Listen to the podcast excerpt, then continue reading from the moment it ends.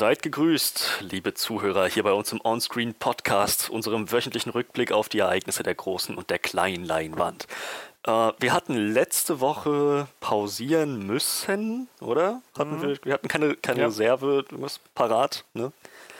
Ähm, aufgrund der Tatsache, dass wir einen sehr intensiven und aufregenden, spannenden Witcher-Podcast aufgenommen haben, über drei Stunden, war, hat super Spaß gemacht, wir sind in, in alle Details abgetaucht und äh, dann ist an meinem Ende beim Rendern etwas schiefgelaufen.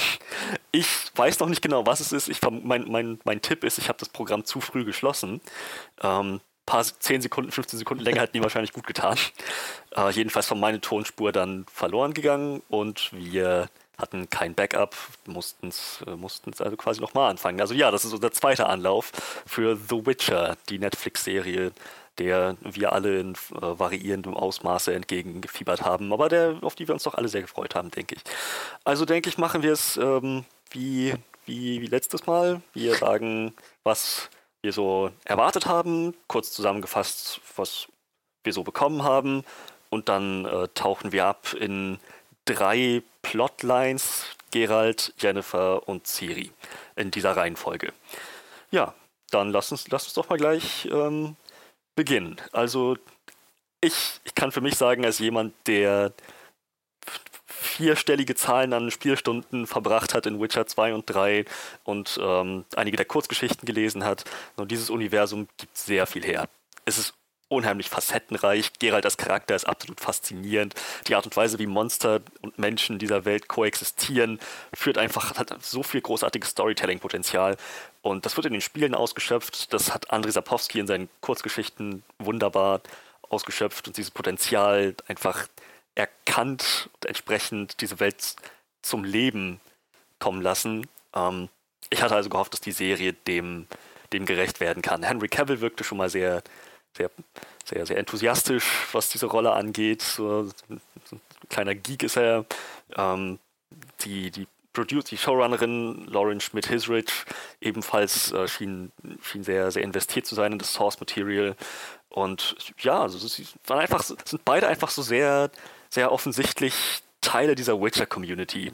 Und das hat mir schon mal sehr viel Hoffnung gegeben. Dann kamen die ersten Trailer und ich hatte schon das Gefühl, die haben da nichts anbrennen lassen. Und ja, im Großen und Ganzen keine perfekte Serie, aber ich finde, sie haben es sehr gut gehandelt. So, so macht man eine Witcher-Serie.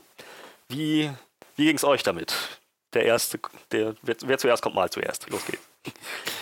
Ich, ja, sonst äh, schließe ich mal wie letzte Woche auch nochmal an. Ähm, ich habe bisher nicht, also hatte bis, bis ich irgendwie jetzt auch die Serie gesehen habe und so, ich habe jetzt nicht den, den, den massiven Input gehabt von Witcher. Ähm, ich habe die Bücher nicht gelesen. Ich habe halt mitbekommen, dass es die Games gab, aber es war jetzt auch nicht so wirklich, äh, wo ich, wo ich eine Vorstellung von hatte, was da vor sich geht. Ähm, und nachher so irgendwann im Laufe der letzten Jahre so mehr oder weniger durch Osmose ein bisschen die, die Grundkenntnisse irgendwie verstanden, was das für eine Welt ist und was der Witcher ist. Und ähm, das Konzept erschien mir immer irgendwie sehr interessant und sehr, sehr reichhaltig, gerade weil ich naja, Fantasy-Sachen auch gerne mag, also besonders wenn es so ähm, sehr ausschweifend werden kann, ist das immer sehr spannend, finde ich. Ähm, also wir hatten nur in den letzten Jahren viel Game of Thrones, das ist halt alles so ein bisschen geerdeter gewesen und ähm, jetzt mal wieder so, so den Ausblick zu haben auf Fantasy, die, naja, so ein bisschen mehr High Fantasy ist, so, so ein bisschen mehr so diese ganze Magic und Monster und alles das so ähm, ja, begrüßt und empfängt. Das fand ich sehr schön, ein schöner Ausblick und ähm, ja, es war dann auch irgendwo, glaube ich, nicht zu überhören, einfach durch, durch äh, deine vielen, vielen Ausführungen immer über Witcher, Freddy, was das so zu bieten hat, dieses, dieses, dieses Franchise, diese Welt. Und äh, ja, ich habe mittlerweile Witcher 1 und 2 in meiner Steam-Bibliothek und ähm, habe Witcher 1 mehr oder weniger halb, dreiviertelmäßig durchgespielt oder so. Und ähm, auch das fand ich irgendwie interessant, aber also es war bisher auch noch nicht so recht, was mich, was mich jetzt so, weiß ich nicht, so gekickt hat, dass ich das Gefühl habe, meine Fresse, das ist, das ist die Fantasy-Welt für mich, so ungefähr. Ähm, aber nichtsdestotrotz, also ich, ich war gespannt, was sie daraus machen. Ich hatte viel Hoffnung, gerade auch wegen dem kreativen Team, wegen des kreativen Teams dahinter. Mhm.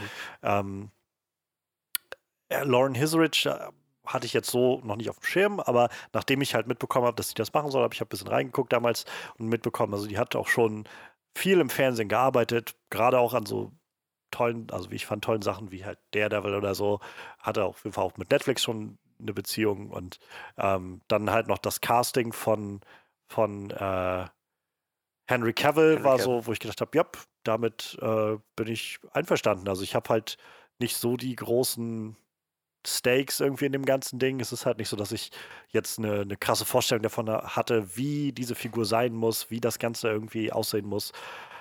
Sondern ich war einfach, ja, mal gucken. Ich bin, ich bin gespannt und ich glaube, Henry Cavill ist ein guter Schauspieler und wie du schon sagst, also er ist ich glaube sogar, ein kleiner Nerd ist ein bisschen untertrieben. Ich glaube, er ist schon ein ziemlich großer Nerd. Intensiver Geek. ähm, und ähm, das, keine Ahnung, fand ich, fand ich ein schönes Casting. Es gab damals dann ja dieses, dieses Veröffentlichungsvideo, wo sie ihn das erste Mal in, in kompletter Gehe gezeigt haben. Das fand ich sehr cool. Das war irgendwie mal schön, so einen ersten Einblick zu bekommen.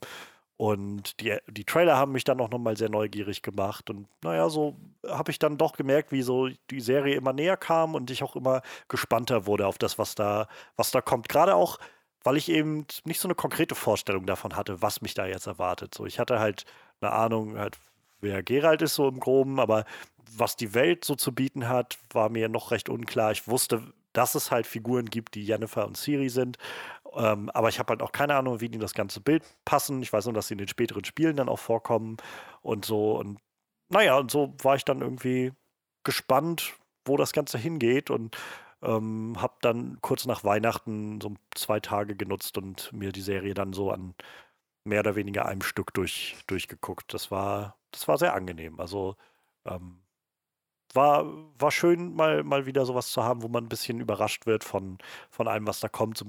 Ich, also ich konnte, glaube ich, mit wenig so Ballast an Erwartungen an das Ganze rangehen und mehr mit so einem mit so einer Freude, Vorfreude auf das Potenzial, was hier wahrscheinlich drin liegt und der, dem Gefühl von, ich kann mich jetzt gut überraschen lassen von dem, was kommt. Nice, nice. Manuel, wie sah es bei dir aus? Ja, ähm, ähnlich wie Johannes habe ich sehr wenig Vorkenntnisse gehabt. Ähm, meine Vorkenntnisse bezogen sich auf eine halbe Kurzgeschichte aus dem Witcher-Universum und äh, ich weiß nicht, vier Minuten Witcher 3 vielleicht. Nein, ich habe es geguckt, es war glaube ich ein bisschen mehr. Ich weiß nicht, 15 Minuten Witcher 3.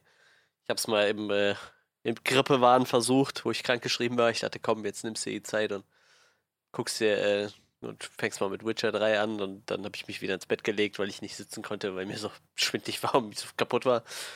Äh, das, das war bis dahin meine Vorkenntnisse so Witcher. Ähm, ja, ich, ich kann es glaube ich auch eher nur daher, dass äh, Freddy so, so davon geschwärmt hat und äh, ja, ich sag mal, Game of Thrones hat ja auch irgendwie so ein Fantasy-Loch hinterlassen, auch wenn Game of Thrones natürlich, wie Johannes schon sagte, ein bisschen geerdeter wirkt, obwohl man äh, zum Ende hin war es ja auch schon ziemlich abgedreht mit Drachen und einer Horde Untoter und so, aber. Der Anfang war noch sehr ja. charaktergetrieben politisch. Dann kam ja irgendwann äh, Henry Cavill als Cast und äh, ja, warum nicht, ne? Also kann jetzt nichts äh, Schlechtes an Henry Cavill finden. Ähm, an ihm lag es auf jeden Fall nicht, dass Superman oder dass äh, die Justice League oder das ganze DC-Multiverse da so in die Hose gegangen ist. Das kann man auf jeden Fall nicht sagen.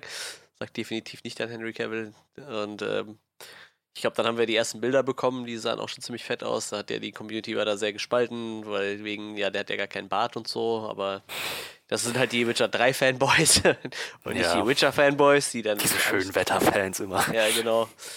Ja, muss man halt sagen, ne? durch den dritten Teil sind ja noch.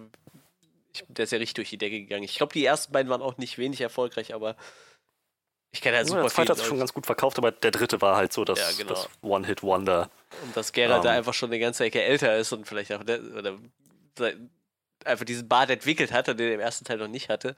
Hat halt mhm. halt keiner auf dem Schirm, der nur den dritten Teil gespielt hat. Also von daher. Umgekehrt gibt es jetzt noch eine neue Welle von äh, Witcher-Gamern, die direkt ins dritten, in den dritten Teil einsteigen, weil sie die Serie zuerst gesehen haben. Mhm. So dieses, das war die, jede jede, jede Inkarnation dieses Universums, jede Instanz füttert so die anderen immer so. Ja, Es ist so- so, so ein Geben und Nehmen. Eine, eine, eine steigende Flut hebt halt alle Boote aus. Ich, ich glaube, Ja, das, das ja. ist ja das, was äh, Lauren Hisrich immer meinte, jetzt schon seit die Serie auch draußen war. Dieses, also die Spiele sind halt massiv erfolgreich. Wir können nur hoffen, mal so erfolgreich wie die Spiele zu sein.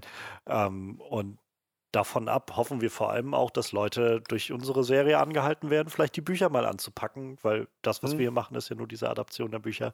Und das ist irgendwie eine schöne Herangehensweise, habe ich das Gefühl. Definitiv. Wo wir gerade bei Henry Cavill waren, so viel wichtiger ist das Aussehen und wie, nah das jetzt an dem Charakter ist, den wir im Spiel gesehen haben oder den ich mir nach den Beschreibungen in den Büchern vorgestellt habe. Ähm, ich finde, er passt in beiden Fällen, so, gerade zu den Beschreibungen in den Büchern. Viel wichtiger als Bart oder spitze Nase oder sowas ist mir eigentlich, dass der Schauspieler, der ihn, der ihn verkörpert, wirklich mit Herzblut dabei ist und sich was dabei denkt. So, ich glaube, es hätte es, ich sag mal, Ryan Reynolds wäre wahrscheinlich nicht die einzige Wahl gewesen für Deadpool. Ja. Rein, vom, rein vom Aussehen her, rein von der Figur her.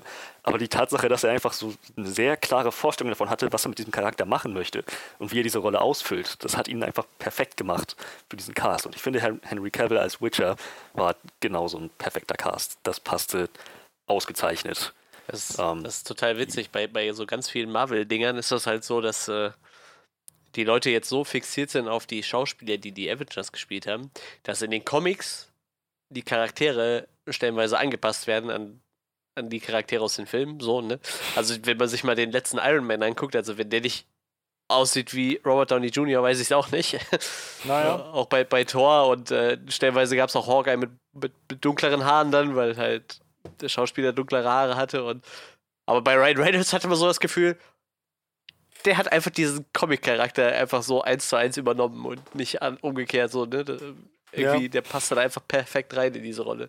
Ich glaube, da gibt es halt auch eine ganze Story dahinter, wie der schon zu X-Men Origins Wolverine Zeiten äh, die Deadpool-Rolle halt so wahnsinnig geliebt hat und, und da Ja. reinkommen wollte. Und das, also ich habe mal irgendwann, ist schon länger her, einen sehr interessanten Podcast gehört, wo sie genau über diesen Film geredet haben und über Deadpool und ähm, wo das wohl, wenn ich mich recht erinnere, fast schon so ein, fast schon so ein, so ein Sabotageakt war von einem der Produzenten, der, der halt immer mehr so draufgehauen hat, als mit diesem so äh, hier so shut his mouth, so näht ihm den Mund zu und den ganzen Kram und so.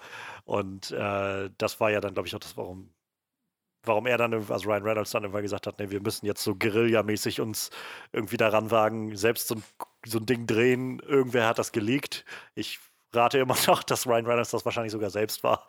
und dann halt zeigen, dass wir aus Deadpool doch was Interessantes machen können. Ja, und vor allem aus Deadpool wirklich einfach mal Deadpool machen und nicht, äh, weiß ich nicht. Also in Wolverine in diesem X-Men Origins, das war einfach furchtbar. Obwohl ja so der Kern vom Charakter ja irgendwo gestimmt hat, ne? Aber dann haben sie es irgendwie versaut. Egal. Ist ja auch ein anderer Film. Vielleicht äh, reden wir da nochmal drüber, wenn es dann zum dritten Deadpool kommt. Aber ich glaube, Marvel hat da mehr oder weniger auch schon grünes Licht für gegeben, ne? Disney. Hm, kam jetzt vor kurzem gerade Ja. die Nachricht, glaube ich. Habe ich auch irgendwie gehört.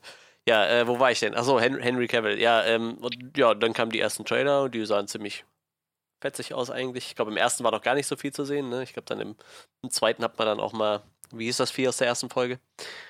Kikimora. Genau, Ja. das konnte man ja dann schon, glaube ich, kurz sehen. Direkt in, mit in der ersten Szene im Trailer.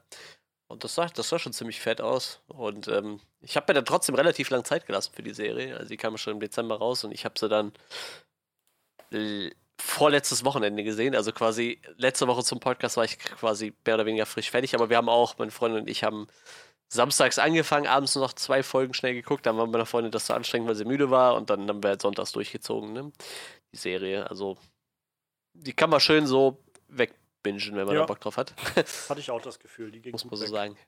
Ja, ähm, ich bin noch nicht so ganz geguckt wie zum Beispiel nachher bei Game of Thrones. Was, glaube ich, ein bisschen dem Fakt geschuldet ist, wo wir gleich drüber sprechen werden, dass es halt alles noch Kurzgeschichten sind und wir noch nicht so, ein, so einen großen Zusammenhang kriegen. Aber ich gehe mal, also ich bin auf jeden Fall super gehuckt für die zweite Staffel und da wird es ja dann wahrscheinlich auch in diese große Romansaga gehen, wo wir dann äh, wahrscheinlich auch eine coole zusammenhängende Story kriegen würden irgendwie oder Und ich bin da echt schon, schon heiß drauf. Also ich fand die erste Staffel war ziemlich gut, die hat Spaß gemacht, aber ich glaube so ab der zweiten könnte ich dann so richtig gehuckt werden, so wenn die, wenn die dann kommt. Mich hat das sehr erinnert so an, an, an die erste Staffel von Preacher. Ähm, ich habe die Preacher-Comics nicht gelesen, aber ich weiß, dass viele Leute, die die Comics gelesen haben, so ein bisschen unzufrieden waren mit der ersten Staffel, weil die halt alles nur in dieser dieser einen Stadt gespielt hat und Preacher, also der, der Comic wohl einfach sehr angelegt ist auf diesen Roadtrip durch Amerika und ähm, die erste Staffel Preacher hat mir aber sehr gefallen, weil sie sich eben viel Zeit genommen hat, so diese Figuren alle vorzustellen und zu etablieren und diese verrückte Welt irgendwie zu zeigen, also von, von halt dem, dem Haupt, äh, dem Hauptcharakter und dann Cassidy, dem Vampir und Tulip, irgendwie der Ex-Freundin, Freundin von, von Jesse und äh, so das, das ganze Programm irgendwie. Und so ein bisschen hatte ich das Gefühl, was jetzt bei der Witcher-Serie. Auch so ein. Es gibt halt so verschiedene Zeitebenen, auf die wir noch zu Genüge zu sprechen kommen und äh, verschiedene Sachen und es ist noch nicht so ganz eindeutig, wo das jetzt alles hingehen soll, aber man kriegt auf jeden Fall ein gutes Gefühl für all diese Figuren ja, genau. und, und diese Welt, wie die tickt und wie die läuft und was da anders ist als bei anderen Sachen und was man, was für Gefahren irgendwo überlauern. Und ich glaube, da haben sie halt eine, einen interessanten Schachzug gewählt, gerade im, im Blick auf diese verschiedenen Figuren. Ähm, also, das ist ja das, was immer und immer wieder gesagt wurde, dass halt irgendwie sie den, den Code knacken mussten, wie sie Geralt, Jennifer und Siri in eine Geschichte einbinden, wo mhm. die einfach an unterschiedlichen also teilweise wirklich Jahrzehnte auseinander geplant irgendwo alle stattfinden. Und sie haben auf jeden Fall eine Variante gewählt, die funktioniert. Vielleicht nicht immer perfekt, aber sie funktioniert. Definitiv. Ja, das. Ich meine, ich bin noch nicht so, ich bin wie gesagt aus, außerhalb der Kurzgeschichten noch nicht wirklich äh, belesen, was die, die Romane angeht. Ähm, aber ich glaube, in der innerhalb der, der, der Buchwelt ist es, also für Buchleser ist es, glaube ich, ein anderes Gefühl, weil sie tatsächlich erst Geralt, dann Jennifer und dann Ciri kennenlernen in dieser Reihenfolge ja. und auch mit ordentlich Abstand zwischeneinander. Ja, ja, genau. Und äh, also ich glaube, dass das auch so seinen, seinen Charme haben kann, aber andererseits ist es wahrscheinlich auch ein bisschen, also ich meine, ich weiß natürlich nicht, was nachher so passiert, wenn Ciri dann dabei ist und welche große Story dann losgeht, weil das wird ja wahrscheinlich sein, was wir dann jetzt kriegen demnächst. Ähm, aber es wäre wahrscheinlich auch seltsam, so weiß ich nicht, zwei Staffeln zu haben, wo alles so relativ ja kurzgeschichtenmäßig alles so lose zusammenhängt und dann auf einmal kommt Siri dazu, wieder so eine ganz neue Figur mit mhm. Staffel 3 und dann nimmt das Ganze auch mal so eine stringente Richtung an.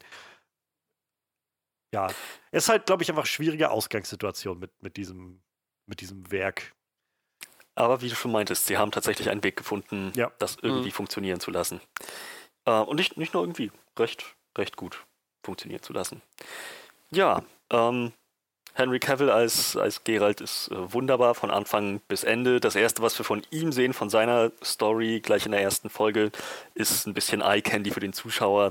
Gleich mal ein Monsterkampf, das klar ist, äh, dass man schon mal den, den Ton setzt, klar macht, was für eine Art von Fantasy das ist. So, hier, wird, hier wird nicht gespart an Magie und Monstern. Geralt ist direkt mal unter irgendwelchen Tränken, unter dem Einfluss von irgendwelchen Tränken, Augen schwarz wie Kohle, das Gesicht bleich, so mit einem Silberschwert in der Hand, kämpft gegen das Kikimora. Ähm, ziemlich, ziemlich cool choreografiert und ja, so, so, wie mit, so wie in diesem Kampf, so wie mit dem Rehkitz, dass er dann verwundet vorfindet und ähm, das Beste draus macht. So, dann über die Szene in der, in der Kneipe bis hin zu der super choreografierten Kampfszene gegen Renfreys Bande am Ende. Es wird einfach sehr klar, dass Geralt ein sehr funktionaler Typ ist, sehr pragmatisch denkt, so ein sehr, wie, wie sagt man das, er ist sparsam, er ist sehr ähm, ökonomisch bedacht. Oh, genau, genau, sehr ökonomisch, opportunistisch.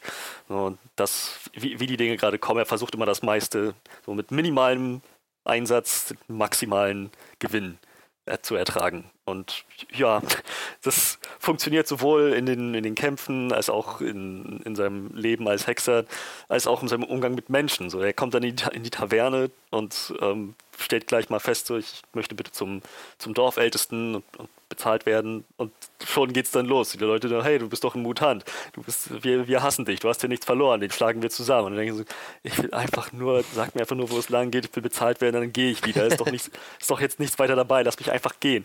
So, und das, ähm, ja, er, er hat es nicht leicht. Äh, auch das wurde gleich mal etabliert Witcher, Hexer in dieser Welt als Ja. Mutanten werden ähm, mit Abscheu betrachtet.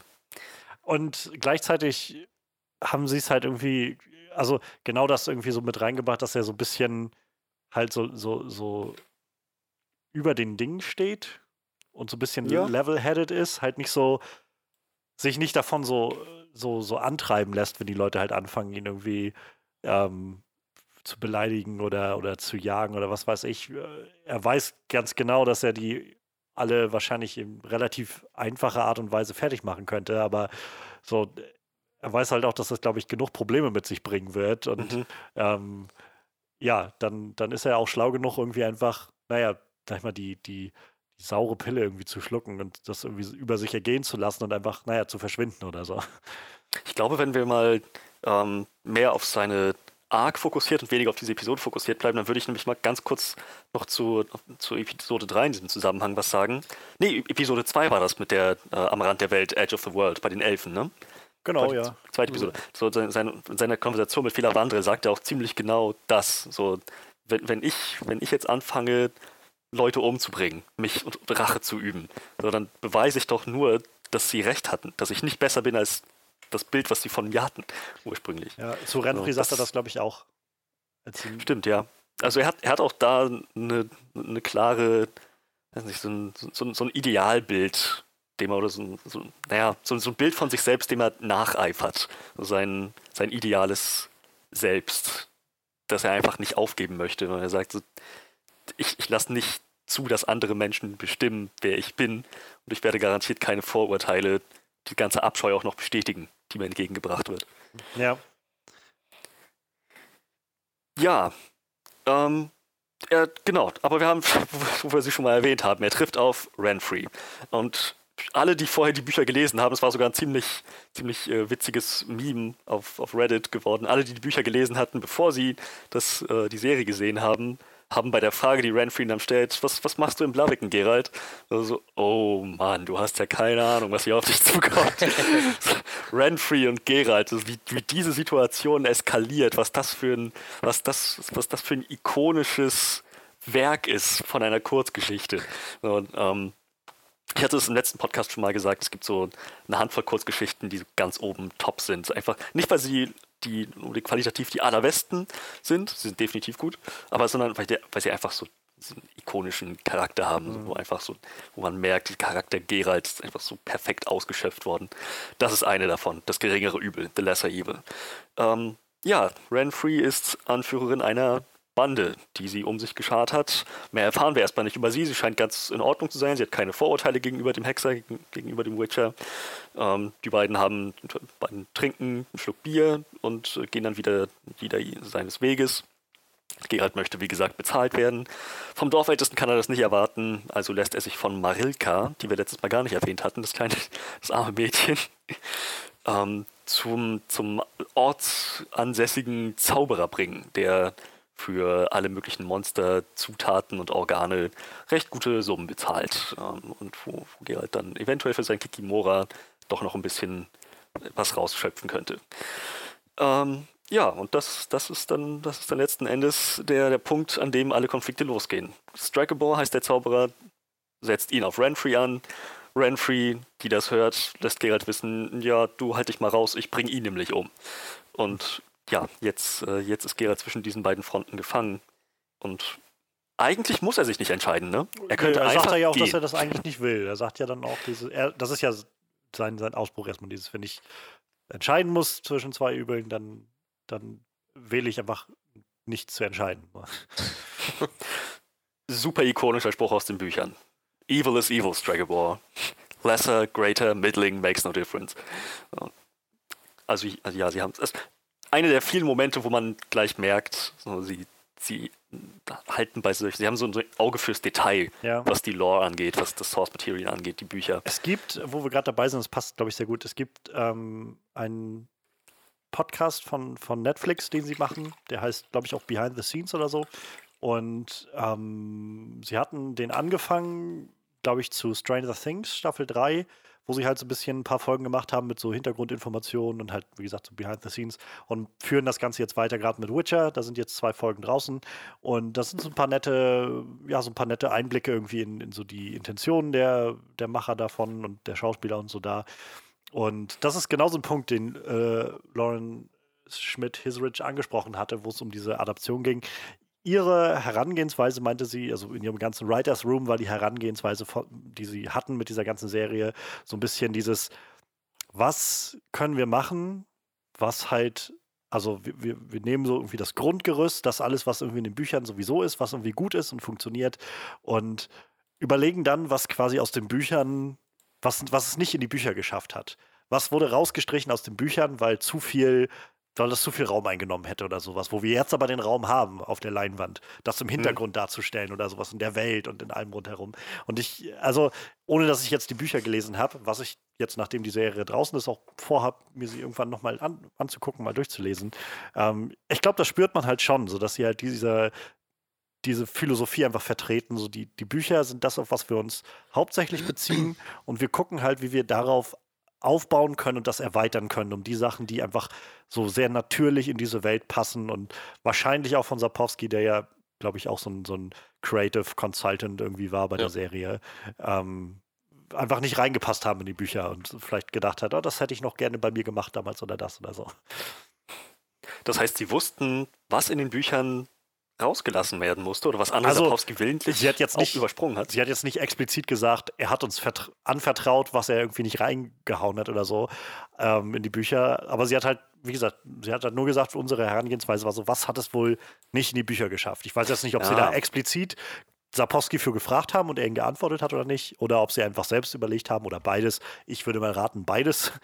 ähm, aber auf jeden Fall führt es, glaube ich, dazu, dass das irgendwo natürlich bleibt und sich nicht anfühlt wie, naja, zu sehr irgendwie aus dem, aus dem Konzept gerissen. Wo man so das Gefühl hat, ah, das ist jetzt so ein typischer Anbau, der hier gerade gemacht wurde, wo man gleich merkt, das funktioniert hier irgendwie gerade nicht oder so. Ja, das, das stimmt. Das stimmt, das, wo du sagst. Das merkt man schon. So bei, bei aller Detailliebe zum, zu den Büchern, was auch immer. Das, es, es war ja keine 1 zu 1 Adaption. Nee. Ne? Was immer sie da verschieden, aber unterschiedlich gemacht haben, alles was so, wo, wo, sie sich so ihren eigenen Creative Content ausgedacht haben, hat wunderbar da reingepasst. Weiß nicht, ähm, mein, ich, ich glaube, Manuel hat von uns dreien am meisten gelesen. von ähm, gele insgesamt gelesen? Bei Witcher gelesen? Wovon reden wir, äh, wir reden von, von, von Witcher. Ne, weiß nicht, du hast wahrscheinlich am meisten gelesen, oder? Wie viele Seiten hast du gelesen? Eine halbe Kurzgeschichte, ich habe keine Ahnung. War, was? Ich dachte, du warst. Ja, dass du schon weiter warst. Nee, nee, ich habe die, die ähm, Kurzgeschichte mit dieser, mit der Königstochter, mit der Verfluchten, die habe ich angefangen. Also okay. vielleicht bis auch mehr als die Hälfte. Also ich glaube, er hatte sich schon in den Sarg eingeschlossen, wo wir später drauf zu sprechen kommen. Also so weit genau. war ich schon. Ja, aber gut, dann, ich schätze, dann ähm, bräuchten wir die Meinung eines, eines Buchlesers. Ich weiß, dass eine Buchleserin diesen Podcast vermutlich hören wird und ich wäre sehr gespannt, was die dann dazu zu sagen hat, ähm, über die Frage, ob man das, was die Serie anders gemacht hat, auch spürt, ob das, äh, inwiefern das zu dem Source Material passt und wie gut das alles miteinander doch angeglichen und verwoben wurde. Mal schauen, ob wir dann wieder irgendwann noch eine, wieder irgendwann eine Nachricht bekommen. Ähm, ja, letzten Endes entscheidet sich Gerald eher, äh, warum? Ich frage mich immer noch so bei aller Neutralität und gerade wenn man sieht, was Dragon Ball eigentlich für ein Mensch ist, warum, warum stellt er sich Renfrey in den Weg? Tja, ist eine gute Frage. Deswegen habe ich sie gestellt. Ich dachte, man könnte ein ich, bisschen. Ich glaube, ich weiß nicht. Also, zum einen glaube ich halt, ich hatte es vom Podcast schon gesagt, ich glaube, so dieses Argument, was Stregebor bringt, also bei aller, aller Unsympathie und, und Falschheit, die er irgendwie mit sich trägt, ähm, ich, ich glaube, dieses Argument zu sagen, es, es gibt halt Leute, die es gibt halt Monster, die einfach ihr, ihrer Natur folgen. Halt, die, weiß ich, wie so eine Kika, Kikimora irgendwie, die ist halt einfach ist halt einfach ein Wesen, was existiert und was einfach nur seiner Natur folgt. Und es gibt Leute, die Entscheidungen treffen. Und ähm, ich glaube halt, der Punkt, dass Gerald und Renfri schon noch zusammen Kommunikationen hatten, schon noch zusammen interagiert haben und er ihr ja auch definitiv nahegelegt hat, hör doch einfach auf. Hm, lass Lass einfach, geh einfach und leb endlich dein Leben. Sowas in der Art sagt er ja, glaube ich. Und äh, sie ja dann auch noch so mehr oder weniger suggeriert, dass sie das ja machen will. Und dann aber sich dann ganz offensichtlich auch für das Gegenteil entscheidet oder aber ganz direkt gelogen hat gegenüber Gerald. Ich, ra- ich Mhm. könnte mir gut vorstellen, dass das halt so ein bisschen der Antrieb war, wenigstens zurückzugehen, ob er vielleicht vorhatte, sie noch zu, sie noch zurückzuholen oder sie doch vielleicht noch wieder umzustimmen oder sowas. Keine Ahnung. Aber spätestens, wenn er dann in Blaviken ankommt, ist es dann halt vorbei. So. Dann, dann gibt es halt keinen, also dann, dann ist das alles so im Rollen, da gibt es halt kein Zurück mehr dann. Kann, kann man so Er, ich meine, er sagt ja, er sagt ja letztendlich zu ihr auch noch, so, also als sie auf ihn zukommt mit diesem, so, wenn wir die Schwerter kreuzen, dann kann ich auch nichts mehr machen. So. Also ich glaube, es ist der Punkt, wo er ja selbst schon noch versucht, das Ganze irgendwie rumzureißen und irgendwie eine, eine andere Lösung zu finden oder so. Aber ich, weder sah das jetzt für, für sie dann so aus, glaube ich, als dass es noch wirklich eine realistische Chance gewesen wäre, sie nochmal von was Ja, anderem sie- zu überzeugen. Ich, ich, ich meine, also die genaue Interaktion war ja, dass Geralt diesen Satz nicht vollendet hat. Er meinte nur, wenn wir die Schwerter kreuzen, und dann hat sie ihn einfach unterbrochen und gesagt, ich kann nicht aufhören. I won't be able to stop. So, ähm, ich ich habe das, ich würde das tatsächlich gar nicht so als einen Satz betrachten. So, wenn wir die Schwerter kreuzen, dann kann ich nicht aufhören, sondern sie hat ihn einfach unterbrochen. Sie hat gesagt, du kannst jetzt sagen, was du willst. Ich höre nicht auf. Ich kann nicht. So, dann, Ja. Dann müssten wir jetzt halt kämpfen. Ne? Ja, ja, definitiv. Ja. Ja, ähm, ist, ist eine interessante Frage, ob Renfrey es dabei belassen hätte. Ob sie tatsächlich wieder zugeschlagen hätte, ob sie das Monster ist, das Dragonborn ihr gesehen hat, oder ob, ob sie dann vielleicht doch einfach, ob es dann, dann ihre, ihre Quest voll, vollführt gewesen wäre. Das, ja, das wird Geralt nicht erfahren. Das sagt sie auch in dieser Prophezeiung, die sie ihm, Ja, die sie ihm mehr oder weniger gibt. Ähm, wirst nie sagt- wissen, ob es die richtige genau. Entscheidung war. Stre Stregebor sagt es ja, glaube ich, auch zu ihm dann nochmal. So. Ball sagt es auch nochmal. Aber Mhm. die, die Prophezeiung, die sie ihm gibt, beziehungsweise es ist ein bisschen merkwürdig, so wie mit einigen Traumsequenzen in, in, in, in der Serie. Ist das tatsächlich passiert? So hat, hat Renfrey ihm gesagt, das Mädchen in den Wäldern wird immer, immer bei Tja. dir sein, du hast dich entschieden, du wirst nicht wissen, ob es die richtige Entscheidung war. Keine Ahnung. Ich meine, als sie da in seinen Armen stirbt, nach dieser Auseinandersetzung, nach diesem super fantastisch choreografierten Schwertkampf, ähm, sagt sie ja auch nochmal so, das Mädchen aus dem Wald wird immer bei dir sein. Ja, Also, sie hat das ja schon irgendwie mal gesagt. Oder er hat die Zukunft geträumt. Und sie ist irgendein Medium mit magischen Ja.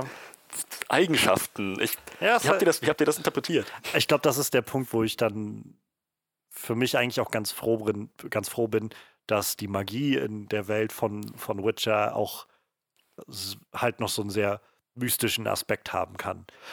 So ein sehr, also diese ganzen, und das ist ja, wie du schon meinst, eben, das ist ja nicht nur diese Szene, das sind irgendwie fast alle diese, diese Visionen und, und Traumsequenzen und sowas, die alle sehr, sehr undurchsichtig bleiben, finde ich, sehr, ja, so ein bisschen zum, zum Spekulieren anregen, aber wie das genau jetzt funktioniert, wer weiß. Und, aber ich finde das eigentlich auch gar nicht verkehrt. Also ich glaube, das ist so ein bisschen, das hält so, einen- so einen mystischen Aspekt irgendwie am Leben von dem Ganzen und weiß nicht, vielleicht gibt dem Ganzen auch so ein bisschen wie, wie Gerald selbst so das Gefühl von, was sind das jetzt eigentlich gerade für Gedanken, die mir da durch den Kopf gehen?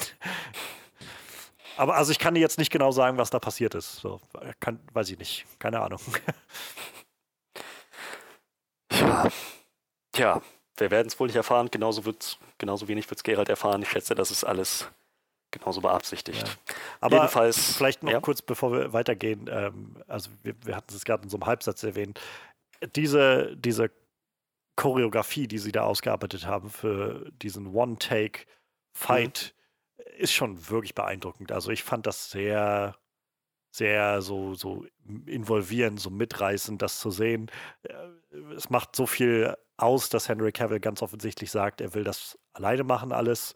Er will die ganzen Stunts selbst umsetzen. Er hat, ähm, hat alles abgelehnt, dass jemand dazukommt und die Stunts macht und so. Und ähm, diese Choreografien alle auswendig gelernt und getrainiert mit dem Schwert und so weiter, weil er halt diese Performance immer auch in die Action bringen will, sodass die Action nicht nur zum Selbstzweck da ist, sondern immer was erzählt. Und genau das war halt mein Gefühl. Also als ich diese Szene gesehen habe, das erste Mal zum einen ist es halt einfach beeindruckend, erstmal das zu sehen, diese, diesen Fight. Und zum anderen kriegt man halt sofort ein, ein besseres, klareres Bild irgendwie von, von Geralt und, und wie er tickt und wie er, also wie sich seine Persönlichkeit auch und seine Art zu kämpfen widerspiegelt, diese, diese Ökonomie, die er irgendwie in sich trägt. Und ähm, ja, also ich fand das, ich fand das sehr, sehr beeindruckend. Ist jetzt halt nicht mega lang, aber es ist halt richtig effektvoll. Ja, was das angeht, ist der Level, glaube ich, immer noch der Rekordhalter, oder? Ja, wahrscheinlich. so, halt, halt, ich, sorry, aber das passt in der, in der Staffel 3. Staffel 3 war das, ja, glaube ich, genau. wo einfach Gefängnis. irgendwann noch Explosion und der ganze Gefängnisaufstand drumherum tobte und du denkst, Alter, was, was passiert hier gerade? Fällt mir gerade ein, äh, so jetzt bei den, wie heißen die, Actors irgendwas Awards, wie, wie heißen die? die SAG Awards, ja. Ja, genau. Äh, da hat das Stunt-Team von Game of Thrones als bestes Stunt-Team einer Serie gewonnen. Fällt mir gerade so ein. Für die letzte Staffel okay. dann. Weil wir gerade so bei Stunts ja. und so waren. Aber ich glaube, ja. das war auch verdient im Vergleich zum Rest. Also, da waren also Sachen wie Walking Dead so okay, aber das ist halt auch nicht so krass wie diese ganzen Schlachten in der letzten Staffel Game of Thrones. Das muss man halt äh, neidlos anerkennen. Also an der ne? Cinematography und allem ist es nicht gescheitert, nee, letzte eben, Staffel. Deshalb, ich glaube, das, das war schon verdient. Haben auch nicht das beste Ensemble gewonnen oder so. Das hat, glaube ich, The Crown gewonnen. Aber immerhin, äh, das Stunt-Team hat auf jeden Fall ihren Preis bekommen. Finde ich ganz nett, dass es da auch einen Preis für, für ja. die Stunt-Leute halt gibt, ne? Weil das nicht so häufig passiert, glaube ich. Es gibt zwar auch keine Einzelpreise für Stunt-Leute, aber. Wird aber wenigstens eins fürs ganze Stunt-Team von so einer Serie oder einem Film. Das fand ich ganz nett. Wenigstens irgendeine Anerkennung, dass man nicht irgendein gesichtsloser Name ist. Ja, genau. Ja, ähm, genau. Gerald entscheidet sich, schlachtet Renfreys Leute ab und ähm, die Leute von Blaviken reagieren entsprechend. Alles, was die gesehen haben, war, dass da ein Wahnsinniger mit einem Schwert auf dem Rücken auf den Marktplatz kam und angefangen hat, scheinbar wahllos Leute umzubringen. So, aus, aus keinem Grund. So What, whatsoever. ähm, die Leute reagieren entsprechend. Äh, Stragobor heizt die Menge, glaube ich, auch noch so ein bisschen an. Sagst du, and you, Witcher, du hast hier gerade Leute abgeschlachtet, einfach in den Straßen von Blaviken sind. Er scheint da doch Öl ins Feuer zu gießen. Die Leute bewerfen Gerald mit Steinen und er schaut, dass er da ganz schnell wegkommt. Marilka, die am Anfang noch so als Gerald sehr sympathisch war und keinerlei Vorurteile hatte, keine, nicht, nicht befangen war in irgendeiner Weise, sagt dann auch, du musst hier echt verschwinden und komm am besten nie wieder zurück. Was, ja, sehr ernüchternd. Gerald versucht das Richtige zu tun, und es endet dann tatsächlich mit so, mit so einem leichten Gut Punch. Und so ein bisschen könnte man sagen, hat dass diese Geschichte, die ja Roach erzählt hat, plötzlich als er ein Pferd erzählt hat, schon vielleicht vor, vorangedeutet, so ein bisschen foreshadowed. Er meinte, ich habe dieses Mädchen da gerettet von der Vergewaltigung, den Typen umgebracht. Als sie mich gesehen hat, hat sie einfach nur gekotzt und ist weggelaufen. Mhm. Also, ist vielleicht diese Welt einfach nicht so viel Raum für wirkliche echte Helden. Ähm, ja, wahrscheinlich eher nicht so wirklich. ja, ähm, Genau, er geht aus Blaviken weg. Sein nächster Schritt ist, er ist in Posada. Ich habe keine Ahnung, wo Posada liegt. Ich werde gerade mal schauen.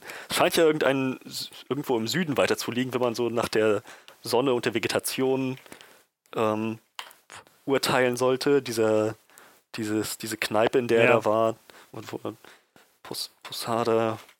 Gucken wir, ob es jetzt nicht, nicht, das ist ein Ort ist, den sie. Ah ja, okay, doch. Dolblathana und Dolblathana liegt in.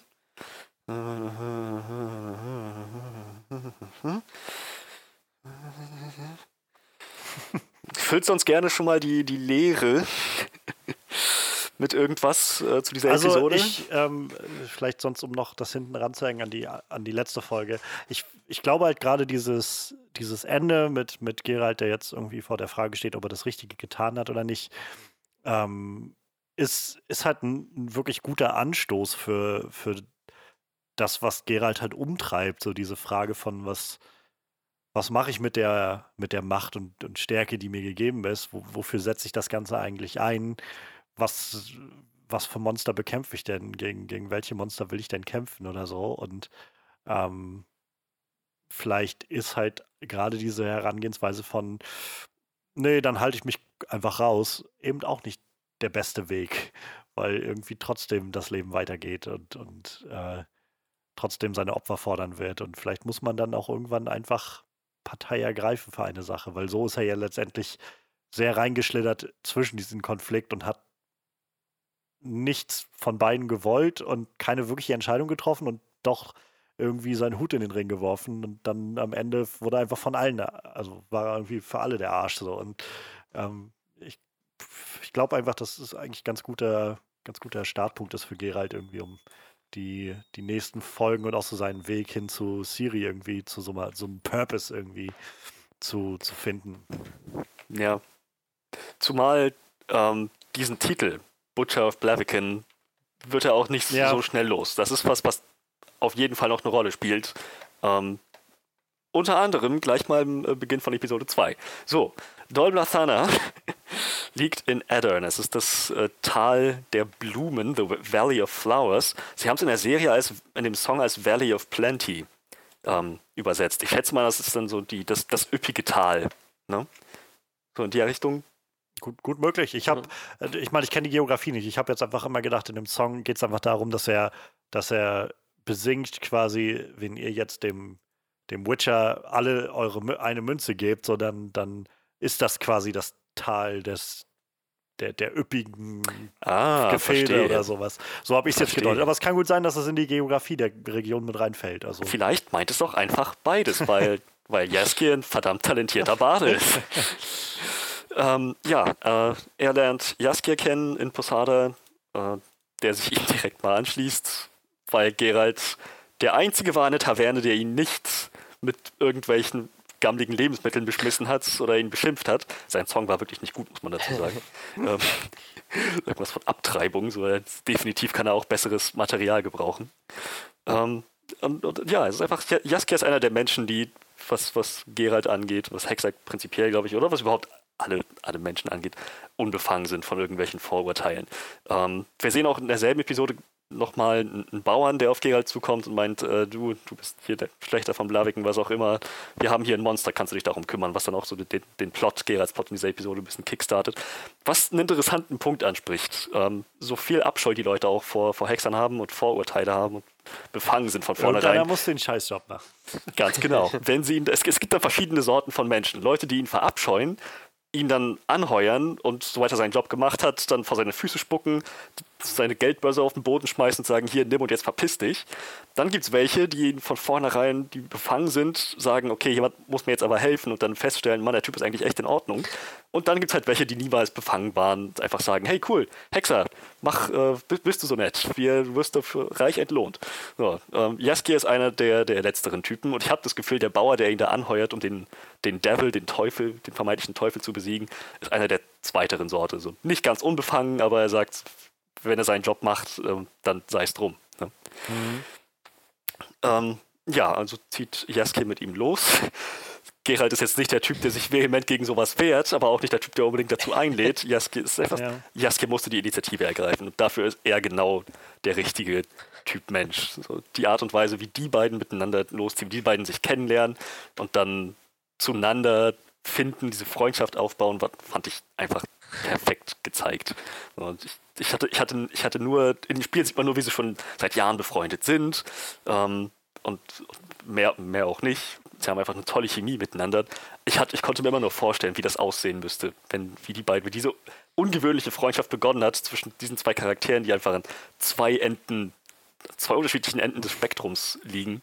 Und genauso habe ich es mir vorgestellt. Sie haben das absolut perfekt Gibt es eigentlich irgendeinen Film, eine Serie, einen Comic, wo Baden nicht immer so die Nerv als nervige Charaktere dargestellt werden. So. Ich habe das Gefühl, der Baden ist immer der nervigste Charakter. So. Das fängt irgendwie bei Asterix schon, wird der Tobias der Trumerdix ja. immer irgendwo aufgehangen. So. Äh, Rittersport im Deutschen wird auch immer so ein bisschen als die Nervensäge dargestellt. So. Ich weiß nicht. Irgendwie haben die Leute was gegen Baden, glaube ich. Es gibt in uh, The Witcher 3 in Skellige auch Baden. Skalden heißen die da. Und äh, die, die haben, das sind so halb Krieger, halb Musiker. Das geht, das geht ein bisschen mehr in die Richtung äh, wie hier Mad Max. Ja. So, weil die, die sind so ganz über die tiefe See werde ich ziehen und von meinen Raubzügen werde ich singen. Äh, ganz so ein bisschen ruppigere Typen. Aber ich schätze, die, die Leute auf dem Kontinent sind, die Baden sind alle ein bisschen, ja, abgedrehter wie Jaskier, schätze ich mal. Ich glaube, du musst einfach so eine ganz extrovertierte Persönlichkeit sein für, für so einen Job wie in Baden. Und äh, da passt das irgendwie, glaube ich, sehr gut, dieses, dieses Bild von diesen sehr, ja, fast schon aufdringlichen Ja. Leuten, die auch nur so ihr Geld verdienen können. Was übrigens so ein nettes kleines Detail war, was mir jetzt beim zweiten Schauen ähm, mal auffiel. Äh, In der zweiten Folge gleich am Anfang, wenn, wenn Jaske sich dann zu ihm setzt, also zu Gerald setzt in der, in der Kneipe da und Gerald dann aufsteht, ähm, gibt Gerald ihm tatsächlich das letzte Geld, was er hat. Das ist äh, sehr schön. Er, beim Aufstehen, wer dann halt irgendwie sagt, so von wegen so, das, okay, das, das Gespräch ist vorbei, so ungefähr, nimmt, hat, hat einfach nur seinen Sack, wo, also wo eigentlich Geld drin sein müsste, und fässt ihn einfach unten an und hält den nach oben und es fällt dann eine letzte Münze raus auf den Tisch und die lässt er dann halt liegen für den Baden, der dann da gerade war. Ich dachte, ja, okay, ich glaube, er, so bei aller Grantigkeit und so ist er trotzdem, äh, diese, diese Leute machen auch irgendwie ihren Job und äh, Gerald ist halt fair in seiner Sichtweise der Welt, so unvoreingenommen. Und, und ja, ich schätze mal, Sympathien für Jaski entwickeln sich erst später, denn ähm, wenn Jaski zu weit geht mit seinem Gelaber, kriegt er einfach mal einen Schlag in die Magenkuhle von Gerald. Ähm, aber auch das steckt er einfach so weg. Es ist einfach so eine herrliche Art, wie diese beiden Charaktere sofort ja. Aufgezogen werden. Gerade Jaski im Kontrast zu Geralt. Du sagst so, ja, ich weiß, du hast mir gesagt, ich soll mich verpissen, du hast mich gerade geschlagen, aber du bist einfach ein interessanter Typ. Ich werde dich einfach mal ein Stück verfolgen. er macht sich da einfach nichts draus. Ähm, die beiden werden gefangen genommen von, von Elfen. Der, der Teufel von Posada stellt sich raus, ist ein intelligentes Wesen, Talk, ein, ein Sylvan, Silvan, wie auch immer das auf Deutsch dann genannt wird. Und ähm, das, das ist ein Punkt, ein Charakterzug von Geralt, sein, einer, sein Teil seines Kodex, der an dieser Stelle eingeführt wird. Ähm, wenn Monster vernunftbegabt sind, dann gilt es eigentlich, sie zu schonen. Einzige Ausnahme ist, wenn sie eine aktive Bedrohung für andere darstellen. Nur dann ist es quasi gerechtfertigt, kann man, kann man in Erwägung ziehen, Ja. sie auszuschalten. So. Talk war jetzt keine Bedrohung, keine ernstzunehmende, war ein intelligentes Wesen. Ähm, und Geralt war bereit, ihn gehen zu lassen. Allerdings kamen die Elfen und haben Geralt K.O. geschlagen.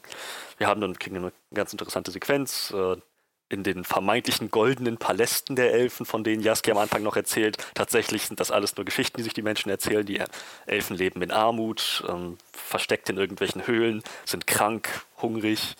Ähm, und ja, der, der, der Verlauf der Episode geht im Prinzip in die Richtung, dass die Elfen sich, sich umstimmen lassen, von, einem, von einer ziemlich klaren Absicht, die beiden umzubringen, durch, durch die Konversation mit den beiden, gerade mit Geralt, dann zu sagen, einer von den beiden ist schon mal kein Mensch und vielleicht haben wir auch die Möglichkeit, einfach nochmal neu was aufzubauen. Ich, ich glaube, Geralt gibt ihnen einfach eine neue Perspektive. Er sagt ihr sitzt hier und denkt nur an Rache, geht doch einfach woanders hin, baut was Neues auf. Zeigt, zeigt das den Menschen, dass ihr mehr seid als das, was, was, was sie aus euch gemacht haben, letzten Endes. Ja. So, und das zeigt anscheinend Frucht. Ich meine, Filavandril, der König der Elfen, King of the Edge of the World, lässt sie nicht nur gehen, sondern schenkt Jaskier als Kompensation für seine zerstörte Laute auch noch seine eigene. das ist, ich, ich denke, so, auch, auch da, das ist ein ziemlich klares Zeichen von Respekt. Können wir das vielleicht ohne die Versicherung regeln? Das ist so ein bisschen.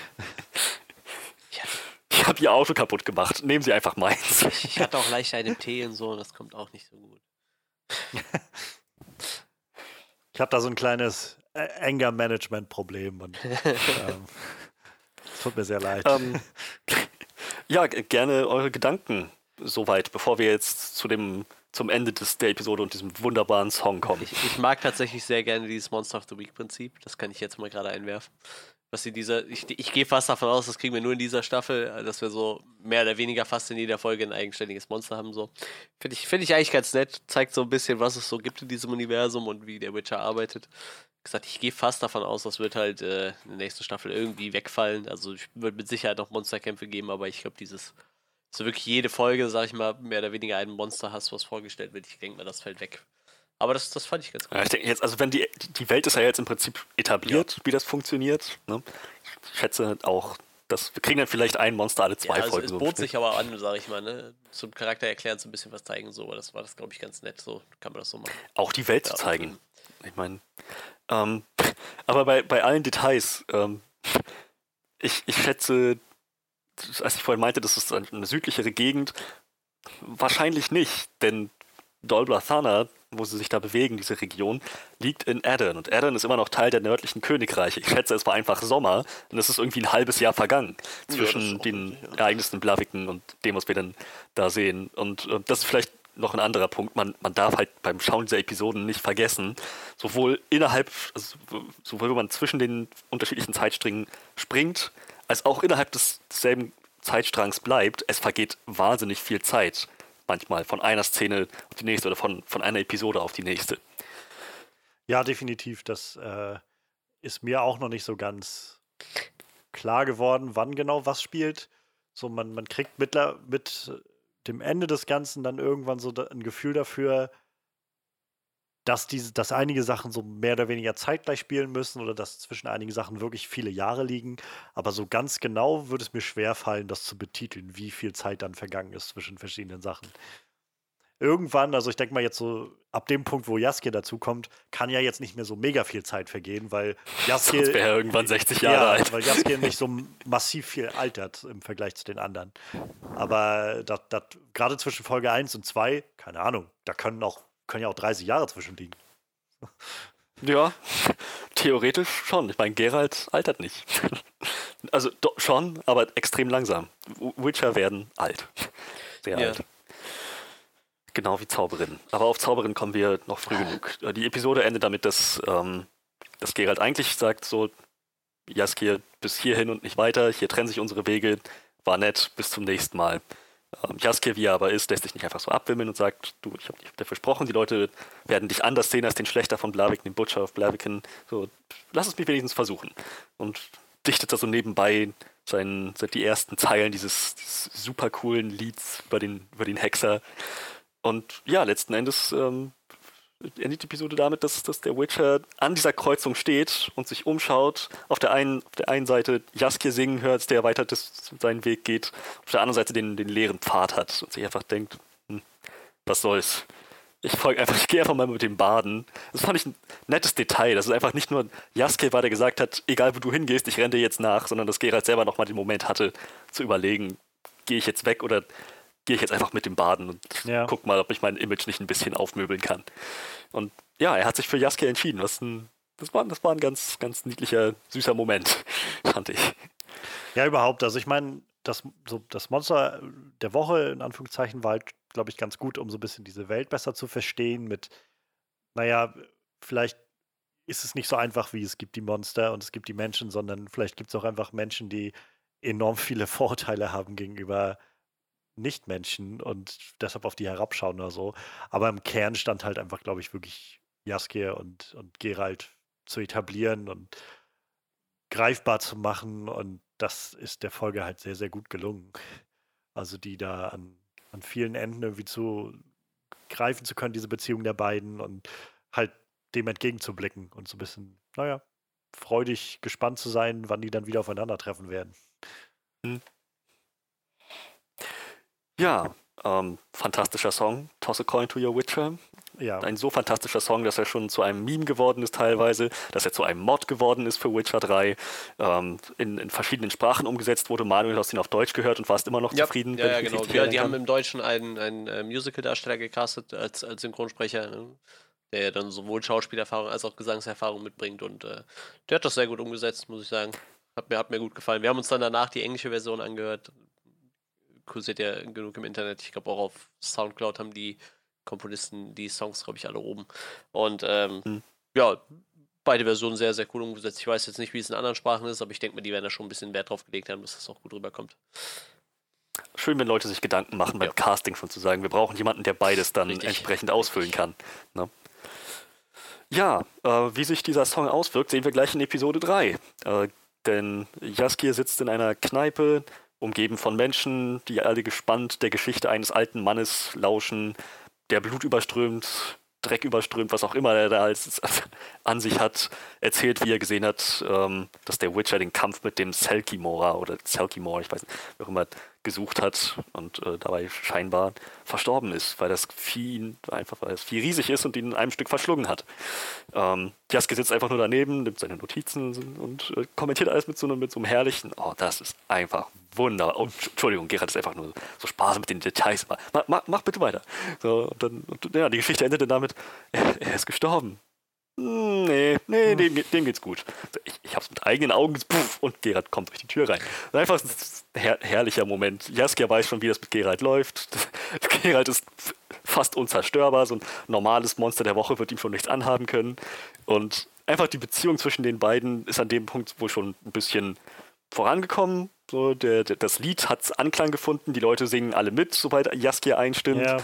Und ich finde, es ist einfach so schön zu sehen, dass das funktioniert hat, Jaskirs Plan funktioniert hat, dass er gesagt hat, ich möbel dein Image auf und dieser Song anscheinend genau das gemacht hat. Die Leute wissen nicht nur, wer er ist, sondern sie suchen aktiv seine Hilfe. Der alte Mann sagt ja, that's why we had to call him the White Wolf. Hat also einen neuen Spitznamen und die Leute rufen ihn. Er kriegt also Sonderaufträge, die er sonst nicht an Land ziehen würde, weil Jaskier über ihn Musik schreibt. Das ist, also ich finde, das ist das ist, das ist einfach eine sehr, sehr schöne Symbiose. Jaskier verdient an dem guten Material und Gerard verdient an der Pro also nicht, nicht Propaganda, äh, an der, wie sagt man, an der, an der, an der ja, ja, an diesem, weiß ich nicht, dieser, dieser Image-Kampagne.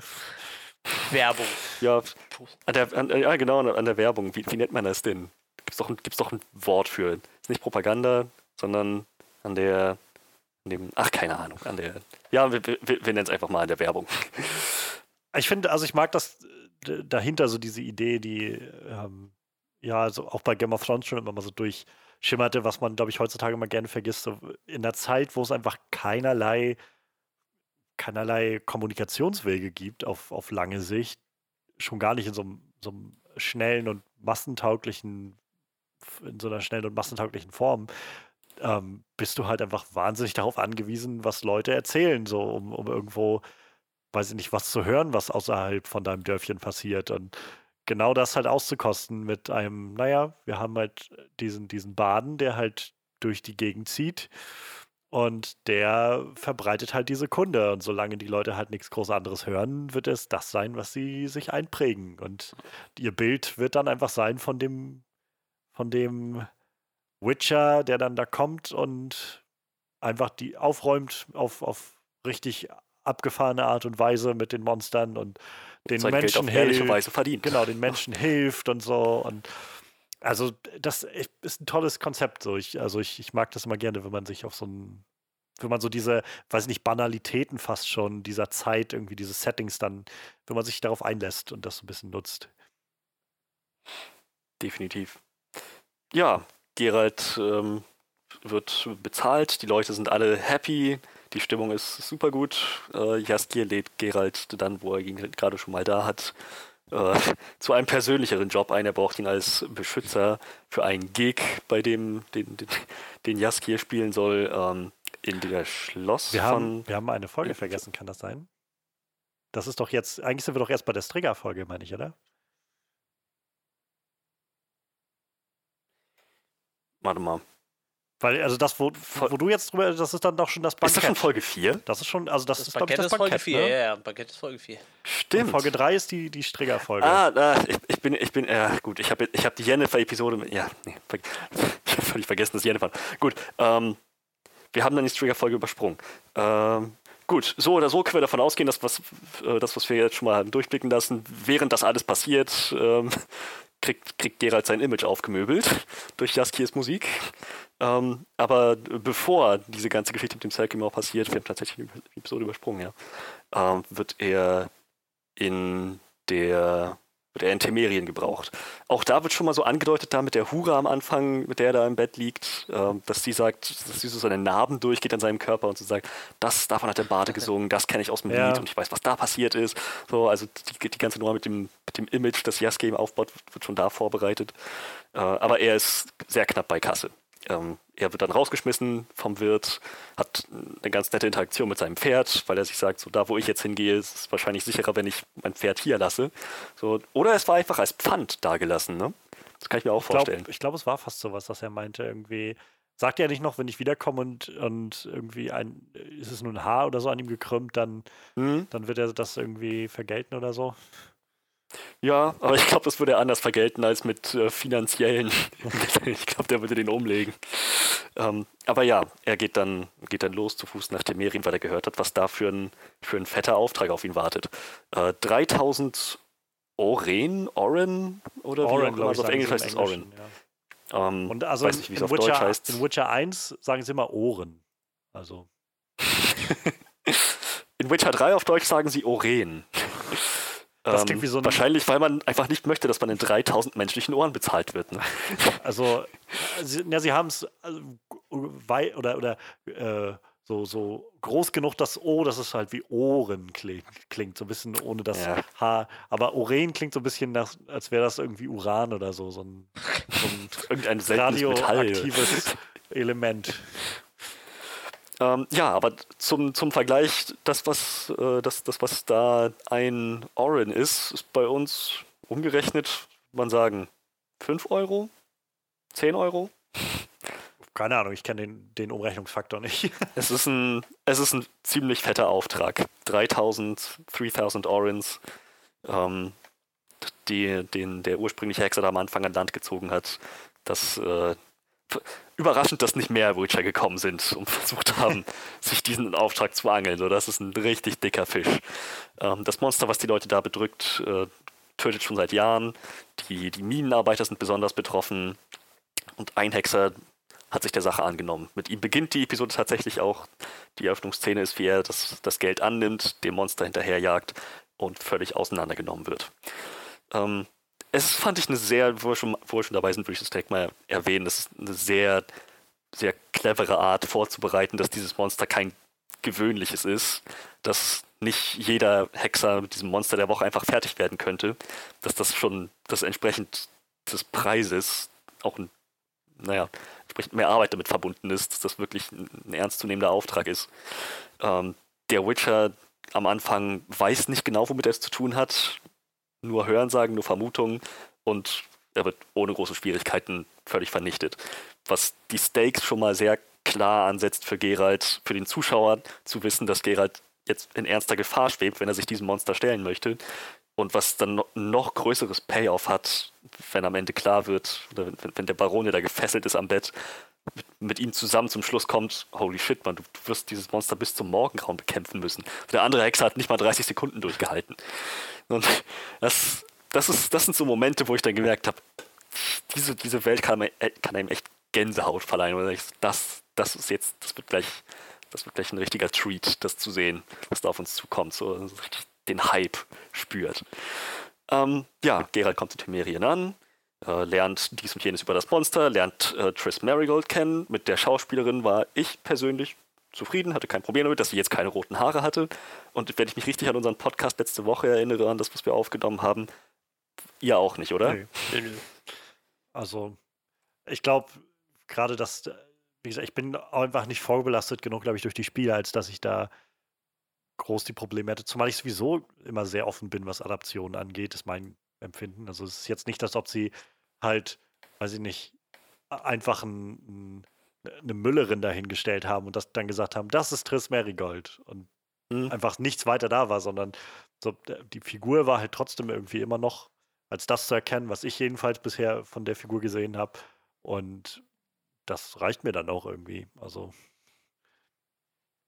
Ja, mir ist Manuel? es auch vollkommen egal. Ich mag rote Haare sehr gerne, aber ich meine, die Schauspielerin war halt gut und der Charakter war gut getroffen. Das ist mir der Rest eigentlich ziemlich egal. Wie gesagt, ich bin aber auch Das ist tatsächlich. ähnlich äh, wenig vorbelastet wie Johannes jetzt. Ne? halt, also, um es vielleicht, wo wir gerade schon bei roten Haaren waren, ich habe überhaupt kein Problem damit gehabt, dass, dass Michelles MJ in Spider-Man Far From Home halt keine roten Haare hat und trotzdem irgendwie, also die Figur von MJ ausfüllt. Also, ich- ich glaube, es ist halt auch okay, dann irgendwo so seinen eigenen Weg zu finden. Und wie gesagt, die Figur ist ja trotzdem noch zu erkennen. Also, Ja. ich glaube, Leute legen viel zu viel. Ich meine, ich will, ich will niemanden anklagen, Leute legen auf unterschiedliche Dinge Wert, aber ich persönlich habe immer das Gefühl, gerade das Äußerliche ist selten was, wo ich so unglaublich viel Wert drauf lege. Ah, ich Also, denke da immer an dieses, äh, an die dunkelhäutige Hermine in dem Harry Potter Theaterstück war es, glaube ich, ne? Oder wie war das? Hm, ja, ich glaube, es war ein Theaterstück, ja. Ich mir auch so denke, ich glaube, J.K. Rowling hat dann auch gesagt, ich habe eigentlich auch nie gesagt, wo die herkommt, glaube ich. So, irgendwie sowas. Also irgendwie, ja, die Leute haben dann immer so ein festes Bild im Kopf und wenn du dem nicht entsprichst, wie gesagt, das ist wie mit Geralt mit dem Bart so.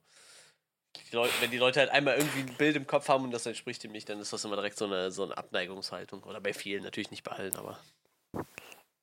Ich meine, die Sache mit dem Bart ist erst wirklich in Witcher 3 aufgekommen. In den Büchern ist er, glaube ich, sogar in der Geschichte mit, mit Foltest. Wie, wie hieß diese, diese Kurzgeschichte? Ähm, die hatte Ähm, welche meinst du? die mit der Strigger. Ähm, Ja, The das Witcher ja. einfach. Stimmt. Ja. Die eine, wo ich immer mit irgendeinem glamourösen Titel rechne und das ist einfach nur The Witcher. Ähm, aber ich glaube, da wird er sogar als glatt rasiert beschrieben. Oder, oder zumindest wird kein Bart erwähnt. So, er hat ein schnittiges Gesicht, bleich und, und alles drum und dran.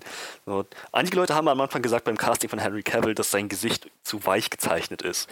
Und ganz ehrlich, bei dem, bei dem ersten Promo-Shot, damit, wo er die, die, diese kleine, dieses kleine Fläschchen da kippt, dachte ich, "Mm, ja, ja, könnte vielleicht sogar was dran sein. Aber wenn man ihn dann mal in voller Maske sieht, mit Dreck und die Haare so halb ins Gesicht hängen, so in Strähnen, so, das, dieses, das, das macht einfach was her, wenn, das, wenn, wenn alles stimmt, so von der Inszenierung, da kommt das schon rüber. Ähm, ja, Triss Marigold wird vom Charakter super getroffen. Sie ist eine intelligente Zauberin, talentiert definitiv und ähm, versucht das Gute zu tun, obwohl sie da am Hof nicht gerade die beste Stellung hat. Sie und Geralt entwickeln auch eine gute, gute Dynamik zwischen, zwischeneinander, arbeiten sehr gut zusammen als Team und überführen letzten Endes den Urheber des Fluchs und äh, zwingen ihn zu, zu, zu enthüllen, wie der Fluch gebrochen werden kann. Äh, jen, derjenige überlebt allerdings nicht, weil Geralt es nicht für nötig erachtet, ihn zu retten. Und ähm, ich schätze, das passt irgendwie zu Geralt, oder? Ja, Dieser, dieser Typ hat eine Menge Schaden angerichtet und er sagt auch zu ihm, du bist, würdest du einen Mann einfach so sterben lassen? Und Geralt sagt dann, so, du bist kein Mann. So, schätze mal, in Geralts Augen ist das ein Wurm oder ein Monster schon, in gewisser Hinsicht. Ähm, ja, ich, ich bin tatsächlich bei dem Punkt, dass ich sagen würde, Episode 3 ist in der ganzen Staffel meine Lieblingsepisode. So die, die Art und Weise, wie, wie, wie, wie Geralt in diese Episode reinstartet, so als völlig brotlos, mittellos und sich dann auf Triss trifft, die beiden zusammenarbeiten, diese De Detektivarbeit, die sie da erstmal leisten müssten, mit Hilfe von ihren Sinnen und magischen Fähigkeiten, ähm, bis, bis hin zu dem ganzen Komplott, was sich da gesponnen hat Ja. und wie das alles äh, revealed wurde, wie dann der, der, der Twist auch letzten Endes kam. Ähm, und ja, dann noch alles mit einem Knall endete, mit diesem, diesem sehr spannenden Kampf gegen die Strigger, bei dem es um sehr viel ging. Geralt wollte nicht nur eine Menge Geld kassieren, sondern er wollte auch am Leben bleiben gegen dieses supermächtige Monster. Und im Idealfall wollte er dieses Monster auch nicht töten. Wollte es nur bis zum Morgengrauen aus seiner Krypta fernhalten, damit es sich in, dies, in das Mädchen zurückverwandeln kann, das es ursprünglich mal gewesen sein sollte. Die Prinzessin, äh, die dem, dem, dem inzestuösen Verhältnis zwischen Foltest und seiner Schwester Ada entsprungen ist. Ja, ähm, wie, wie gesagt, meine Lieblingsepisode. Das Monster, die, die Strigger haben sie super ja. gut getroffen, fand ich. Das ist Sehr ein creepy. unheimliches, ekelhaftes Viech. Die Schreie, die Art und wie, wie schnell sich dieses Vieh bewegt, es war einfach so. Und plus, letztes Detail, was, was ich noch ganz nett fand, es wird klar, dass Geralt nicht der gewöhnliche Witcher ist. Er ist ein Witcher 2.0. Ähm, für diejenigen, die die Bücher gelesen haben oder irgendwas von der Lore kennen, so er hat extra Mutationen durchgemacht. Er ist ähm, quasi nochmal mal so ein extra super super Soldat unter den Witchern Captain gewissermaßen. Den. Und ich schätze mal, dass das rettet ihm letzten Endes auch gerade so das Leben, bis hin zu dem Punkt, dass er, dass, dass die kleine Ada ihm die Halsschlagader beinahe aufreißt und er kurz vorm Verbluten ist, wenn, nicht, wenn Triss ihn nicht noch rechtzeitig gefunden hätte. Ja, also ich äh, kann, kann mich da auf jeden Fall auch anschließen. Ich, äh, ich glaube, Folge 3, ja, also generell, also Folge 3, 4 ist ziemlich fetter One-Two-Punch, finde ich. Die Mhm. sind so die, die stärksten Episoden mit. Ähm, und ja, also die Inszenierung ist einfach wundervoll in dieser Folge, also sehr, sehr atmosphärisch. Man, man lernt wieder so eine kleine neue Kapsel, irgendwie so ein kleines neues, so eine Bubble irgendwie in dieser Welt kennen, an diesem, an dem, an dem Hof von Volltest und mit den Minenarbeitern und wie das so unterschiedlich sein kann, wenn dann, ja, wie, wie irgendwie die, die einfachen Leute darunter leiden und äh, die, die reichen Leute, die irgendwie da oben sind und ähm, dann irgendwo der Witcher dazwischen versucht zu interagieren und äh, dann auch bloß immer wieder Steine in den Weg geworfen bekommt. Und äh, ja, also die, die Strigger hat halt einfach einen wahnsinnigen Effekt. Ist also krasses, krasses Design. Das war schon wirklich in weit, fand ich, in die Horrorrichtung reingelehnt. Die, Mhm. die Aufmachung, wie sie, wie sie die eingeführt haben, das zu zeigen, überhaupt, dieses Konzept ist schon gruselig genug irgendwie, dass das halt ein Mensch ist, der so gezwungenermaßen irgendwie immer wieder diese Form annimmt und also so diese, dieser Gedanke von, da steckt irgendwo ein Mensch drin, ähm, ist schon, schon ganz schön, fügt dem Ganzen nochmal einen ganz, ganz anderen Schauer hinzu, finde ich. Und überhaupt auch die Quest dahinter, halt diese Person retten zu wollen. Also die, von der Inszenierung dann, also die, die, der Kampf ist halt ziemlich gut gemacht, vieles ohne Dinge zu erklären. Also es ist einfach so Visual Storytelling. So ich einfach toller Moment irgendwie, wenn Geralt in den Sarkophag klettert und dann mit dem Zauber irgendwie einfach alles versiegelt, ohne dass sie halt extra nochmal erklären müssen oder erklären, die Zeit nehmen, das zu erklären. Mhm. Oder er mit sich selbst reden muss oder irgendwer, der ihm zuruft oder was weiß ich. Oder sie im Vorfeld das irgendwo erklären müssen, sondern so einfach durch das, was passiert, dass man das selbst schließen kann, was da passiert. Das finde ich sehr cool. Ähm, und dazu ist die Folge, finde ich, sehr tight. Also die fügt sich halt sehr gut. So, wir kommen später noch dazu, aber so dieser Plot um, um Geralt und die, die Strigger und, und irgendwie seinen Kampf, diese, diese Prinzessin da zu retten, ähm, fügt sich, finde ich, sehr, sehr gut in, in Jennifers Kampf auf ihrer Seite, den sie da führt Ja. und, und irgendwie darum kämpft, sie selbst sein zu können und wie sich selbst retten will. Und also das fügt sich einfach alles sehr, sehr gut ineinander. Und ähm, es gab jetzt in der, in der zweiten Folge von dem Podcast war das eben auch, wo es vor allem um Jennifer ging. Und dann sind sie noch ein bisschen auf die Folge eingegangen. Und der Regisseur der Folge hatte dann gesprochen, der Alex Garcia Lopez. Und das war ganz spannend oder was ganz, ganz interessant, weil der hat meinte, äh, also er meint auch selbst so, er äh, ist jemand, in der in Regisseurskreisen ähm, als, als wet bekannt ist.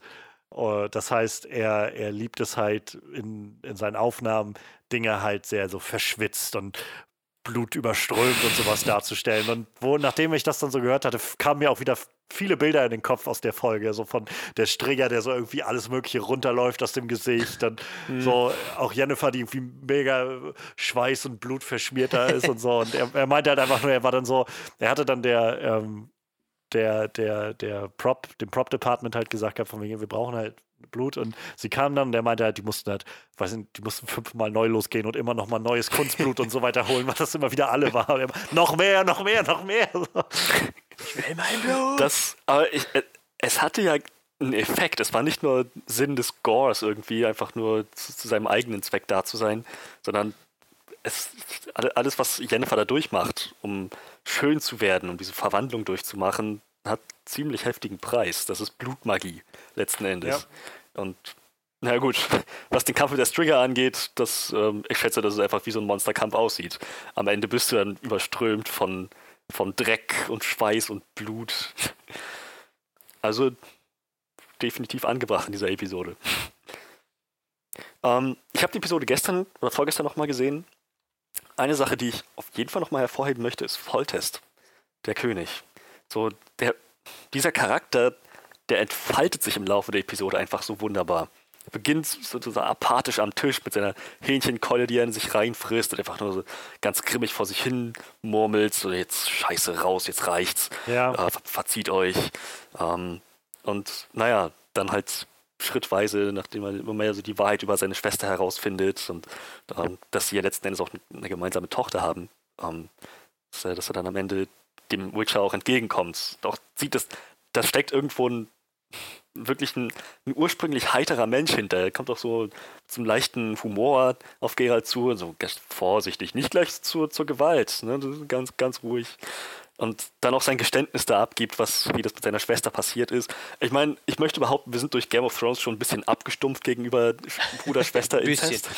so, das ist nicht mehr so der Tabubrecher, wie er wahrscheinlich 2011 noch war. Ähm, aber ich, ich muss trotzdem sagen, sie haben es sehr ja, sehr, sehr menschlich dargestellt, Ja. wie er darüber redet, wo er so meint, wir haben beide versucht, dagegen anzukämpfen, so- sowohl sie als auch ich. Aber das ist, das ist eben Liebe. Und ähm, das ist ein wunderschöner Ausspruch. So, für alles, was die Liebe erleuchtet, wirft sie sehr lange Schatten.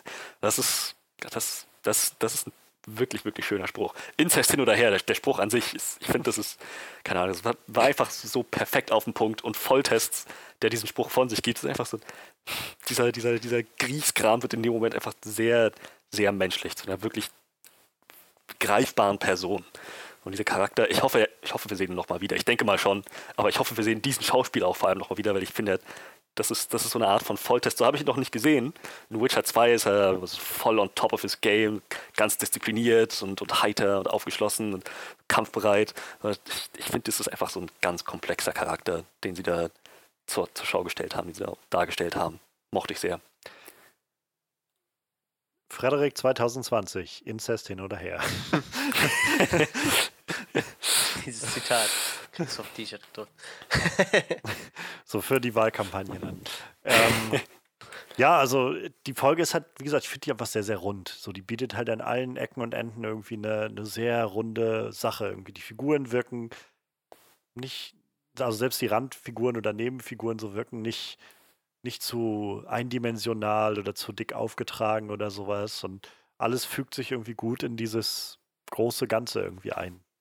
Und ich meine, Volltest ist ja dann auch jemand, der am Ende der Staffel nochmal auftaucht. Also wenn auch nur ganz kurz, aber er taucht ja nochmal auf. Also Ja, ich denke mal, Ja. der wird wahrscheinlich dann auch nochmal, also ich kann mir gut vorstellen, dass er später auch nochmal auftaucht in den kommenden Staffeln.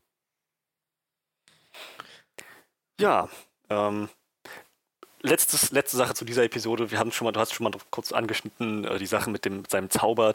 Ähm, sie haben halt auch da die Liebe zum Detail. Die, die Art und Weise, wie, wie Geralt eben genau diesen Zauber auf die Innenseite des Sarkophags wirkt, ist halt ein Buchzitat, eins der bekanntesten überhaupt, ähm, so eins zu eins daraus übernommen. Ähm, bis hin zu dem, bis zu diesem kleinen Moment, wo Geralt da am, am morgens aufwacht, Ada so zu 90 Prozent schon verwandelt vorfindet und dann so sein, sein, seine, sein Schulterpanzer, seine Schulterplatten, dieses, diese, dieses gehärtete Leder so halb von seiner Schulter runterhängt und er sich dann so einfach unvorsichtig wird, das fallen lässt, weil er sagt, na gut, Kampf ist vorbei. Und das ist dann genau die Seite, genau die Stelle, wo er da ihm reinbeißt. So, wo man denkt, das wäre das mal nicht sehr clever, dass er das gemacht hat. ähm, also sie, sie, haben, sie haben auch da große Liebe fürs, Ja, und fürs tatsächlich- Detail. Und ja, das, das Irden-Zeichen war in dieser Episode äh, ausschlaggebend. Tatsächlich war das die Kurzgeschichte, die ich so äh, halb, dreiviertel gelesen habe und ich Pub sind natürlich nicht mehr 100% präsent, aber ich glaube, die sind schon sehr, sehr nah an dem, was in dem Buch stand. So. Das, also die, die nehmen sich schon wirklich das Buchwerk zu Herzen. So. Das Ja. finde find ich immer ganz cool, wenn man das macht. Also wenn man das Das eine Detail, wofür ich dankbar bin, dass sie das rausgelassen haben, war, dass diese, ähm, dass diese Kurzgeschichte, das Kurzgeschichte im Prinzip so beginnt wie die erste Episode mit Renfrey. Geralt kommt da in eine Bar, wird angepöbelt, aber er schlachtet halt die Leute dann ab, wenn die auf ihn losgehen. Und, und, und zwar auch mit einer ziemlich klaren Absicht, so um, um zu, dem König zu zeigen, hier ist jemand angekommen, der sich um Sachen kümmert. Also ich, ich bin recht froh, dass sie das in der Episode nicht so gemacht haben. Sowohl in der Sache mit Renfrey als auch jetzt speziell in der Kurzgeschichte ähm, mit der Strigger. Das, das, ich hätte, glaube ich, das hätte Geralt in einem sehr merkwürdigen Licht dastehen lassen, Ja. nach allem, was wir vorher von ihm gesehen haben. Ich glaube auch. Ja, ähm, ja, er, er schafft es. Er löst den Fluch. Und ich bin gespannt, ob wir Ada noch mal wiedersehen. In- Inwiefern sie. Gibt es immer so verschiedene Interpretationen. In den Spielen ist sie, kriegt sie ihre, ihre, ihre vollständige geistige Leistungsfähigkeit wieder, obwohl sie ähm, nach dem Fluch irgendwie Maß zurückgeblieben ist. Ähm, in den Büchern geht Sapowski auf, auf, nicht mehr weiter darauf ein. So mal so, mal so. In einigen einigen äh, Interpretationen, Übersetzungen wird dann dargestellt, dass sie doch wieder ganz geheilt ist. So, es ist sehr, sehr vage. Also mal schauen, was dann auf uns zukommt. Ja, das war Episode 3. Noch Gedanken dazu, bevor wir weitergehen? Ja, also bei mir nicht. Gut. Da sind wir jetzt bei Episode 4. Ähm, wie gesagt, die Leute kennen Geralt, suchen explizit nach ihm für spezielle Aufträge. Sie mögen ihn, sie bezahlen ihn gerne, sie, sie wissen seine Arbeit zu schätzen. Und ähm, ja, Jaskier denkt sich, jetzt ist doch der perfekte Zeitpunkt, um vielleicht mal einen Gefallen einzufordern. Er soll nämlich spielen in der Burg von Queen Calanthe auf Sintra und äh, weiß, dass er dort einigen Gestalten begegnen wird, äh, deren Töchter, Mütter und Frauen er verführt hat und die ihm entsprechend das Fell über die Ohren ziehen wollen. Und er sucht einen, braucht, denkt sich, Gerald wäre doch der perfekte Bodyguard für diesen, für, für diesen, für diesen Anlass. Und äh, ja, so, so beginnt dieses, dieses Abenteuer. Gerald mal in mal was in einer ganz anderen Umgebung, nicht bis zur Hüfte in irgendeinem Schlamm oder überströmt von Blut und, und, und, und verletzt bis zum geht nicht mehr, äh, sondern in einem Palast in vornehmer Gesellschaft, mehr oder weniger vornehm, äh, ganz feiner Kleidung, in, in einem edlen Anlass. Die, die Tochter der Königin Pavetta soll vermählt werden. Ja, ähm, also im Großen und Ganzen, Johannes, du hast schon mal gesagt, das ist auch das sehr starke Episode. Ähm, angefangen von einfach der Art, wie Queen Calanthe dann zu sehen ist, äh, in, ihrer, in ihrer Blütezeit als junge Frau noch. Ähm, ich schätze mal auch der Moment, wo dann spätestens auch allen Zuschauern klar wird, wir haben sie mit mehreren Zeitebenen zu tun. Ja. Weil wir Calanthe in Episode 1 definitiv haben sterben sehen. ähm, und äh, ja, ja, bis, bis, bis hin dann zu, zu, der Art und Weise, wie sie sich einfach die Zeit nehmen, diese einzelnen Charaktere, die da aufeinandertreffen, auch dann entsprechend ein bisschen zu beleuchten. Krachan Crate wird das erste Mal ein bisschen gezeigt. Drake Bondu, der Bade, wird, äh, der wird später noch auf jeden Fall noch mal eine Rolle spielen. Ähm, Pavetta äh, wird, wird in ihrer wird gezeigt, einfach wie, wie verzweifelt sie in die Situation ist, dass sie jetzt jemanden zwangsheiraten muss. Das ist eine arrangierte Ehe. Ähm, ihre Mutter auch sagt, jetzt hab dich mal nicht so. Und sie ganz offensichtlich nicht so, nicht so zufrieden damit ist, viel eher ihrem Herzen folgen möchte, jemanden heiraten möchte, den sie tatsächlich liebt. Ähm, naja, bis zu dem Punkt, dass dann dieserjenige auch auftaucht und die Problematik mit sich bringt, dass er verflucht ist und viele Leute ihn als Monster sehen, unter anderem auch die Königin selbst. Naja, äh, alles eskaliert, alle gehen aufeinander los. Erst äh, die Wachen auf Juni, wie er heißt. Mhm. Dann äh, Gerald und Juni gegen die Wachen. Dann Ace, weil er sagt, Moment mal, das ist das Gesetz der Überraschung, das hier gerade berufen wurde. Das muss, das muss geehrt werden. Das war ähm, die Ich möchte an dieser Stelle auch nochmal anmerken, was für einen herrlichen Schauspieler sie für Ace Tuirsach gewählt haben. Der macht das so großartig. You kill them, kill me. So, badass, absolut badass. Ähm, und dann Kalante, die sagt, so gut, jetzt, jetzt reicht es aber auch wirklich. Jetzt, so, mit, sie hat ja was am Laufen mit, mit, mit Ace. Ähm, hat ja an dem Zeitpunkt, erfahren wir ja am Ende der Episode, dass sie seinen Heiratsantrag da schon angenommen hat und dann gesagt hat, gut, Schluss jetzt mit dem ganzen Abschlachten, jetzt reicht's, jetzt, jetzt reden wir mal. Ähm, ja, äh, auch sie kann sich aber dann nicht äh, lang genug zurückhalten. Auch sie versucht, äh, Juni einen Dolch in den Hals zu rammen. Der arme, der arme Mann. Das ist einfach nur ein verfluchter Kerl. Im wahrsten Sinne des Wortes, ja. Der das Gesetz der Überraschung ehren möchte. Und ja, ähm, es geht letzten Endes alles noch gut aus. Es stellt sich heraus, Pavetta ist ein Medium der Magie, sogar ein sehr mächtiges. Äh, Gerald und Maussack, äh, ähm, Ermion, wie auch immer, Moisack, was auch immer, schaffen es gerade so mit Mühe und Not, sie sie auszuknipsen für einen Moment ihren, ihren, ihren magischen Tantrum da in den Griff zu kriegen. Ähm, und die Episode endet sehr, sehr auf einer sehr heiteren Note. Die Königin sieht ihren, ihren Fehler ein. Äh, alle sind sich einig, dass das, dass das jetzt vom Schicksal vorgesehen ist, diese Liebe, diese Ehe zu schließen. Pavetta und Juni heiraten. Und äh, als nette kleine Überraschung und vielleicht auch einfach so ein bisschen als, als einfach so ein, so, ein, so ein Moment, der vom Schicksal zwar vorgegeben war, aber der, den so, ein, so ein Typ wie Gerald als Mensch einfach niemals hätte kommen sehen. Also jemand, er ist halt nicht jemand, der an Schicksal glaubt. Und dass er dann gerade am Ende in der Situation ist, dass, dass er entscheiden muss, äh, wie, wie lasse ich mir jetzt das vergelten, was ich diesem Mann gerade Gutes getan habe, dann der ganz offensichtlich möchte, dass, dass diese Schuld beglichen wird, damit er nicht das Gefühl hat, äh, er, er lebt jetzt jahrelang mit, mit, dieser Schuld auf seinem Rücken gegenüber Geralt of Rivia. er nimmt es nicht ernst. Er sagt einfach so, ja, keine Ahnung, dann, dann mache ich so wie du. Kein, ich will jetzt kein Geld oder sonst irgendwas. Einfach das, was du nicht erwartest, bei dir zu Hause findest. Irgendwie so. Irgend, wahrscheinlich irgendein so Brotkorb oder unerwartetes, äh, unerwartetes, keine Ahnung, ein Fohlen vielleicht, ein neues Pferd im Idealfall, das schon mal Nachwuchs ist, falls, falls die nächste Plötze stirbt. Aber nein, stellt sich aus, Pavetta ist schwanger. Und äh, nachdem sie sich übergibt, gucken einfach alle nur Gerald an. Für allen klar ist, was das bedeutet. Und ihm ebenfalls. Und das ist so ein herrlicher Moment, so Henry Cavill diesen, diesen Witcher-Moment so rausholt, was Gerald einfach so, so ausmacht. ein herrlicher Gerald einfach in dem Moment so. Fuck. sich umdreht und geht. Und sie nehmen sich das lässt sich das nicht wegnehmen, da schon vorzubereiten mit Mausack. So, Moment mal, das ist dein Schicksal, dieses Kind ist dein Schicksal. Du darfst, eigentlich solltest du dich jetzt nicht davon abwenden, sonst könnte das böse enden. Aber auch da, er bleibt stur, er lässt sich nicht umstimmen. Er sagt, es gibt kein Schicksal, das war alles nur unglückliche Verkettung von Umständen, ich bin dann mal weg. Und ja, das, das Ende der Episode ist dann so im Prinzip der, der Epilog von den Kriegszuständen aus Episode 1. Sintra steht in Flammen, die Königin ist tot, Maussack in Fesseln. Ähm, und die, die, ist noch ein bisschen Leichenschändung mit drin am Ende. So, das Schicksal hätte es vielleicht anders kommen lassen, wenn Gerald sich anders entschieden hätte. Tja, man kann es nicht vorhersehen. Aber naja, ich meine, letztendlich scheint ja für Redtree schon festgestanden zu haben, dass das Mädchen äh, immer bei ihm sein wird. Und ja.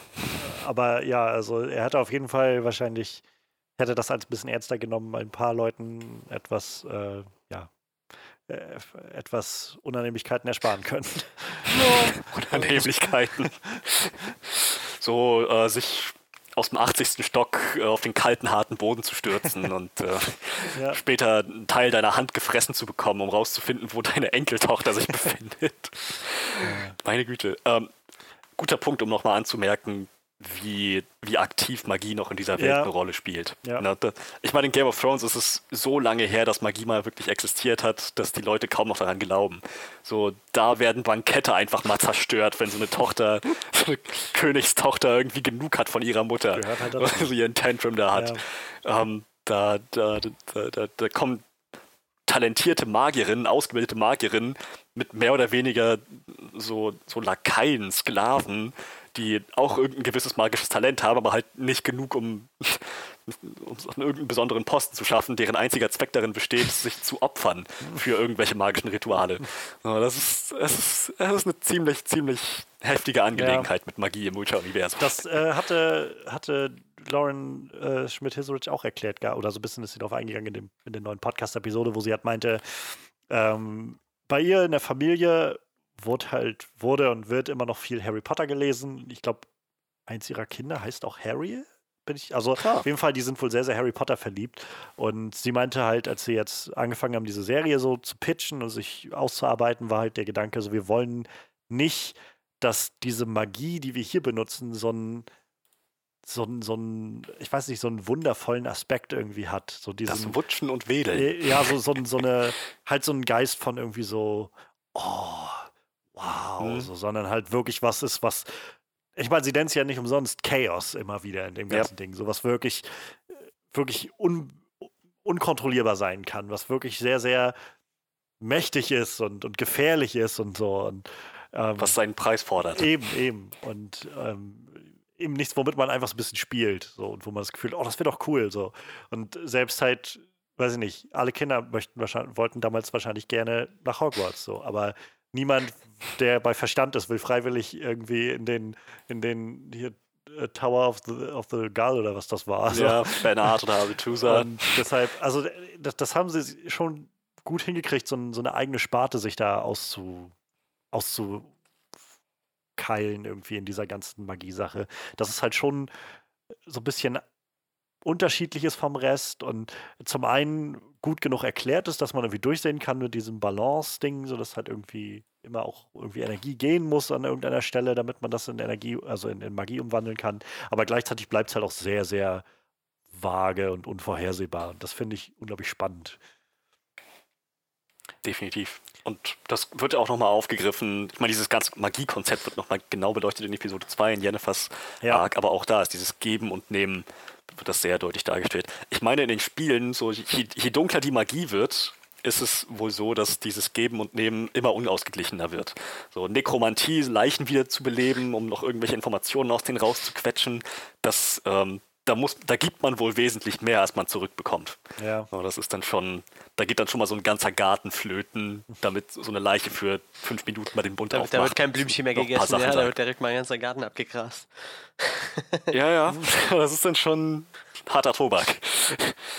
Übrigens, ähm, ich habe hier eine, eine Timeline gefunden. Ich weiß nicht, wie offiziell die ist, aber nach der Timeline ähm, beginnt Geralds Geschichte in Folge 1 ungefähr 30 Jahre vor dem Fall von Sintra. Ähm, die Folge 2 spielt dann ungefähr, was sind das ungefähr sieben Jahre danach. Dann Ja, von ja. 2 zu 3 ist, schätze ich, zwei Jahre dazwischen. Und von 3 zu 4 sind es dann fünf Jahre dazwischen. Fünf? Okay. Genau, Naja, und, gut. und genau diese Folge 4 ist jetzt dann 15 Jahre vorm Fall vor Sintra. Gut, aber das, das ergibt auch Sinn. Obwohl 15. Warte mal. Ist, also das heißt, Siri ist 15, wenn Sintra fällt. Ähm, so ungefähr müsste sie ja dann sein. Also wahrscheinlich vielleicht ein bisschen jünger, 14 oder so. Je nachdem, wie wann die Geburt ist, aber so in dem Dreh wird es wohl sein. Oh, ähm, eine Sache noch genau zu dieser Episode. Das, das ist ein Detail, das mir, das ist das eine, wo ich vorhin meinte, allein dafür lohnt sich das, den ganzen Podcast nochmal aufzunehmen. Ähm, natürlich scherzhaft. Das heißt, wir schalten Aber jetzt ab. Oh, die Aufnahme ist abgeraucht. Ah, der- die, dieser Moment, wo Kalanthe den Dolch zieht und die Uni damit abstechen will und Pavetta so ausrastet, dieses Ja. Nein schreit, Dies- dieser, dieser No-Schrei, wo sich die Zeit verlangsamt und so ihr Schmerz, grandiose Schauspielerin übrigens, ähm, diese, dieser ganze Schmerz sich entlädt und sie ihr- ihre Magie einmal loslässt, ohne es wahrscheinlich kontrolliert zu wollen oder so. Ähm, das ist genau derselbe Schrei, den man dann an, an, am Anfang von Ciris Traumsequenz hört, wo sie da noch bei den Driaden ist. Da hört, sie, hört man auch so, no! Das ist derselbe Schrei von Pavetta, von ihrer Mutter. Das sind halt beide mit diesem magischen Talent ausgestattet und hatten jetzt anscheinend so, hat im Prinzip ihre Mutter schreien hören. Das ist, das ist, das ist so ein nettes Detail. Die sind auch nicht weiter drauf rumgeritten oder so, aber es, es war definitiv Pavetta, die da geschrien hat am Anfang von Ciris Vision. Von, von dem Fall von Sintra und alles blutrot, Nilfgaarder greifen alles an. So, wo sie dann, ich weiß nicht, ob ihr euch den Mo an den Mo Moment erinnert, Also wo ich sie bei erinnere den mich an Triaden die- wieder aufgewacht Ich ist. erinnere mich an die Vision, aber ich habe jetzt nicht mehr im Kopf, dass da noch ein Schrei war. Aber ich, ich Ja, glaube dir das. Die Vision also. begann im Prinzip mit so einem No. Das, ja. Net, nettes, nettes Detail auf jeden Fall. Aber wo wir gerade schon da sind, also dann will ich es bloß auch noch kurz einwerfen. Ich finde die, ähm, die Schauspielerin von Calante auch sehr, sehr beeindruckend. Ja. Also die hat sehr, sehr, äh, Jodie May heißt die Dame. Und die hat äh, sehr, sehr viel, weiß ich nicht, also hat, hat sehr, sehr schnell sehr, sehr viel Sympathie irgendwie gesammelt bei mir. Mit den wenigen Momenten eigentlich, die sie hat in der Serie. So viel sind sie ja nicht. Aber Das, obwohl ihr Charakter echt fragwürdig ja, ist. definitiv. Und äh, das, also es ist nicht so, dass ich das unter den Teppich kehre, irgendwie durch die gute Performance oder so, aber ähm, es, es ist, macht Spaß, dir zuzugucken, einfach. Ja, definitiv. Die genießt das, glaube ich, sehr, einfach diese. Oder und dann mal davon ab, es ist sowieso spannend, mal so eine, so eine Warrior-Kriegerin halt zu sehen, so eine Königin, die halt eben auch anpackt. Und, Ja. und das gibt dem Ganzen gleichzeitig nochmal so einen neuen Spin irgendwie. Also, Geralt ist an der Stelle schon Geralt of Rivia. Er wurde schon zum Ritter von Rivien gesch geschlagen. Und wenn man dem Source Material glauben kann, dann war das auch von so einer Warrior-Königin. Mief, Königin von Lyrien und Rivien. Und mal, mal gucken, ob wir da noch irgendwas zu sehen bekommen Ja. in der Richtung. Weil letzten Endes war das mehr oder weniger Zufall, dass er da in der Schlacht gelandet ist zwischen ihr und einer Ja. nilfgaardischen Truppe und dann einfach gesagt hat, okay, ich muss jetzt über dieselbe Brücke wie sie. Ich schätze, ich schlachte jetzt mal die Leute ab, die mir im Weg stehen. Und dass sie dann gemeint hat, so, das, das war awesome, knie dich hin. Oh, ich sehe gerade, ähm, die Jodie May, die Schauspielerin von Calante, hat Maggie the Frog in Game of Thrones gespielt. Stimmt! Okay. Sie kam mir auch so ein bisschen bekannt vor, aber. Also äh, für, für die, die es vielleicht nicht mehr im Kopf haben, Maggie the Frog taucht bloß in einer Episode auf, und zwar in der ersten von Staffel 5 und war die äh, die Magierin, Zaubererin, wie auch immer, Hexe, die ähm, in dem Flashback der jungen äh, Cersei ihre Zukunft vorausgesagt hat. Jetzt, wo du sagst. Aber ja, ich kann mich sogar noch sehr genau an ihr Gesicht erinnern und alles drum und dran. Das hätte ich nicht mehr auf dem Schirm gehabt. Also auch aus Maggie the Frog. Nicht schlecht. War nicht die einzige Game of Thrones Schauspielerin, die wir nee, da gesehen haben, ne? Ein, zwei Leute tauchten da auf. Und wahrscheinlich, wenn man noch genauer suchen würde, bestimmt noch mehr so in kleineren Rollen oder so. Mal gucken. ich meine, sie haben irgendwas gelesen zu haben, dass sie jetzt den, den, ich glaube, den Typen, der den, äh, der den Night King gespielt hat oder so, haben sie jetzt verpflichtet für die zweite Staffel oder irgendwie sowas in der Art. Ah, ja, okay. Also. Der ist äh, gern gesehener sowas. Gast auf den Comic-Cons tatsächlich. Und auch sehr beliebt, glaube ich. Obwohl es ja, ich glaube, prinzipiell eigentlich eher ein Stuntman ist, ne? Also der, der Mann, der den gespielt hat. Ich glaube, der ist eigentlich ein Stuntman, der einfach nur die Maske aufgesetzt gekriegt hat. So. Aber ich meine, der hat ja auch weder viel Mimik noch viel Text, ne? er lächelt einmal ganz kurz im Mundwinkel, wenn die Sache mit dem Drachenfeuer nach hinten losgeht. Also ich will mich nicht zu weit aus dem Fenster lehnen. Vielleicht war es auch nicht der, aber es war auf jeden Fall irgendein Schauspieler, von dem sie, wo noch fett die Überschrift halt war aus Game of Thrones, der wird jetzt gecastet für die Rolle. Oh, warum nicht? Ich weiß halt nicht mehr genau, wer es war, aber auf jeden Fall war da jemand. Uh, hier, der Schauspieler von Villain Trettenworth, von Board Three Jackdaws, das war doch der von der Nachtwache, oder? War doch so, ne? Ähm, ja, ich glaube schon, ja.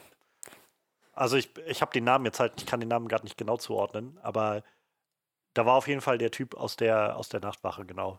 Der äh, der Aria mit Richtung Mauer nehmen wollte und dann nachher auf dem Weg dahin nicht mehr geschafft hat.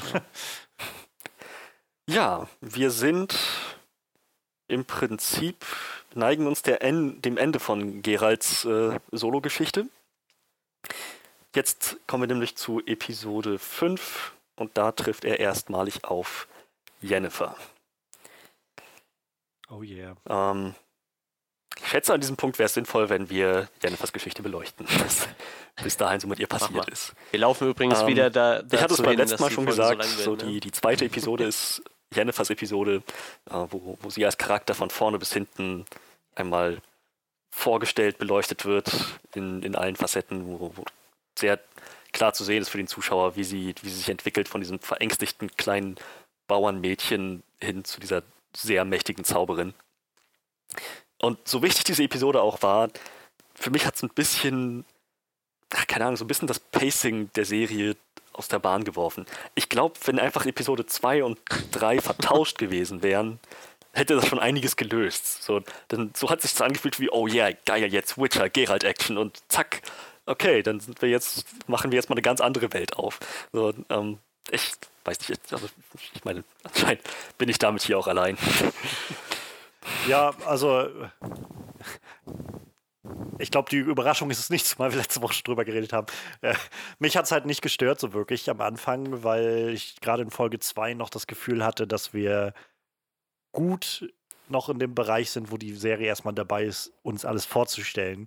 Und ich noch nicht so das Gefühl hatte von, ähm, ja, so, du hattest halt, glaube ich, letztes Mal auch schon den, den Vergleich gebracht mit der ähm, sieben, Stranger Things. Genau, siebten ja. Folge äh, von der zweiten Staffel Stranger Things, wo es einfach komplett dann auf einmal der Fokus auf Eleven war. Und ähm, also ich, ich kann den Vergleich sehen, aber für mich ist halt der Unterschied, dass ähm, bis zu dem Punkt halt die Story schon richtig im Gang war bei, bei Stranger Things. Und da, ich meine, ich habe kein großes Problem mit der Folge, aber ich kann es nachvollziehen ähm, dass Leute sich daran stören. An dem Punkt ist es halt die zweite Folge erst gewesen der, der Serie und dadurch habe ich halt noch nicht das Gefühl gehabt von, oh, jetzt bremst sie aber schon wieder ganz schön aus irgendwie oder so, was gerade losgegangen ist, sondern, naja, ich habe halt ziemlich gut das Gefühl bekommen von, die erste Folge war halt so ein Gerald-Abenteuer und jetzt ist wieder ein anderes Gerald-Abenteuer und gleichzeitig noch die Story von, von Jennifer. Und diese Welt der Magie fand ich halt einfach spannend genug, dass ich da, dass ich da gerne mit eingestiegen bin. Und also mich da auch ziemlich gut durch die Folge habe durchziehen lassen und durchtragen lassen, ohne dass ich das Gefühl bekam von, ah, jetzt, also langsam könnte es mal wieder zurück zu Gerald gehen oder so. Zumal ein bisschen Gerald-Action haben wir bekommen in der Folge. Ja. Ne? Nur äh, der, der, Hauptfokus lag auf Jennifer. Und ich würde auf jeden Fall zustimmen in dem Punkt, dass diese, dass die Art und Weise, wie Magie vorgestellt wurde, dass Jennifers Geschichte an sich, mit, dass die Episode immer noch super funktioniert, ähm, an, an, und für sich allein betrachtet. Äh, ja, dann, dann schauen wir doch mal. Jennifer beginnt als ähm, nicht wirklich Missgeburt, aber sie hat eine Fehlbildung äh, im Gesicht und am Rücken. Ähm, die Gründe dafür erfahren wir später noch. Äh, sie wird, sie ist in ihrem Dorf nicht besonders, nicht besonders mit Respekt beachtet, behandelt. Sie wird gemobbt von den anderen, sie wird von ihrem Vater verachtet, letzten Endes für vier Mark verkauft an, an de Vries.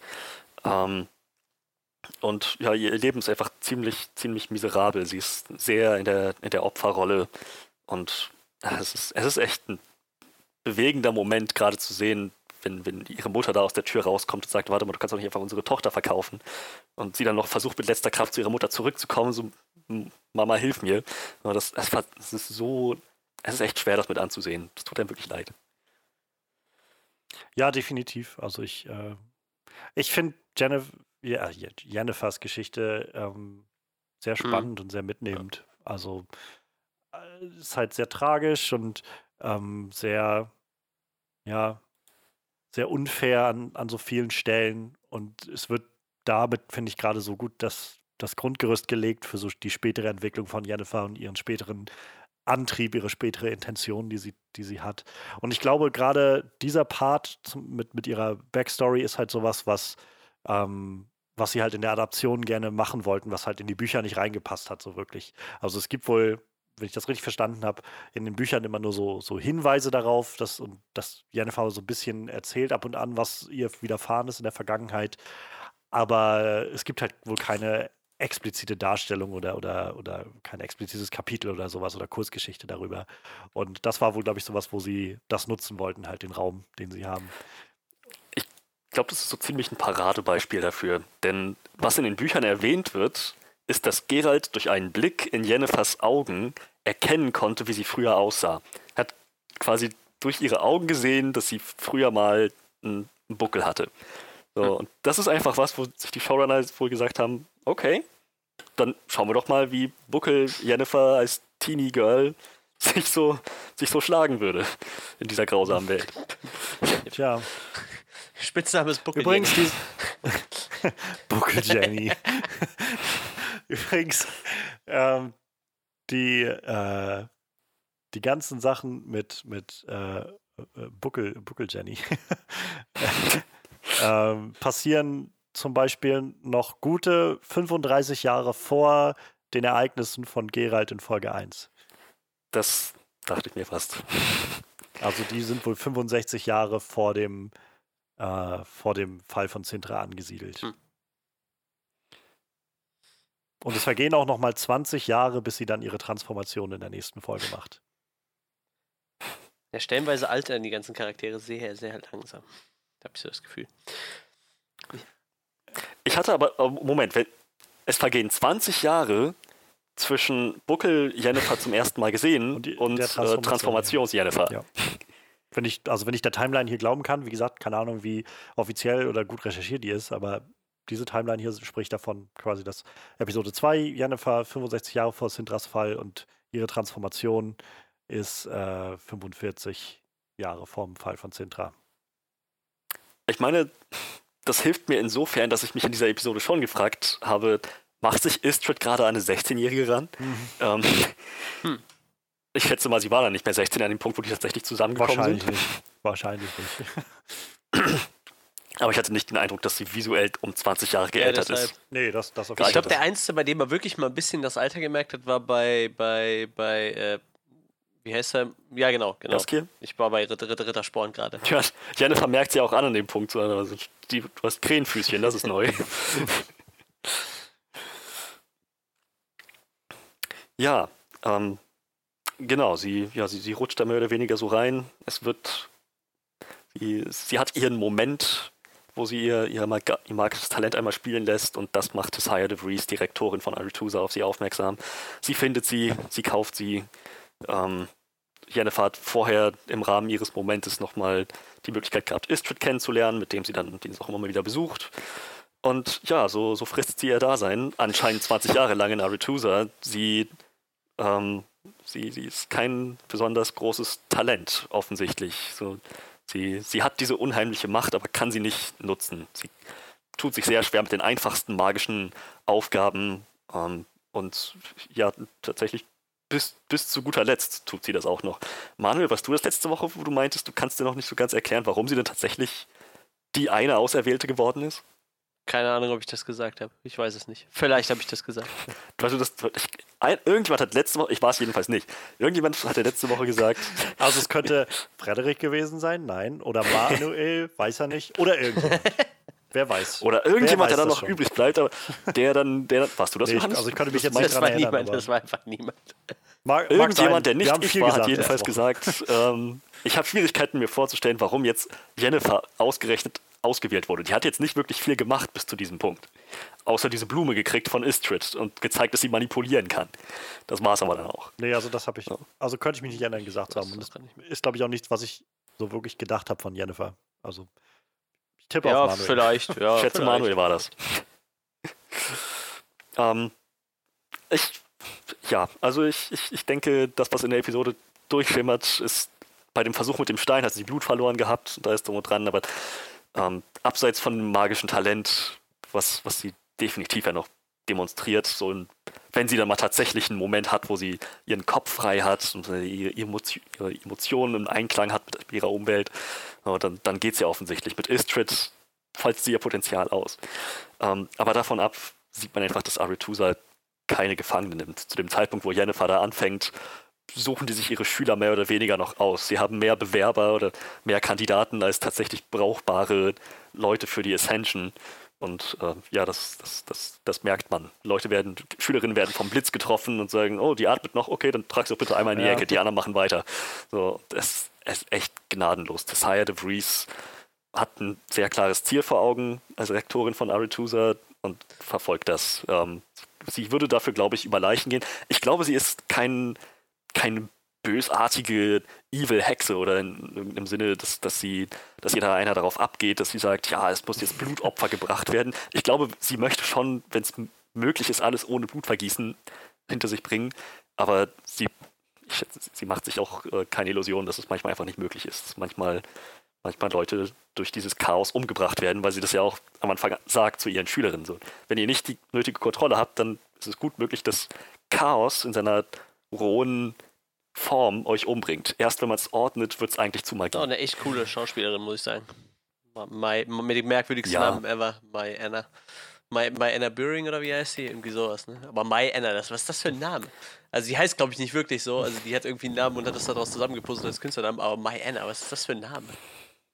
Ich, würde es, ich glaube tatsächlich, also so wie es geschrieben nee, ist, es ist würde ich sagen. schwedischer Ja, die heißt aber Anna, bla bla Also- bla, irgendwas. Warte, warte, ich sag's dir. Anna Margaret May Rentape. Keine Ahnung, wie man den Nachnamen ausspricht. Also sie heißt eigentlich Anna, aber sie hat aus Anna und irgendwo hat sie einen Mai im Namen, hat sie dann Mai Anna draus gemacht als Künstlername. Das ist schon irgendwie merkwürdig. Also bei, bei, bei IMDb steht halt auch tatsächlich als Vorname auch. Also sie, dass sie geboren wurde als Myana, würde ich es wahrscheinlich aussprechen. Ja, Myana Schweden. Margaret Buring Rantape. Ja, weiß ich nicht. Also ich, ich So, äh, bin tatsächlich gerade bei wer Wikipedia. weiß, ne? also- da, da ist halt auch Mai und Anna dann groß geschrieben. Also das Anna, das Ja, ist ja. halt irgendwie total merkwürdig ja auch. als Name. Wie gesagt, also ich würde fast tippen, dass das so ein bestimmt eine schwedische, eine schwedische Form einfach ist. Sowas gibt es vielleicht dann in Schweden. Kleine Anna oder so. Ja, irgendwie so. Andy, kleine. Ach nee, warte, das war was anderes. Oh Gott. Die Lütte. ähm, also ja, ich, ich, ich mag halt, also die Schauspielerin ist gut. Ich finde sie halt einfach so unglaublich undurchsichtig und, und ich glaube, das ist es halt, warum ich mit, mit Jennifer so gut mitempfinden kann in dieser, in ihrer ganzen Arc, die sie irgendwie über diese Staffel hat, weil ich sehr gut irgendwie das Gefühl kriege, dass diese, diese Akademie, die sie da haben, wenn man das dann so nennen will, ähm, wo man Leute kauft und zwingt, irgendwie da diese Ausbildung zu machen oder zum Aal zu werden oder so. Ähm, das, das ist halt sowas, wo ich, wo ich dann das Gefühl, wo ich mich dann, ja, weiß ich nicht, wo ich dann so denke, diese Institution ist schon ziemlich scheiße irgendwie. Das ist schon Mhm. ziemlich zwielichtig. Es nimmt Leuten ihre, ihre Zukunft. Das ist ja nicht so, als ob sie denen einfach Chancen ermöglichen, sondern sie sagen ja selbst irgendwie, entweder ihr lernt das halt oder ihr sterbt hier. So. Und das ist ja. Oder ihr werdet unsterbliche Aale. Ja, wow, toll. So. Das ist halt, wo ich dann denke, also, keine Ahnung, ich finde es halt unglaublich zwielichtig und halt gerade, dass sie so diese, dass sie den, den Leuten da ihre eigene Selbstbestimmung irgendwie wegnehmen und sie in diese, dieses System reinwerfen und sie halt formen da drin. Und da, das ist halt, warum ich dann mit mit Jennifer später gut mitempfinden kann, wenn sie halt an den Punkt kommt, irgendwie zu sagen, ich will irgendwie meine eigenen, mein eigenes Leben wieder haben und irgendwie selbst filmen können. Dann, ähm, es gibt gerade in der, ich glaube, das ist auch in der, der zweiten Folge, ähm, gibt es dann halt einen Moment, der Jennifer, glaube ich, sehr prägt in ihrem Gespräch mit, mit der äh, Tisana, ist, ist es dann, glaube ich, ähm, wo sie nämlich wo die nämlich zu ihr sagt, ähm, selbst wenn du halt schön wärst, du wirst nie jemanden finden, der dich mhm. wirklich liebt. Und ich glaube, dass das halt genau das ist, was Jennifer umtreibt. Also es ist auch was, was mir jetzt beim erneuten Schauen der zweiten Folge noch konkreter irgendwie aufgefallen ist. So dieser Gedanke von Jennifer, die, naja, ihr Leben lang irgendwie aufgewachsen ist, ohne menschlichen, nennenswerten Kontakt, ohne dass jemand sie wirklich bedingungslos lieben konnte. So ihre Mutter schien jetzt ein bisschen upset, aber ansonsten wurde sie verkauft von ihrem Vater, der noch gesagt ja. hat, du bist keine Tochter von mir. Ähm, ist sie auch technisch gesehen. Ja, aber äh, ja, und dann landet sie irgendwie in dieser Einrichtung und fängt dann mit dem, mit dem Typen da was an, dessen Namen ich schon wieder vergessen habe. Und Istrid. Istrid, genau. Wo dann aber auch rauskommt, dass das so ein bisschen mehr als nur eine, einen Effekt haben könnte, als einfach nur, ich wir sind uns sympathisch so oder so. Und äh, naja, das, das steigert sich halt dann bis, wenn sie irgendwann ähm, Gerald trifft und selbst da immer wieder die Frage aufgeworfen wird, wie re real dann ihre Liebe da eigentlich ist und so. Also ich finde das sehr, sehr gut umgesetzt, sehr, sehr angenehm. Ähm, ich, ich, ich, lese hier gerade bei, bei der Miana, also Miana Buring, wie auch immer, in ihrer IMDb und äh, sie hat in so, sogar in äh, Witcher 3 Blood and Wine eine Stimme gesprochen. Wen? Wen hat sie gesprochen? Äh, wow. ähm, Anna Henrietta. Holy shit! Stimmt! Jetzt sag, Stimmt. Jetzt sag wirklich, du weißt, wer das ist. Ich, ich wusste, ich habe dieses Gesicht schon mal gesehen und ich, ich, das war wahrscheinlich auch auf genau dieser IMDb-Seite, ist nur zwei Jahre her. Sehr gut möglich. Das ist eine Meisterin der Akzente, muss man dann sagen, weil Anna Henri Henrietta hat so ein sehr ausgeprägten südländischen, nilfgardischen Akzent. Das ist, wow. Talentierte Frau. Schön, dass sie dann ja, da jemanden übernommen haben oder so, ich weiß es nicht. Nicht. Vielleicht kriegen wir noch äh, Laura Doddington zu hören oder zu, zu sehen in der Witcher-Serie, die halt ähm, auch eine sehr prominente Rolle in Blood and Wine gespielt hat und in dem wahrscheinlich bekanntesten Witcher 3-Trailer, A Night to Remember die, die Vampirfrau.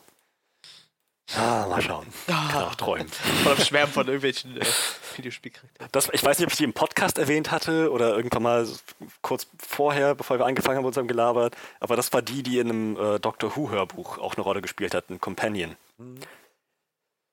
Das ist Laura Doddington, sehr, auch sehr talentierte Schauspielerin.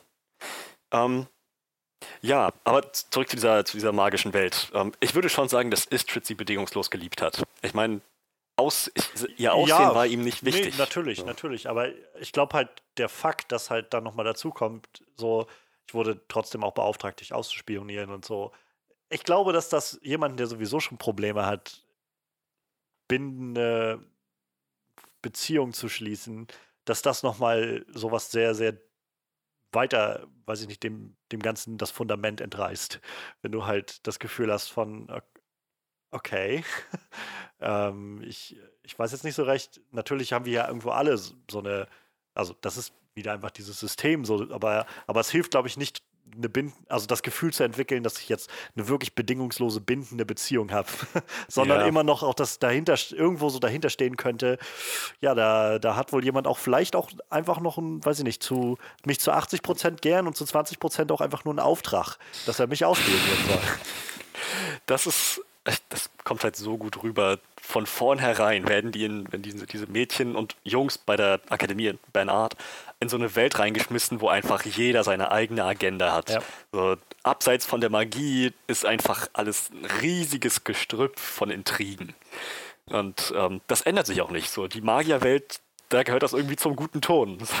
jeder hat irgendwelche Geheimnisse, jeder ist mit irgendwem in irgendwelchen Sachen verbandelt und äh, verhält sich anders, als er als, als eigentlich logisch wäre in manchen Situationen. Oder als, als es ehrlich wäre. Ähm, es, ist, es ist eine Welt, in der man niemandem wirklich vertrauen kann. Und ja, ich schätze mal, das ist besonders schwer zu erfahren für jemanden mit, mit Jennifers größter Angst, äh, mit der Hinsicht, dass sie niemals wirklich echt geliebt werden würde. Ähm, und, ähm, aber auch ja. Ich wollte nur sagen, ähm, wir haben jetzt so viel rundherum um die Schauspiel geredet. Anja Chal äh, Charlotta ist, finde ich, auch einfach mal ziemlich Wahnsinn in dieser Rolle als Jennifer. so ja, angefangen von definitiv. halt ähm, von ihrer buckligen, entstellten Version bis halt zu der mega powerful ähm, Sorceress Lady. Also das, mhm. die, die, ist, die ist der Wahnsinn. Und ähm, auch da nette Anekdote aus dem, aus dem Podcast, den, den sie gemacht haben, die, ähm, die ihre, ich weiß nicht, ob das ihre, ich glaube, ihre Agentin war, das hat er da gesprochen gehabt. Äh, nee, Quatsch, das war so eine Casting, ähm, Ca Casting ähm, Director-Dame, die halt für die Serie gecastet hat. Und die hatte halt vorher schon mal mit ihr zu tun und ähm, als die halt so eine ihrer ersten Auditions bei irgendwas hatte, also die Anja, und da war die halt noch relativ jung auch und ähm, da meinte sie halt einfach, war die so beeindruckt von der und hat gesagt, ich also ne, wir werden noch auf jeden Fall was machen zusammen. Und als dann Witcher kam, war das wohl eine der ersten Namen, die sie halt weitergegeben hat an, äh, an die Köpfe weiter drüben, an, an Hisrich und so weiter, zu sagen, ich kenne da wen, schaut euch die mal an. So. Und dann haben sie sie eingeladen und dann konnte sie die auch relativ schnell überzeugen von sich. Aus guten Gründen, würde ich mal sagen. Ja. So, sie füllt die Rolle wirklich, wirklich sehr gut ja, aus. ich muss wieder sagen, ich habe Fable für exotische Frauen. Das ist furchtbar. Ich denke mir so, mein Gott, ist die schön. Und dann gucke ich so, ja, okay, die ist irgendwie halb indisch oder so. Das ist so, ich weiß nicht, ich mag sowas. Ich, ich, ich finde Frauen interessanter, die nicht so europäisch aussehen irgendwie. Ich weiß nicht.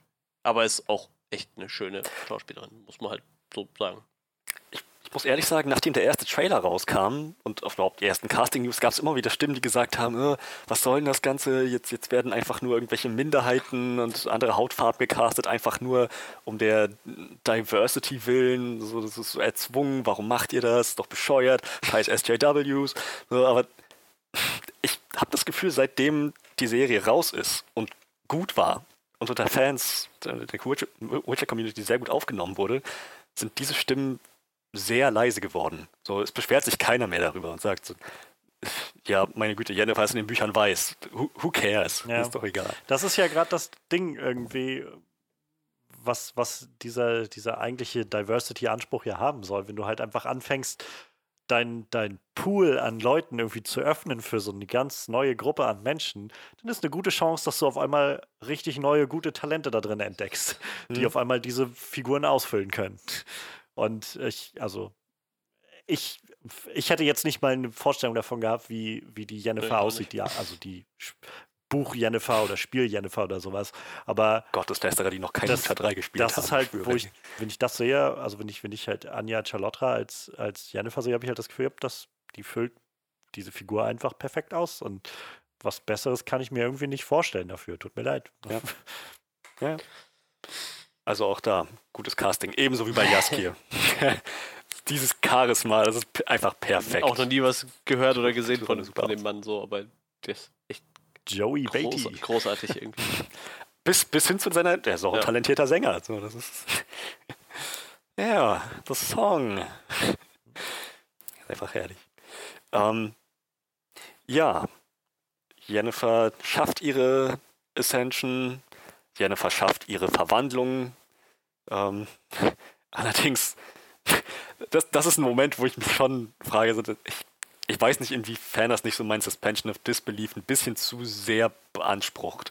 Sie kommt da rein zu diesem Magier, diesem, diesem Aussehenskünstler, ähm, der diese, diese, Umwandlung macht und sagt so, hier, mach, mach deinen Job. Ja, warte mal, du hast deinen Termin versäumt. Ich kann das nicht einfach so machen. Erst recht nicht ohne Betäubung. So, die, die würden mir den Kopf abreißen. Haben sie schon die Eier abgerissen? Und das, diese eine Line, haben sie schon die Eier abgerissen, hat gereicht. Und er meinte, das kann ich auf mir sitzen lassen. Meine toxische Maskulinität wurde gerade angegriffen. Ich muss dich jetzt umwandeln.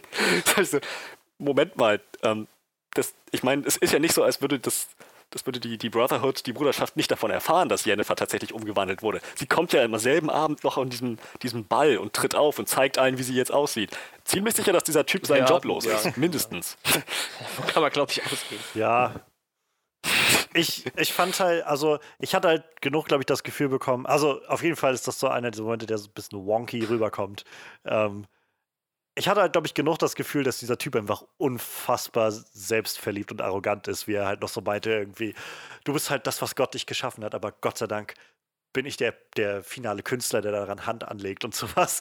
Wo ich halt schon das Gefühl bekommen habe, so, für den ist das schon so eine Art Prestigeprojekt, was der da gerade macht. Wenn ich das schaffe, dann kann ich alles. Ja, so ungefähr. Ist ja eigentlich, dass ich jede Folge gefühlt neue Worte kennenlerne. Johannes benutzt ja eben das Wort wonky. Das habe ich in meinem ganzen Leben noch nicht gehört. So. Und sowas passiert mir jede Folge und ich denke mir so. Ja, es ist, es ist einfach ein, es ist einfach dem geschuldet, dass ich so viel. Ja, ja, ganz genau. Das, das ging mir auch so durch den Kopf. Das kommt bestimmt immer durch diese Podcasts, wo so Worte erwähnt werden, so wonky. Alles klar. Ich meine, ich kann mir direkt was drunter vorstellen, wenn ich wonky höre, so, aber ich kannte das Wort nicht. Hätte ich auch niemals in meinem Sprachgebrauch eingebaut, aber ja, so lerne ich hier jede Woche was Neues. Das ist immer wieder schön. Ach, ich mag das. Ja, ähm, genau. Sie, sie, macht ihre Umwandlung, fegt alle von den Socken, Istrid verlässt, ähm, ich schätze mal, geprägt von Eifersucht und vielleicht auch irgendwo Scham, dieses, dieses Fest. Und Jennifer findet ihren Platz am Hof von Eddern statt Nilfgaard, wie es die Bruderschaft eigentlich für sie vorgesehen hatte.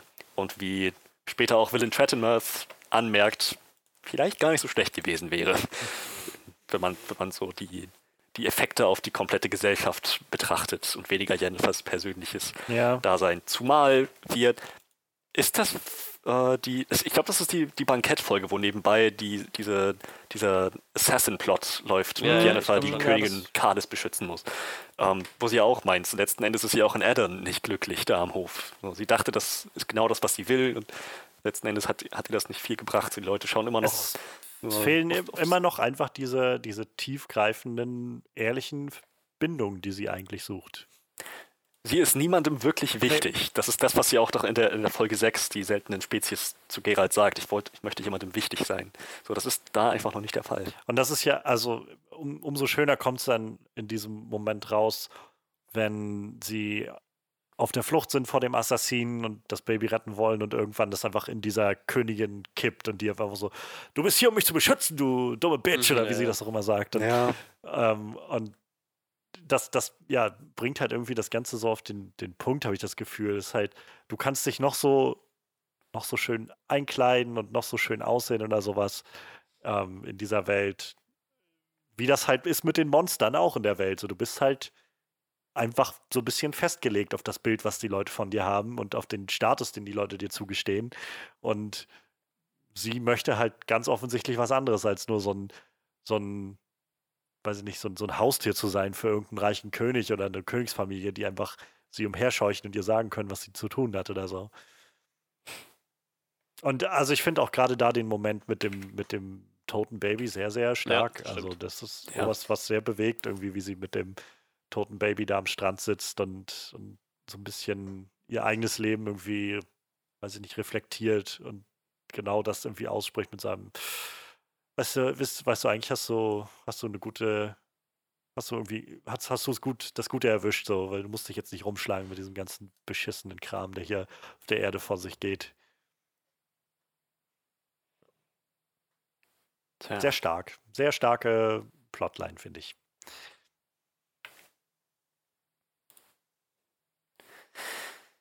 Ja. Ähm, ich schätze auch da wird das, das Magiekonzept äh, äh, nicht völlig außer Acht gelassen. So mit jedem Portal, das sie schafft, äh, wird sie immer ein Stück schwächer und ausgelaugter, bis es irgendwann halt nicht mehr funktioniert. Dementsprechend, ich schätze mal, das ist auch der Grund, warum sie das Baby nicht mehr retten konnte. Oder es war einfach zu schwer verletzt, ich weiß es nicht. Aber sie war, sie war einfach ausgelaugt am Ende. Ja. Ja, das Ähm. ist wieder sowas. Nicht zu viel, nicht, nicht zu viel erklären, sondern einfach zeigen, Mhm. was passiert. Immer eine schöne Art und Weise, wie man Geschichten erzählt. Und äh, das ist der Punkt, wo sie alles, wo sie beschließt, das alles hinter sich zu lassen, ihren eigenen Weg zu gehen und äh, somit in Position ist für die Story, die da spielt in dem Ort namens ähm, ähm, ähm, ähm, ähm, ähm, Verdammt, steht nicht da. Dieser, diesem kleinen Dorf, wo sie sich da niederlässt. Ähm, Ja, wo, äh, wo, sie, wo sie im Prinzip das, das Haus des Bürgermeisters einnimmt und ähm, ja, alles, alles Mögliche da in ihren persönlichen kleinen Palast verwandelt. es ist halt, ich finde das so witzig. Also, ich meine, das ist ja dann das, das End, also endlich das Treffen zwischen Geralt Ja. und Jennifer. Und, und Mhm. ich finde halt gerade diesen Gedanken irgendwie, also die, diesen Eindruck, den das machen muss, wenn man, wenn man halt nicht weiß von, von Jennifers Geschichte im Vorfeld, sondern einfach das da hinkommt und das Gefühl hat, da ist halt einfach so, eine, so ein verwunschenes Haus, wo halt so eine, so eine wahnsinnige Hexe sitzt, die irgendwie die Leute äh, alle bezirzt hat und so. Das wirkt halt einfach wie aus so einem, aus so einer, so einem Märchen gerissen und so ein bisschen, ja, so verknotet und so ein bisschen twisted und edgy und äh, halt nicht so viel, aber genau diese Art, dass du das Gefühl hast von, es ist, es ist schon echt eine sehr abgefuckte Sache, die hier gerade vor sich geht. Da gibt es mal eine ordentliche Orgie, das muss man mal so sagen. Ich meine, ähm, ich, schätze, dann kommen wir mal auf diese Episode zu sprechen. Der, der Aufhänger ist ja, ähm, Jaskier trifft auf Geralt, hat einen nette kleinen Metamonolog über Zeit und äh, wie kompliziert das doch ist und was ist eigentlich Zeit, äh, wen interessiert's. Äh, ähm, sich einfach freut, Geralt wiederzusehen und äh, der allerdings in sehr schlechter Stimmung ist. Nach den Ereignissen am Bankett und dem Kind, das er zurückgelassen hat, scheinbar nagt das sehr an ihm. Und er leidet unter Schlaflosigkeit. Seine Lösung ist nicht, sich dem Problem wie ein erwachsener Mann zu stellen, sondern einen Gin aus einem Fluss zu fischen und sich zu wünschen, dass er wieder schlafen kann. Das ist, ah, Classic Geralt. Ähm, Jaskier ist da auch, merkt das auch an ähm, und äh, letztendlich findet Geralt die Flasche. Äh, die, die beiden streiten sich ein bisschen darum ähm, und äh, ja, es endet damit, dass Jaskier den Flaschenboden in der Hand hat und Geralt den Flaschendeckel. Beide an ihrem Ende ziehen, die Flasche sich öffnet und der Gin frei ist. Jaskier äh, beginnt gleich mal seine Wünsche zu äußern, äußert zwei von drei Wünschen, den letzten und da unterbricht ihn Geralt äh, und ähm, sagt ihm einfach nur, äh, ich, will, ich, ich will nur endlich meine Ruhe haben. So. Das ist alles, was ich will. Ähm, ja, daraufhin wird Jaskiers Hals angegriffen von dem, von dem Djinn. Schwere Verletzungen. Äh, Geralt bei aller Genervtheit und bei allem, was er Jaskier vorher in den Kopf geschmissen hat an Beleidigungen und Verleumdungen, er zögert nicht, ihn sofort über sein Pferd zu legen und in die nächste, ins nächste Dorf zu reiten. Fragt ganz panisch nach dem, nach, nach dem Arzt, irgendein a medic hier. Und sie haben tatsächlich Glück, es findet sich jemand, der, äh, der Jaskier kurzfristig helfen kann, aber auf lange Sicht muss der Djinn gefunden werden, um diesen, diesen Fluch endgültig zu brechen. Ähm, ja, so, so, so begibt es sich dann, dass, äh, dass Geralt die, dass, dass der, der, der Arzt, der Elfenarzt, ähm, Geralt auf die Suche nach der Zauberin schickt, die am ehesten noch in der Lage wäre, mit diesem magischen Problem zu helfen. Und ja, Geralt äh, Jaskier dann mit in, in Jennifers kleinen Palast nimmt, von dem er ursprünglich dachte, es wäre das Haus des Bürgermeisters. Er bringt ihn dahin, er findet eine Orgie vor, lässt Jaskier da. Ich glaube, es gibt schlimmere Orte, irgendwo zurückgelassen zu werden, wenn man, wenn man nicht sprechen kann, als in einer Orgie, wo einfach alle gerade so ihr Ding machen. Ähm, er lehnt Jaskier so gegen irgendeine Frau, die so halb nackt mit irgendeinem Mann rummacht. Sein, sein Gesichtsausdruck ist auch einfach so herrlich in dem Moment. wie So, äh, so, das ist ein wenig unangenehm. Ähm, auch, auch die Situation mit dem Arzt vorher, so, naja, wenn der Zauber nicht gebrochen wird, dann wird er wahrscheinlich sterben. So Jaski so, äh, what? Geralt! Und, uh, yeah, yeah, we're not gonna let that happen. um, ja, äh, Jennifer begegnen sich mal. Das ist, es ist wirklich zwei Welten treffen aufeinander. Dieses ganz ökonomische, pragmatische, was Gerald mit sich bringt, so no Bullshit. Und Jennifer, der an diesem Punkt einfach nur sich so sagt, scheiß drauf, ich mache jetzt mit Magie alles, was ich will. Und ja. äh, das ist einfach auch, auch von ihrem eigenen Wesen her so mehr mystisch ist und mehr, ja, so dieses, dieses umgarnende, ähm, ja, wie, wie, wie würde man das am ehesten beschreiben? So, ihr Wesen ist, also am ehesten würde ich noch so mehr diese mystische Komponente und ja, sehr schleierhaft mhm. irgendwie, ne? Sehr undurchsichtig. Also so. sie, ist, sie ist nicht so straightforward wie Gerald. Ja. Und ja, die treffen, treffen aufeinander. Und trotzdem haben sie halt recht gute Chemie von Anfang an. Ich schätze, das macht das her, wenn, wenn der Dialog auch entsprechend gut genug geschrieben ist, ähm, dass sie zum Beispiel dieses magische Element gleich nehmen ja. als, als so, einen kleinen Faktor, wo sie da meint, was, ich habe schon einiges gehört über Witcher, was, was, kannst du so mit deinen Händen an kleinen rudimentären Zaubern? So, und, und Gerald sich aber auch da nichts weiter vormacht. Er weiß ganz genau, dass seine Magie im Vergleich zu ihrer gar nichts ist, aber dann auch sagt, ich, ich mache, was ich äh, gerade so viel, wie ich, wie ich brauche für meinen Job, kann ich dir gerne alles zeigen, wenn du Lust hast. Und, aber man schon merkt, die beiden, da, da ist eine gewisse Spannung. Ähm, bis hin zu der Szene dann, wo sie dann im, im Bad miteinander sitzen und äh, ihr erstes Gespräch miteinander führen. Ich glaube, es, also ich kann mir auch gut vorstellen, dass da einfach so eine, dass es beginnt mit so einer also gegenseitigen Faszination. So. Mhm. Also zum einen so Jennifer, die das ja schon so ein bisschen raushängen lässt, so, oh, ein Witcher, so das, so auch noch der weiße Wolf, von dem man so viel hört und so.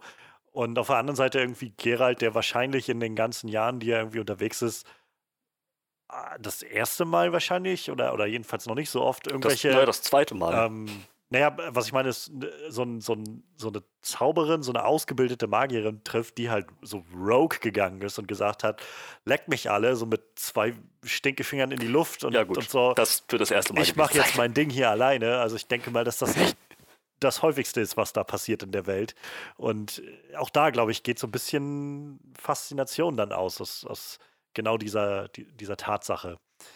Gerald dann wahrscheinlich schon das Gefühl hat, so, ja. wow, das, also hier, hier geht noch was, was anderes vor, als normalerweise müssten diese Leute doch, weiß ich nicht, an irgendeinem Hof sein oder so und nicht, nicht hier sich gerade so rumtreiben. Und dann kommt ja auch in der Folge noch raus, so ihr, ihr Plan, den sie da hat, weil sie dann von dem Gin erfährt, dass sie, dass sie ihr, ihre Fruchtbarkeit wiederherstellen will. Ja, ähm, das ist ihr ultimatives Ziel, dass Jaskier dann auf ebenfalls sehr unterhaltsame Weise mitbekommt, wie er da neben ihr im Bett aufwacht. Ähm, ja, es, also ich, die Episode war halt einfach, hatte einiges an Humor zu bieten, fand ich. Also, ähm, Gerhard natürlich mit seiner unfreiwilligen Situationskomik einfach manchmal bis hin zu dem Punkt, dass Jennifer ihn einfach benutzt hat, um die Leute in diesem Dorf, in dieser Stadt, äh, den eine Lektion zu erteilen, die sie irgendwie verbannen wollten. Und ähm, naja, ich meine, technisch gesehen, wenn man es ganz streng nimmt, hätte Jennifer, hätte, hätte das Jennifers Schuld gewesen sein können, dass Gerald da sein, seinen Kopf verliert, oder? Mm, ja, ich mein, wahrscheinlich schon. Der, der hätte tot sein können. Wenn er nicht, wenn er nicht derjenige gewesen wäre, wie sich dann der Twist ergibt mit den, mit den Wünschen des Jin. Ähm, was ebenfalls eine sehr coole Szene ist, das, das rauszuspielen, wie er da verhört wird, verdroschen wird und so einfach seine letzten Worte sein sollten. Ich hoffe, du explodierst, du Arschloch. I hope you burst, you son of a bitch. Und dann explodiert einfach sein Kopf. ähm, also der des Typen, der ihn verhört. Natürlich nicht Gerald. Wäre diese Serie sehr schnell vorbei. Oder Jennifer muss irgendwie seine Hirnmasse wieder zusammenfügen mit irgendwelchen Zaubern. Das dürfte viel, um, ähm. äh, viel Aufwand und Energie bedeuten, glaube ich. Oh ja.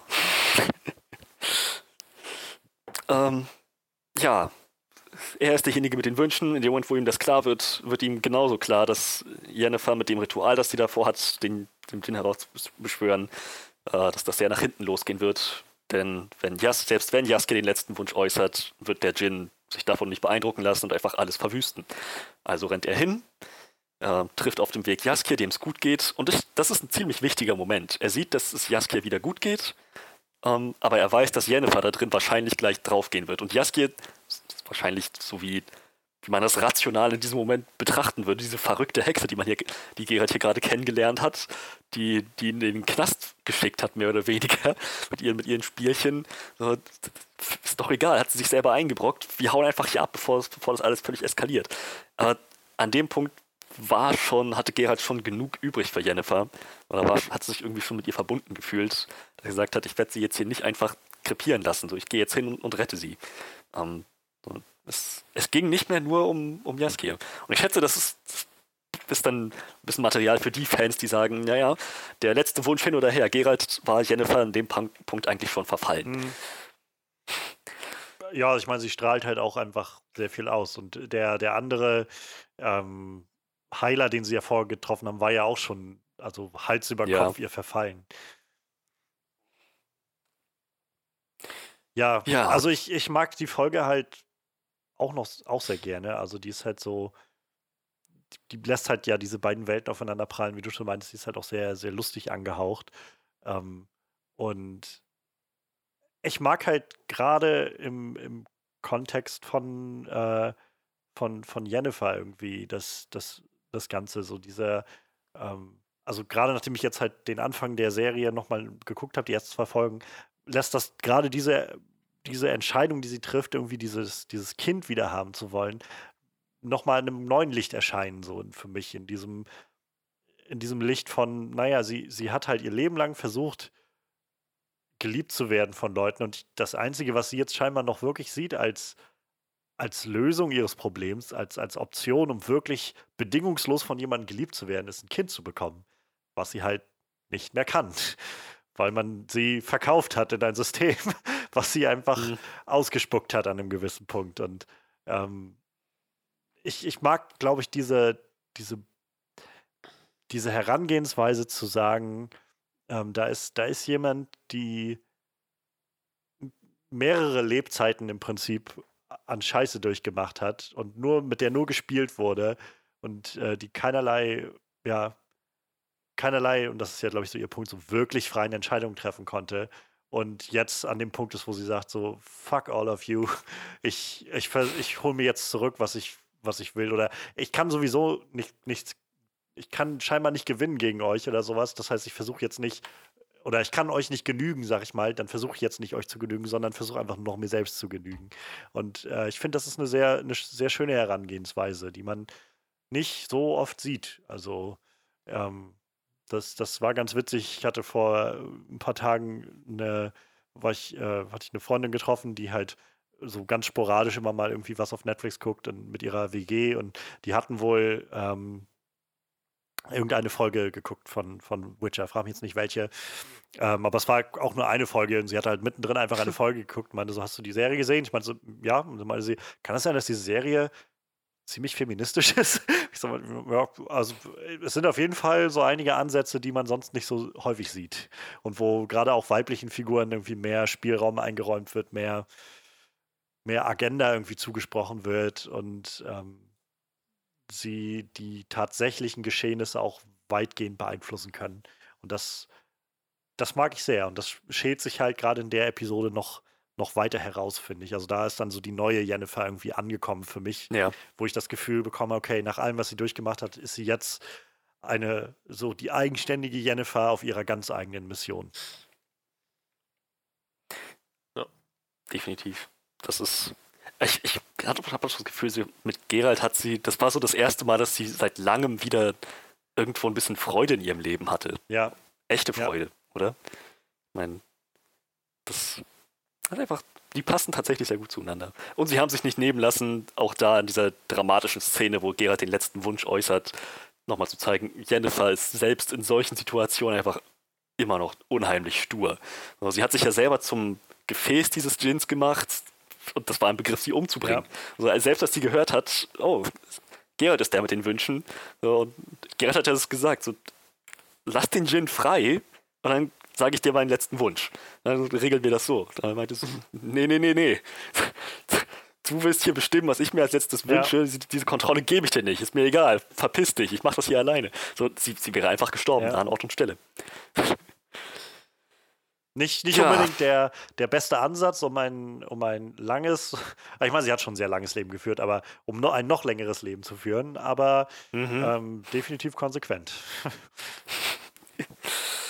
Tja, ähm, diese Thematik von dem Wunsch, den sie sich da so sehnlichst erfüllen will, und äh, ebenso die, die ganze Geschichte mit Geralt, den sie jetzt scheinbar nicht mehr los wird, setzt sich fort in der nächsten Episode.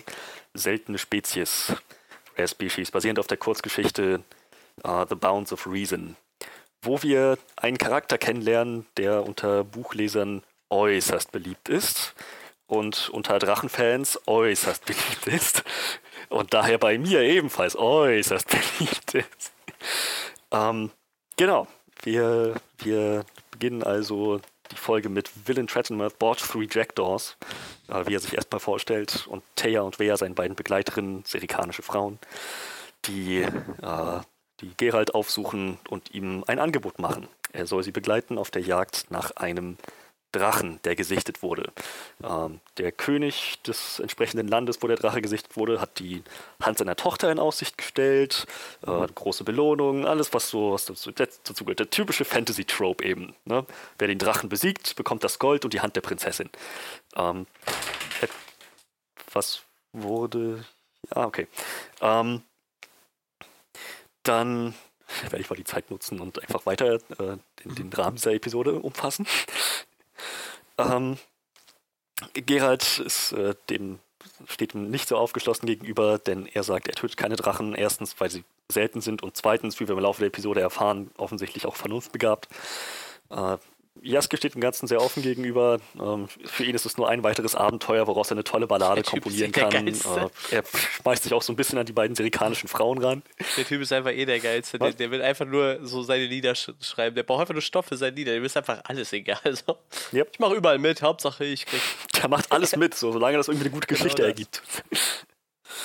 ähm, ja, und äh, das, das Gespräch mit, mit Borch stellt sich dann raus, es ist ein, offensichtlich ein intelligenter Mann, ein weiser Mann, der aber auch merkt, so jetzt, er kommt in die Jahre und ähm, er, er möchte noch dieses letzte Abenteuer erleben.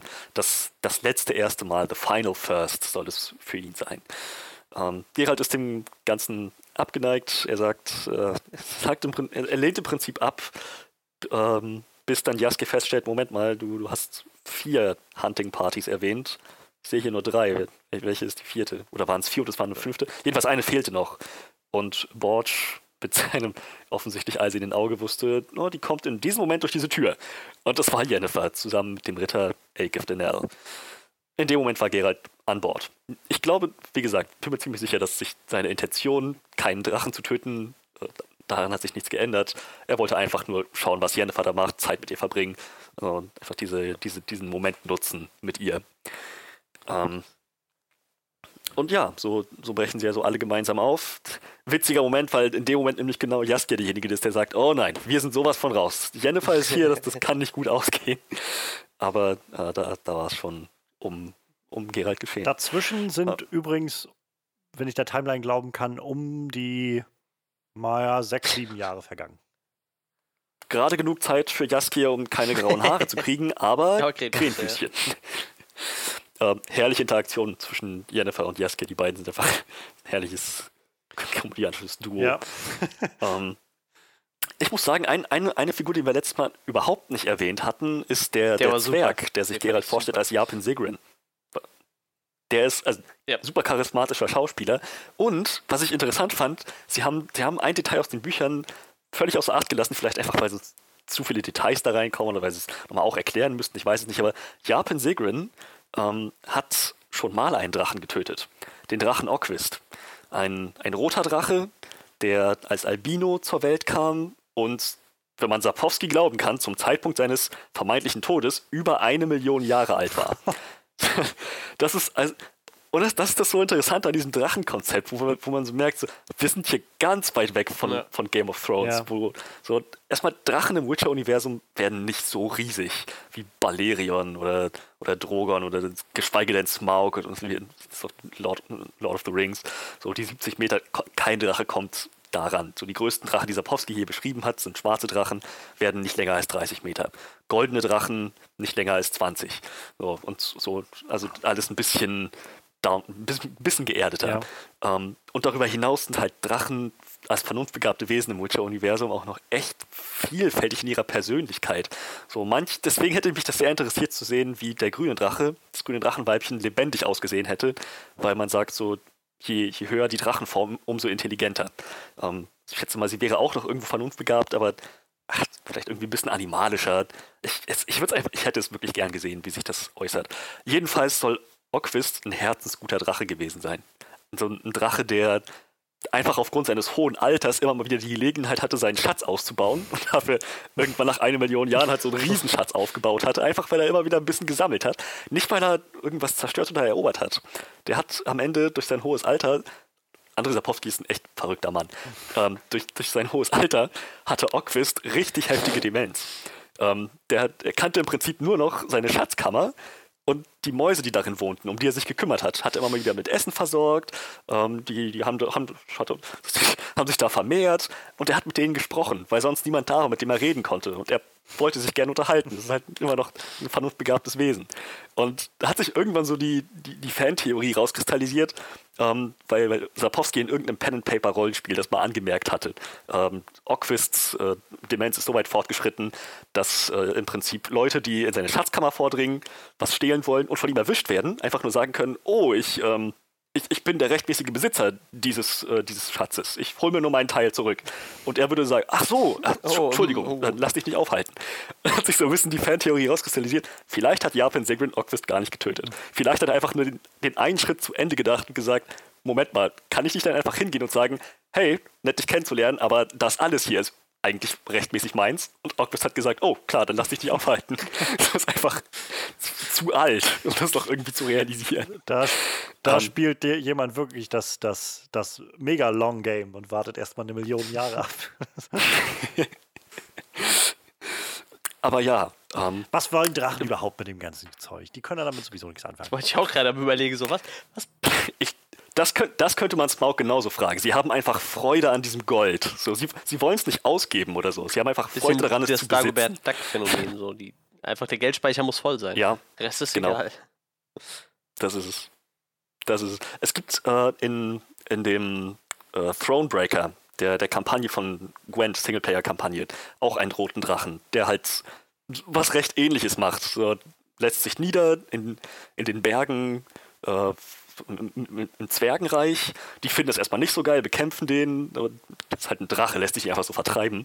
Und dann stellen die halt irgendwann fest, gut, der wird nicht aufhören, uns anzugreifen und wir kriegen ihn ganz offensichtlich nicht tot. Also machen wir mal einen Deal. Und er lässt sich dann einfach in regelmäßigen Abständen Nahrung und Gold und Schätze bringen. So immer so ein bisschen, aber immer in regelmäßigen Abständen, sodass sich seine Schatzkammer immer weiter häuft. So, sie besitzen einfach gerne glitzernde Sachen. Das ist so Elstern. bisschen. Ähm, aber ich bin, ja, ich bin eines der weisesten Wesen, die existieren. Und ich kann dir, ich kann euch so viel Leid ersparen, indem ich euch gleich erstmal eure Zukunft sage. Zukunft sage. Ähm, warte mal, hast du da einen, einen glitzernden Ohrring? Oh. Tatsächlich bin ich mir nicht sicher, inwiefern das auf goldene Drachen zutrifft, weil das ja wirklich mutierte Sonderlinge sind. Ähm, es sind nur zwei benannte Exemplare der Menschheit bekannt der eine, eine von beiden ist Willem Trattenworth, aber es wurde, glaube ich, nie irgendwas gesagt darüber, inwiefern die Schätze horten. Die sind wohl sehr oft unterwegs, einfach so Vagabunden im Prinzip. Ich glaube nicht, dass die so einen Ort haben, wo sie alles horten können. Also, vielleicht auch einfach, ich möchte glauben, dass so eine weiße Kreatur, so ein goldener Drache, wenn man schon dieses Level an Weisheit hat, dass diese animalischen Instinkte dann einfach nicht mehr ja. so, so, so, so, krass dominieren. Ähm, ich, wie gesagt, in diesem Zusammenhang hätte ich mir sehr gewünscht, mal zu sehen, wie, wie der grüne Drache, Myrkta sich verhalten würde. Dass sie wenigstens namenmäßig, namensmäßig mal erwähnt wird. Das ist so ein cooler Name, Myrkta Also, bam, Drachenname, so geht das. Ähm, und, und auch da, grüne Drachen sind die kleinsten Drachen. Nicht nur die häufigsten, sondern auch die kleinsten. Werden nicht länger als 8 Meter. Große Echse, ne? Das sind, sind so Drachen, die sind kaum groß genug zum Reiten. So. Krokodil. Großes ja, Krokodil. Ja, genau, genau. ähm, also ja, äh, es ist definitiv breit gefächertes ähm, Feld. Aber sie ziehen alle gemeinsam los. Ähm, Ike of Denell ist der eine Charakter, bei dem ich mir am allermeisten gewünscht hätte, dass sie da ein bisschen mehr draus gemacht hätten. Ich schätze, sie hatten genug zu tun mit den anderen Figuren und Villain Trattenworth und Thea und Wea und das Ganze wäre so überladen gewesen. Ich weiß es nicht. Sie haben ihn recht schnell rausgeschrieben. Er wurde beim Entleeren seiner, seiner Gedärme. Das war der Idiot. Das war der, der Ritter, der mit dem Schwert umgehen konnte, aber sonst einfach so ein völliger prätentiöser Blindgänger war. Mit seinem For, for Honor and Glory. Oh, ich werde so ein toller Lord. Und äh, meine, meine Untergebenen werden die glücklichsten des Landes sein. Und einfach, das, meine Güte, das, das, ist so ein, so ein, so ein Versager. Ähm, fand, fand ich schade, weil er halt in der Kurzgeschichte sehr, sehr ernstzunehmender Ritter ist mit einem ernsthaften Moralkodex, ähm, der ihn letzten Endes auch dazu zwingt, gegen Villain Trattenworth, den goldenen Drachen, zu kämpfen. Ebenfalls eine Szene, die wir nicht zu sehen bekommen haben, was ich wieder sehr schade fand. Ich habe hab mich so auf diese Episode gefreut und dann gab es einfach immer wieder so Momente, wo ich gemerkt habe, die haben sie echt Potenzial einfach liegen lassen. Und, ähm, letzt, in, der, in, der, Kurzgeschichte kommt Villain Trattenworth nämlich schon vor dem Ende einmal vor. Er begegnet der ganzen Hunting Party und lässt die telepathisch wissen, ihr habt jetzt zwei Möglichkeiten. Entweder ihr geht hier weiter und ich mache euch nieder, oder ihr kehrt um. Und so, so, so, ziemlich alle sind sich einig, ja nee, dann äh, sind ja nicht bescheuert, gegen den werden wir ganz bestimmt nicht kämpfen. Außer halt Ike of Denell, weil der sagt, ich, ich habe meinen Kodex, der ist mir heilig. Ich wurde gerade zum Duell herausgefordert, ich kann das nicht ablehnen. Geht auf ihn los und bekommt entsprechend gefühlt jeden Knochen in seinem Körper gebrochen. So, aber das sind so Momente, wo ich mir echt gewünscht hätte, das hätte man noch integrieren können, statt, statt ihn einfach beim Scheißen die Kehle aufzuschneiden. was, was ist denn das? Also ich, ich muss mir die Folge auf jeden Fall nochmal angucken ähm, und mal schauen. So. Ich könnte mir halt so ein bisschen vorstellen, dass sie vielleicht auch aus so ein bisschen übergreifenden Gründen ähm, vielleicht sich ge gewählt haben, diese Figur so darzustellen. Denn äh, berichtiere mich, wenn ich falsch liege, aber ich glaube, es war jetzt ja letzt letztendlich die einzige Figur, die irgendwo von, von Stand irgendwo war, die, also jetzt, wenn wir den Drachen mal ausklammern, ähm, die mhm. halt bei dieser Party dabei war. Und ich, ich kann mir gut vorstellen, dass das einfach mehr in diese, in dieses Bild, was die Serie schon davor und auch noch danach irgendwie pflegt, so ein bisschen von, von der oberen Schicht, die nicht so wirklich, naja, nicht so wirklich an der Realität hängt, so ähm, vielleicht widerspiegeln soll und vielleicht auch so ein bisschen weiß ich nicht, also vielleicht auch so ein bisschen mehr die, die Legitimität gegenüber Jennifers Entscheidung bringen soll, ähm, dass sie halt sagt, ich wende mich ab vom Hof und dem ganzen Bums irgendwie, weil mir das da alles zu bescheuert ist und die Leute sind alle so oberflächlich und, und so. Und wenn du dann einfach mal so einen Typen da mittendrin hast, der ihr unter die Nase läuft und irgendwie, ich bin der, der ehrenvollste Mensch überhaupt ist oder sowas, verwäscht das vielleicht das Bild oder so, ich weiß es nicht. Aber ich könnte mir vorstellen, dass es vielleicht auch so einen Antrieb hat, dass man, dass man das Gefühl hatte, so in die Welt, die wir hier gerade kreiert haben, passt es besser rein, wenn wir einfach diese Figur, die sowieso nur so am Rande irgendwo eine Rolle spielt hier gerade, mhm. dann in der Art und Weise darstellen, wie sie halt, ja, wie sie irgendwie diese Welt weiterhin bereichert. Gut, ja, also sicherlich werden sie eine Rechtfertigung dafür ja. haben. Es war einfach nur, ich habe halt die Kurzgeschichte ja, ja, als klar, Maßstab man, angelegt und mich auf so viele Sachen gefreut, die dann einfach nicht kamen. Wenn man, wenn man das, das, im Hinterkopf hat, dann ist das natürlich nochmal, noch mal, also auf jeden Fall was anderes. Also ich war bei weitem nicht unzufrieden mit der Episode insgesamt. Ich finde, sie haben die Drachen gut designt. Ähm, ich schätze, allein aus Budgetgründen konnten sie jetzt nicht zeigen, wie wir den Trattenmirth großartig rumfliegt. Ähm, er hat wenigstens einmal Feuer gespielt, gespeit, gespeit. Ja, gute Frage. Ich glaube, gespielt. Gut, ich ganz gut. Gespielt? Gute Frage. Ich, ich hätte jetzt intuitiv gespielt gesagt, aber je mehr ich drüber nachdenke, ja, ne? könnte es auch gespeit sein. Ist auch egal. Ich glaube, es ist klar, was um, wir ähm, sagen wollten.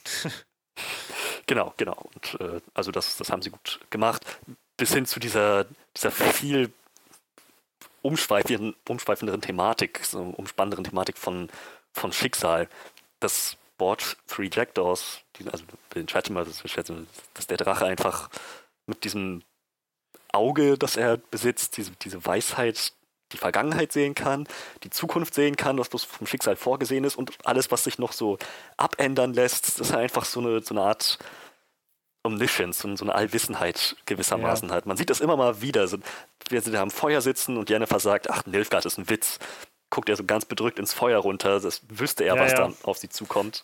Äh, auch als er zu ihr sagt, wir hätten das Problem mit Nilfgaard nicht, wenn da jemand gewesen wäre, der sie vielleicht enger an die Leine genommen hätte. Äh, das ist was ganz offensichtlich an Jennifer gerichtet war. Und naja, bis hin zu dem Punkt am Ende, wo er dann zu den beiden sagt, dass beide aufeinander losgehen, wo Jennifer erfährt, dass Gerards letzter Wunsch war, dass sie an ihn gebunden wird. Und sie dann, wie du schon meintest, Johannes, dann wieder für sie alles in Frage stellt, wie echt das eigentlich ist, was da zwischen ihr und Gerald alles läuft. Und er dann zu ihr meint, zu, zu den beiden meint, ich erspare euch mal später jede Menge Schmerz, indem, euch, indem ich euch jetzt ein kleines bisschen gebe.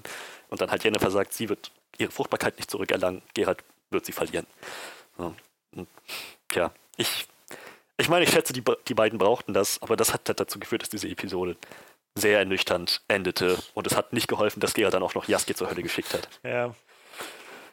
Ja, da ist, äh, ja, was, was so passiert, wenn man, wenn man sich dann mal öffnet. ähm, ich glaube, das ist halt, also mal ganz von ab, dass, wie gesagt, Jennifer, also ich finde, es ist halt so, so tragisch irgendwie einfach, wie das da alles zusammenläuft und man so das Gefühl hat, dass das musste schlussendlich wohl so kommen. Einfach so, wie diese Menschen gestrickt sind oder diese Leute gestrickt sind, die da aufeinander prallen und, und irgendwie miteinander interagieren und gerade dann auch irgendwie in so eine Liebschaft gehen. Ähm, aber es ist halt gerade deswegen auch so tragisch. Und ähm, wie gesagt, zum einen Jennifer kann ich halt einfach sehr gut nachvollziehen, irgendwie, warum das so alles für sie in Frage stellt. Und gerade nachdem ähm, Gerald bei ihr irgendwie im Bett lag und noch meinte irgendwie, ich bin für dich hier und so das ganze ja. Programm und ähm, und für Gerald halt auch irgendwie, der mittlerweile wahrscheinlich so einigermaßen das Gefühl hat, also ja, ich, es gibt da was dann, auf, auf das ich hinausblicken kann, was ich irgendwo als Ziel setzen kann, jenseits von, also ich meine, nichts anderes ist diese Geschichte ja. Also er, er soll eigentlich los und so, so das klassische Fantasy-Monster töten, den Drachen. Und ja. ist halt aber eigentlich überhaupt nicht mehr daran interessiert, Monster zu töten, sondern sucht eigentlich einen anderen Grund irgendwie für sein, für sein Dasein und, und denkt das halt in Jennifer gefunden zu haben und dann ja, zerbricht das halt alles irgendwie. Und auch das ist, glaube ich, was in so einer Situation, in der Gerald wahrscheinlich vorher noch nicht so häufig war, dass er sich auch emotional auf jemanden so eingelassen hat und dann auf einmal zurückgewiesen wurde auf die Art und Weise. Ja, das es tut halt umso mehr ja. weh, wenn man das, weil wir als Zuschauer diese wunderschöne Szene bekommen haben, wo er erstmal mit Jaskier da an der Klippe sitzt und die beiden sich unterhalten. Jaskier also seinen kleinen Monolog hat über was, was eigentlich wichtig ist. Und ich meine, das war letzten Endes das, was Gerald angetrieben hat, in Jennifers Zelt zu gehen. Er gesagt hat, so, ich bin wegen dir hier. Dann hatten wir diese wunderschöne Interaktion zwischen den beiden. So, dass er nicht nur da war für ein bisschen Vergnügen, sondern tatsächlich für sie. I came for you. So, das ist, es ist was Echtes. Und der Soundtrack an der Stelle kann ich nur nochmal hervorheben absolut herrlich. Äh, Her Sweet Kiss heißt das Lied, was da im Hintergrund erstmal orchestral gespielt wird und am Ende des, der Episode nochmal von Jaski auch äh, mitgesungen wird. Das ist ein wunderschönes Lied. Ich finde es sogar noch ein bisschen schöner als ähm, Toss a Coin to Your Witcher. Äh, und naja, das dann alles so in die Brüche sehen zu gehen. Ihre Beziehung macht erst so einen großen Schritt nach vorn und dann geht es einfach alles in die Brüche. Mhm. Ja, ein bisschen, ja, ist halt sehr tragisch irgendwie. Ähm, vielleicht letzter Zusatz noch, du hattest es vorhin schon gesagt, so das Drachendesign. Ähm, ich fand es halt im ersten Moment ein bisschen gewöhnungsbedürftig, aber je länger ich dann darüber nachgedacht habe und es gesehen habe, umso cleverer fand ich eigentlich die Wahl, weil es eben nicht die Killermaschinen sind, so die wir im Kopf mhm. haben von Drachen. Gerade auch, wie Game of Thrones das nochmal geprägt hat. Also, ich meine, Drogon ist halt einfach mal so ein, so ein einfach ein Biest. So. Ja. Also im, im, im, wahrsten Sinne des Wortes einfach so, eine, so ein Biest, so eine Kreatur von mhm. unfassbarer Größe und Zerstörungswut. Und du, wenn du in die Nähe von denen kommst, musst du sofort Bedenken haben, dass dein, dein Leben sofort endet. Und hier halt doch mehr das Gefühl zu kriegen, das sind halt eben nicht einfach nur Tiere oder so, sondern das sind halt hochintelligente Wesen, die da denken ja. und eben gar nicht so wirklich darauf angewiesen sind, irgendwie so, ein, so eine, so eine Monster-Erscheinung zu haben. Und das finde ich, also fand ich eigentlich eine, eine gute Wahl, das einzusetzen definitiv. Zumal, ähm, man, man, kennt ja, das gibt so, ich weiß nicht, ob ihr schon mal mitbekommen habt, oder in, in Fantasy-puristischen Kreisen heißt es immer so, ein echter Drache hat vier Beine und zwei Flügel. Nicht zwei Beine und zwei Flügel, so wie in Game of Thrones. Das sind eigentlich Wyvern. Ja, und ich finde aber, das ist, ich finde erstens Wyvern ästhetischer tatsächlich und zweitens macht es mehr Sinn, wenn man als Zuschauer in diese Welt eingeführt wird und sich jetzt vorstellen muss, dass der diese menschliche Figur sich in den Drachen verwandeln kann. Macht schon Sinn, dass er bei vier Gliedmaßen bleibt Mhm. irgendwo. Ja. Das, kann, das kann ich mir durchaus, durchaus vorstellen. Und ähm, ja, so, diese Drachen, hat ja auch Gerald noch mal gesagt, als er den, den, den verkohlten Wald da gesehen hat, den, den Abhang. Und meinte so, wa- warum? Drachen vermeiden Menschen eigentlich. Warum, warum, hat dies, warum hat dieser Drache so zurückgeschlagen? So, wir lernen dann warum. Aber ja, im Prinzip sind Drachen da, wie soll man das sagen, sind da eher passiv. Ne? Die verteidigen sich, wenn sie müssen, und dann sind sie sehr gefährliche Gegner, aber suchen nicht den Kampf Ja. unbedingt. Willen, Willen Trachemers hätte wahrscheinlich alle in Ruhe gelassen, die sich von dem Ei ferngehalten hätten. Nur das er hat nur den einen Typen verbrannt, der dann, der dann tatsächlich zu nahe kam. Und gesagt, nee, das, das wird nicht passieren. Ja, und dann sind wir auch schon bei Folge 7, Schrägstrich 8, weil wir uns schon beim letzten Podcast einig waren, diese beiden Ja. Folgen verschwimmen sehr miteinander. ähm, wir haben die Schlacht bei Sodden, die, die Magierschlacht gegen die, gegen die, ja, Nord, nordländische Magier gegen nilfgaardische Armeen und eine Magierin und haufenweise Opfer, die sich da bringen. Ähm, und und Folge 8 war die, die Visionen-Folge, oder? Ähm, ja, ich, also ich glaube, Folge 8 war beides, meine ich. Ich glaube, Folge 8 war die, wo zeitgleich die, die Schlacht lief und auf der anderen Seite war Gerald, der gerade abtransportiert Ja, ja. wurde. Und Stimmt, dann war Folge 7 die, wo Geralt das erste Mal äh, Ciri, also Gen genau, wo wo, er, wo er, wo er bei, bei Calanthe das wieder und- aufschlägt. Genau, und wo dann, also ich, du hattest schon angemerkt, so wir, wir waren, kamen letztes Mal schon zu dem Schluss, glaube ich, so alle irgendwie, dass diese beiden Folgen irgendwie schwer auseinanderzuhalten sind, wie man jetzt Mhm. auch wieder merkt. Und äh, ich kann es jetzt auch gerade nur durch äh, dank der, der Wikipedia-Seite irgendwie nochmal so ein bisschen auseinanderfitzeln. Aber ich finde halt, diese Folgen machen einfach nochmal sehr, sehr viel auf auf einmal, so Neues, was sich selbst wieder so, so ein Payoff bieten soll in den letzten zwei Folgen. Und das finde ich halt so ein bisschen sehr wackelig. Ähm, zum einen kriegen wir halt nämlich in Folge 7 diesen ganzen Kram mit, ähm, mit Aretusa, wo, wo Je Jennifer wieder zurückkehrt und dann kriegt dann, Oh ja. dann Nehmt Drogen, Kinder. genau, wo sie dann mit denen das alles durchmacht, um denen dann auch zu sagen, irgendwie, ihr wisst, also ihr wisst schon, dass die euch hier einfach nur kaputt machen. Also die verheizen euch im Prinzip.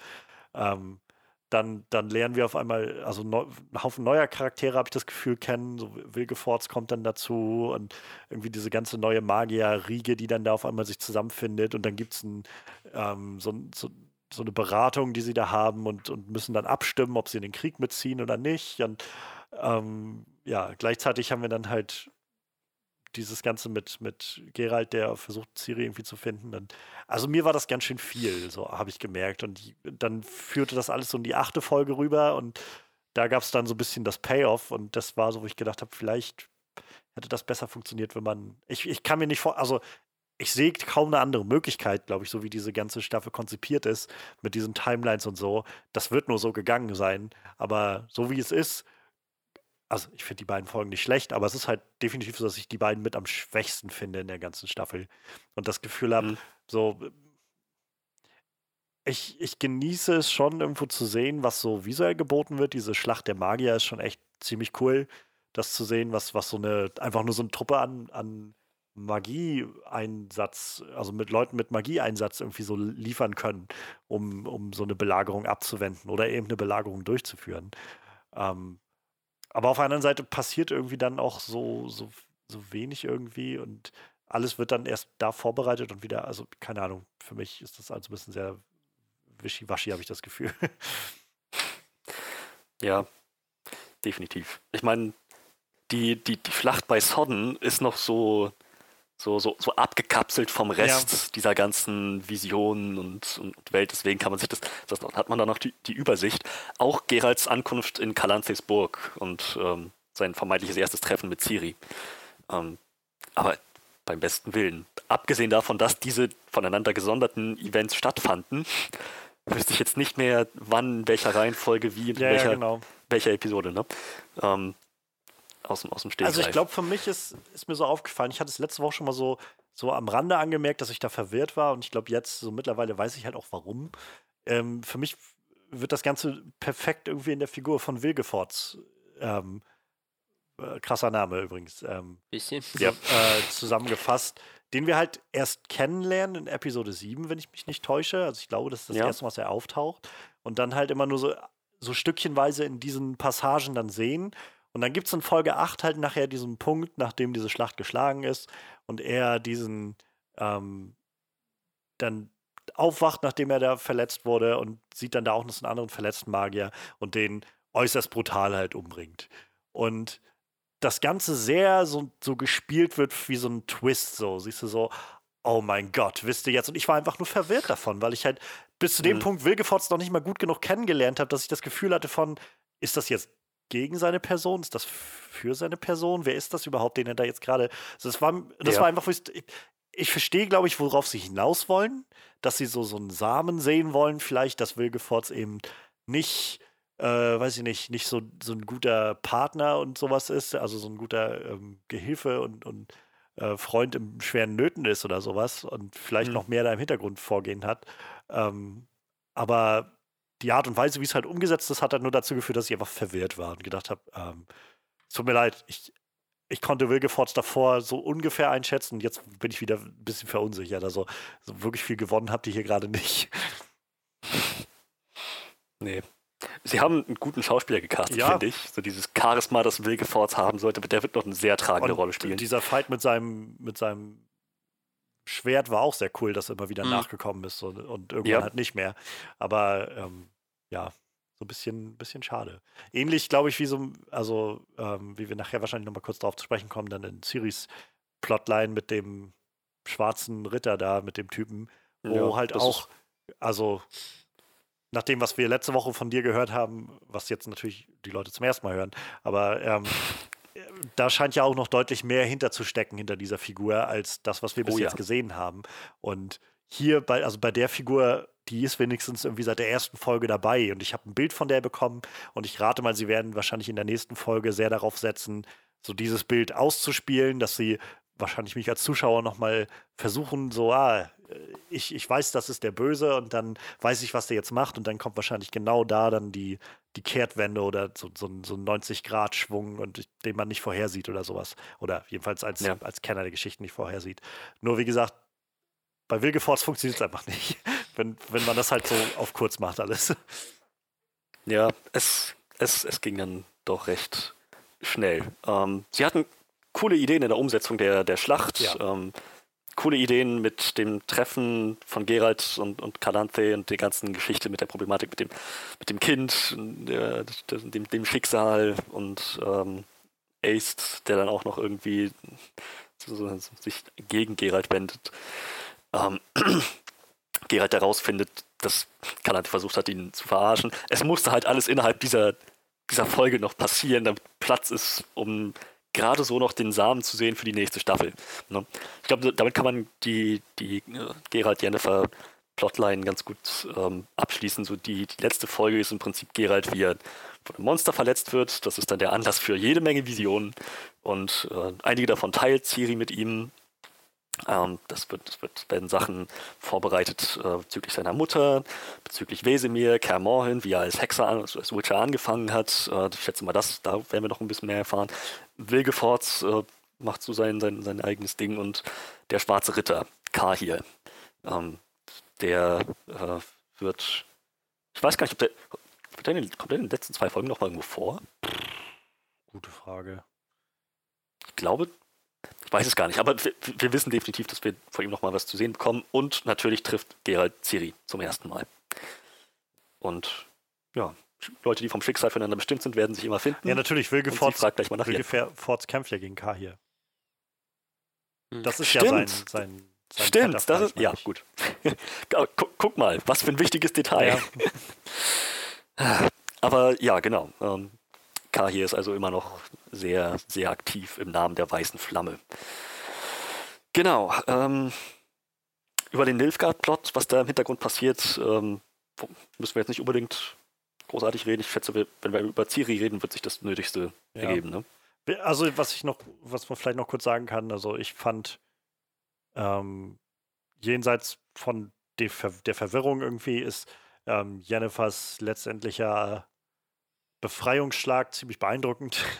Mhm, ja. Sie dann so ein bisschen, äh, ja, es sieht halt so ein bisschen aus wie so ein Kamehameha irgendwie, so, so, ein, so eine Feuerwand hinter sich irgendwie aufnimmt, um dann einfach nach vorne in den Wald zu streuen. Und ähm, ja, Geralt ist einfach ziemlich also das ist noch das Verwirrendste für mich irgendwie. Das, also weiß ich nicht, er verbringt halt diese ganze letzte Folge irgendwie oder gefühlt fast den gesamten Teil der letzten Folge ähm, bloß auf diesem, auf diesem Wagen und hat irgendwelche Visionen und, und, und äh, sieht seine Mutter und das ist auf einmal was, was ihn beschäftigt und Vielleicht heilt sie ihn, vielleicht aber auch nicht. Und ich, ich schätze mal, das ist genauso sicher wie die, die, die Tatsache, dass Renfrey tatsächlich zu ihm gesagt hat, ähm, du wirst deine Entscheidung ja. getroffen haben, oder ob er das auch ja, mal genau, genau. ja, ich schätze, wir kriegen einige dieser Fragen nächste Staffel beantwortet. Auch. Äh, das Wichtige ist, ähm, Gerald hat sein Surprise Child gefunden und sie hat großartige Schauspielerin, Freya Allen, super Casting als, als Siri, sie macht einen tollen Job.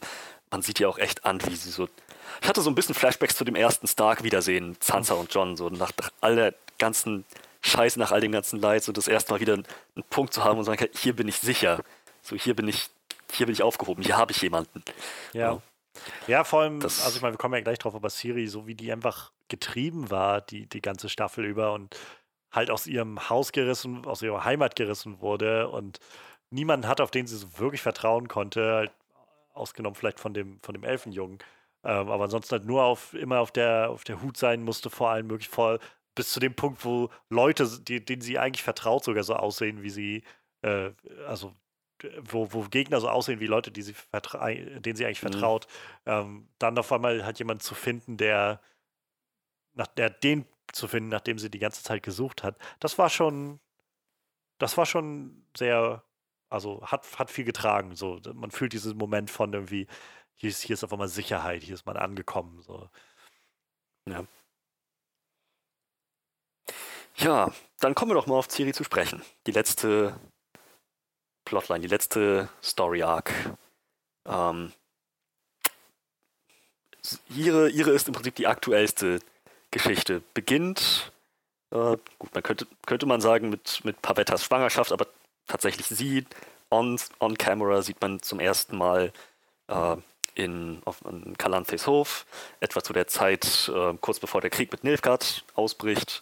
Sie führt ein recht unbeschwertes Leben. Ganz offensichtlich ist ihr dieses Hofdasein ähm, ein bisschen zu langweilig. Sie treibt sich lieber mit Bauernjungen in der Stadt auf der Straße rum und äh, spielt Spiele mit denen. Ihr ihr Ziehvater, würde ich sagen, ist das Ace Twister, der diese Rolle übernommen hat, so ein bisschen für sie. Ähm, das, mit dem versteht sie sich super, weil er auch von den, von den wilden Skellige-Inseln kommt, das auch irgendeinen Punkt gut nachvollziehen kann. Ähm, tatsächlich ist es recht untypisch für einen Skelliger, sich dem Hofprotokoll am Kontinent so zu fügen, wie Ace das gemacht hat. Ähm, das hat ihm keiner sonst nachgemacht. Ähm, aber ja, sie, sie, sie führt da so, ihr, ihr Leben läuft in geregelten Bahnen. Ähm, Kalanzi versucht sie fernzuhalten von allem, was irgendwie nur mit Krieg oder Zerstörung oder möglichem Untergang oder so zu tun hat. Ähm, wir kriegen eine extra Szene dafür. Ace macht sich da keine Illusionen. Er sagt ihr, wir reden von Krieg, eventuell kommt es dazu, du wirst vielleicht auf dich selber aufpassen müssen. Und naja, trotz allem ist sie, als es dann tatsächlich losgeht mit dem Krieg, als Sintra angegriffen wird, bei weitem nicht vorbereitet auf das, was sie dazu kommt. Sie ist völlig überfordert. Ähm, und ja, das, das ist äh, Episode 1. Krieg bricht aus, Siri überfordert, Siri auf der Flucht. Ähm, und ja, man, sieht so schrittweise, wie erst Kalantes Truppen besiegt werden, dann Sintra angegriffen wird, dann die Burg fällt und letzten Endes auch Siri gekidnappt wird. Das, sie, sie, befreit sich nur mit Hilfe von, wie hat, wie hat der Emperor das gesagt? Rohe, raw? Ja, äh, True Unhinged Power oder sowas, glaube ich, in der Art. Genau, True Raw Unhinged Power irgendwie so. Also sie, sie ist wie ihre Mutter so ein Conduit, eine, eine, eine Quelle von Magie, aber hat keine Ahnung, wie sie das kontrollieren soll. Sie ist einfach, hat einfach nur Sintra brennen sehen, ist in Panik verfallen, hat so in, ihren Schmerzensschrei rausgelassen und festgestellt, oh, ich bin gerade anscheinend im Magie-Modus. Wenn ich schreie, dann tut dem da vorne der Schädel weh und Sachen fallen um und explodieren. Mach ich mal weiter. hat sie genutzt, um zu entkommen. Das, das, war, das war das. Das arme Mädel. Es passiert so viel gerade in ihrem Leben. Raw, untamed power, hat er gesagt. Ja. Ganz genau. When I found you, I saw raw, untamed power. And beyond that, something truly special. Wie wahr. Ähm, Manuel, du hast schon so lange nichts mehr gesagt. Möchtest du dich zu, zu Siri äußern? Ja, was soll ich da schwer zu sagen? In der ersten, wir sind ja noch bei der ersten Folge, ne? Da hat man ja noch nicht so viel mitgekriegt, außer dass irgendwas in ihr schlummert, ne? Wie gesagt, dieser Schrei war schon relativ eindrucksvoll. Ähm, ich war voll, vollkommen verwirrt, das habe ich eben gleich gesagt, bei dieser Bankettfolge, wo dann äh, neben der Königin äh, diese Siri doch relativ ähnlich aussehende Frau saß und ich dachte so, und der erste sagt mir so, oh, da sitzt der Siri. Und dann so, Moment, das ist nicht Siri. Und dann stellt sich ja quasi raus, dass es dann ihre Mutter wird, quasi. das war sehr verwirrend. Mutter, ja. Ähm, ja, ich weiß nicht. Also in den ersten beiden Folgen, oder in der ersten Folge, wo sie auftaucht, passiert ja noch nicht so viel, ne? Außer dass sie quasi äh, ab, ab genau ge gezwungen, ja, in die Flucht genau, getrieben, ja, genau. ihre Heimat zerstört. Und naja, auch das, auch da, wo sie dann das, das Flüchtlings, also sie versucht irgendwo Zuflucht zu finden. Sie sieht ein Flüchtlingslager mit äh, zintrischer Flagge, ähm, wähnt sich da in Sicherheit, aber auch das wird angegriffen von den Nilfgaarder. Die Nilfgaarder nehmen halt keine Gefangenen. Sie ja. suchen nach ihr, sie ist das Ziel dieser Kampagne und alles, was denen in die, in die Quere kommt, wird vernichtet, verwüstet. Und der, der, der, der, der junge Mann, der da sagt, wenn ich zum Ritter geschlagen werde und Zinfer sich wieder erhebt, dann werde ich unsere Familie retten. Und jetzt, am Ende der Folge liegt er da im Speer in der Brust oder so. Ist, auch tot. Denkst du, für sie gibt es gerade keine Sicherheit. So, der, der Elf, der sie noch irgendwie der sie beim ersten Mal noch mit einer Ratte gefüttert hat, als die, die beiden sich im Wald begegnet sind, wo sie meinte, ah nein, ich esse keine Ratten. Okay, dann nicht. Okay, warte, doch, doch. Ich, der Hunger hat dann doch Überhand genommen. Ähm, der stellt sich dann noch raus, dass, stellt sich raus, dass der reden kann, ich, ich weiß der gemeinen Zunge und dass er ein Elf ist. Genau, ja, genau. So Dara. Auch irgendwie Dara sympathischer Schauspieler. So. Ähm, und die, ja, die, die beiden, die beiden so lernen sich zu vertrauen, äh, landen dann zusammen im Broccolon Forest. Das ist eigentlich der Punkt, wo Geralt in den Büchern äh, Siri vorfindet. Das haben sie da ein bisschen anders gelöst. Ähm, der, der, der Wald ruft nach Siri, allerdings nicht nach Dara. Das heißt, wenn in dem Moment, wo er ihr hinterhergeht, kriegt er erstmal einen Pfeil in die Schulter. Ähm, aber auch er schafft es in den Wald. Die beiden werden da aufgenommen. Ähm, und Siri spielt zeitlang mit dem Gedanken, ihr Schicksal, als was sie von ihrer Großmutter gehört hat, von Calanthe, einfach zurückzulassen. So, sie ist jetzt, vielleicht, dass sie wirklich auf sich selber aufpasst, dass sie eine von den Dryaden wird, das Wasser trinkt. Ähm, so oder so hätte das nicht funktioniert. Das, sie ist immun gegen die, gegen die Wasser von, von Broccolon. Aber es ist ein wichtiger Punkt in, in ihrer Reise, in dem Moment, wo der, der Doppler auftaucht, in der Gestalt von Mausek, ähm, dass sie sagt, ja, mit, mit dem gehe ich mit. Das ist meine Bestimmung, ich muss jetzt, ich folge jetzt dieser Aufgabe das ist dann schon das Ende von Folge 3. zwischen Dara und, und Siri ziemlich sympathisch irgendwie. Das ist irgendwie ein sehr nettes. Ja. Der will es nicht Pärchen nennen, aber sehr nettes Gespann, die zwei irgendwie. Definitiv. Ich weiß gar nicht, ob Dara überhaupt in den Büchern irgendwo vorkommt. Ähm, schließe nicht aus, dass der da dazu gedichtet ist. Vielleicht.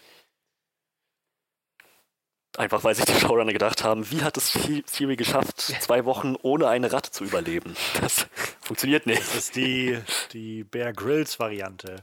Übrigens, ähm, wo du gerade zwei Wochen erwäh äh, erwähnst, die gesamte Timeline, die Siri durchmacht vom Episode 1, der, des, dem Fall von Sintra, bis zur Episode, 5, äh, Episode 8, wenn sie dann Gerald trifft, sind äh, 15 Tage. Tja, wunderbar, gut geschätzt.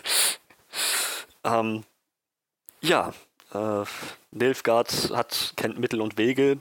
Der schwarze Ritter ist kein Idiot. Er weiß, dass er mit einer Armee in Broccolon Forest nicht weiterkommt, schickt einen Doppler rein, um Siri hinters Licht zu führen. Aber die Dryadenkönigin Eisne hat sie vorgewarnt, die gesagt, vertrau niemandem, stell die richtigen Fragen. Und mit Hilfe von Dara überführen sie den Doppler, treten ihm sogar ziemlich in den Arsch. Und ähm, und äh, schlagen ihn in die Flucht.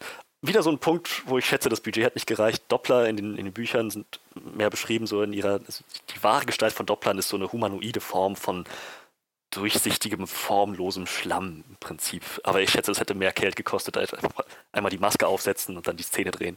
So, ähm, mein, meinetwegen, meinetwegen ja. ist in Ordnung. Viel wichtiger für mich war zu sehen, dass dieser Doppler da noch seine eigene Agenda verfolgt. Es hat, das war ein sehr überraschender Twist, als dann rauskam, dass er sich als Siri getarnt hat, um von dem schwarzen Ritter gefangen genommen zu werden, um dann mal mit ihm Klartext zu reden. Habe ich um, nicht ähm, kommen sehen. Also ich war wirklich, ich wirklich überrascht, als das passiert ist. Ich habe die ganze Zeit in dem Moment überlegt, so was, was, was könnte da jetzt, wie, wie kommt Siri da jetzt wieder raus? Kommt jetzt irgendwie Geralt oder so? Oder wie, was muss ich mir jetzt vorstellen? Und dann, nee, also, was halt wieder, also so ein bisschen wie mit den Timelines auch. Da haben wir letzte Woche drüber geredet, ich glaube heute noch gar nicht, aber ähm, das ist so ein Element, wo ich das Gefühl habe, eigentlich im Nachhinein, die, die, die Figuren sind alle in Position gebracht, so die ganzen Puzzleteile sind alle da. Und trotzdem bin ich nicht zu dem Schritt gekommen, das so zusammenzusetzen, dass halt der Doppler einfach die, die Person gewechselt hat. Und ähnlich hat mit den Timelines, wo so viele Hinweise eigentlich gestreut sind. Wenn man es weiß, sieht man sie dann nachher auch, wenn man das Ganze ja. nochmal schaut. Aber wenn man es nicht weiß, also mir ist es erst an Folge 4 wirklich bewusst geworden, dass sie verschiedene Timelines laufen, weil ich einfach so, so verdrahtet bin im Kopf, dass ich einfach in, in der geraden Zeiten hier denke so, und das gar nicht in Betracht ziehe, dass dahinter irgendwo. Einfach so an diese Art von Narrativ genau, gewöhnt. Könnt, also, weil weil man auch nicht die Ausschau hat. Weiß ich, wenn du so einen so einen Schamalan-Film guckst, dann bist du sofort drauf aus, deinen dein Blick immer offen zu haben für alle möglichen. Und, und sobald halt irgendein Satz irgendwie ein bisschen gestellt oder ein Wort vorkommt, was, was mhm. seltsam mhm. klingt, so ist, dann, dann dann kriegst du sofort das Gefühl von, okay, hier sind schon wieder die ganzen Hinweise für den Twist, der später kommt. Aber wenn du halt nicht mal weißt, dass da was kommt oder nicht mal danach Ausschau hältst. Ja, dann, da, da ja. war ich ja dann tatsächlich etwas besser vorbereitet, weil ich das ja schon im Vorfeld gelesen habe.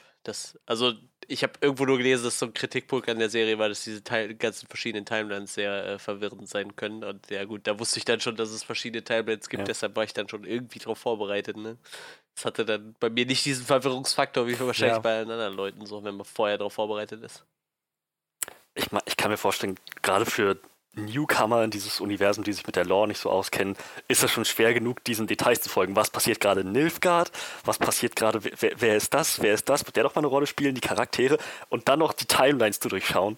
ich, hatte, ich hatte noch den Vorteil, dass ich ähm, im Prinzip schon wusste, was in Nilfgaard gerade alles so abgeht, die ganze Geschichte mit dem Usurper und dem, äh, dem, dem jungen Kaiser, der zurückkehrt und äh, seine, seine Leute um sich schart wie ein Kult. So, das, wusste, das wusste ich alles schon. Aber auch ich habe erst so hundertprozentig realisiert, es sind verschiedene Zeitlinien in Episode 4. Und ich, Hinweise hast du schon gemeint, haben wir von vornherein gestreut bekommen. Gleich in der ersten Episode sagt ja Renfrey zu Geralt, ähm, Queen Calanthe hat gerade ihre erste Schlacht. She just won her first battle at Hodgebus. Just. Ähm, Im Sinne von gerade eben, vor kurzem. Und am Anfang der Episode haben wir sie noch da mit Siri am Tisch sitzen sehen, wo sie meinte, du hast doch deine Schlacht bei Hotspurs schon mit zwölf Jahren gewonnen. Warum sollte ich jetzt nicht auch mit diesen Sachen konfrontiert werden? Äh, da hätte es eigentlich schon offensichtlich sein müssen. Ich habe es ich einfach nicht weiter berücksichtigt. Ich dachte, ja, äh, Just kann genauso heißen. Gerecht. Sie, sie, sie, hat es, sie hat es eben ja, ja. geschafft mit gerade mal zwölf. Passt, passt schon. Man, man denkt sich die Sachen Entschuldigung, man denkt, die Sachen unnötig kompliziert, weil man einfach so daran gewöhnt ja. ist, so eine Struktur vorgesetzt zu bekommen. Man sucht halt nach so einem bestimmten Pattern. Und das ja. ist halt einfach ein ganz anderes gewesen. Bis man dann in Betracht gezogen hat, dass es nämlich ein anderes Pattern sein könnte, äh, ja, dann sind halt mal drei, vier Folgen rum. Ja, ähm, jedenfalls bricht ein Kampf aus zwischen dem Doppler und dem, dem schwarzen Ritter. Eine Zeit lang hatte ich befürchtet, oh nein, gehen die jetzt die Schiene, ich meine, der Doppler nimmt dann ja die Gestalt des Schwarzen ja. Ritters an, gehen die jetzt tatsächlich die Schiene zu sagen, wir wissen nicht, welcher von beiden jetzt aus diesem Kampf rausgestürzt kam. Es war so viel Getummel zwischendurch und, und Rollen und, und Schmeißen und irgendwelche coolen Kampfsport-Judo-Tricks. Wer, wer weiß, welcher jetzt der echte Schwarze Ritter ist. Aber nein, sie haben es ganz gut gemacht. So, der erste Angriff von dem Doppler auf, auf den Schwarzen Ritter ist ein Stich in seine Leiste. Und das ist auch die Wunde, die er dann später versorgt bekommt von, von Fringilla. Und das ist der Moment, den ich letztes Mal, glaube ich, nicht gut genug hervorgehoben habe. Wir kannten diesen Charakter nur als den schwarzen Ritter bis zu diesem Punkt. Fringilla nennt ihn in diesem, in diesem Moment, wo sie da seine Wunde versorgt, wo er so sitzt, ich hab's vermasselt, ich hab, ich hab die weiße Flamme enttäuscht, wo sie, wo sie ihn dann wieder aufmuntert und sagt so, er hat was in dir gesehen, du machst deine Aufgabe gut. K hier. Sie nennt ihn zum ersten Mal K hier. Und dem Moment ist mir erstmal aufgefallen, das soll K hier sein. Holy shit, der hat noch eine, der hat noch eine richtig große Reise vor sich. Denn du hattest es jetzt mal so schön gesagt, Johannes. Er hat halt so eine. Er hat so, ein böses so Gesicht. vom Auftreten, von vom Aussehen her, so ein typischer Evil Guy. Dieser Mann hat den bösen Blick.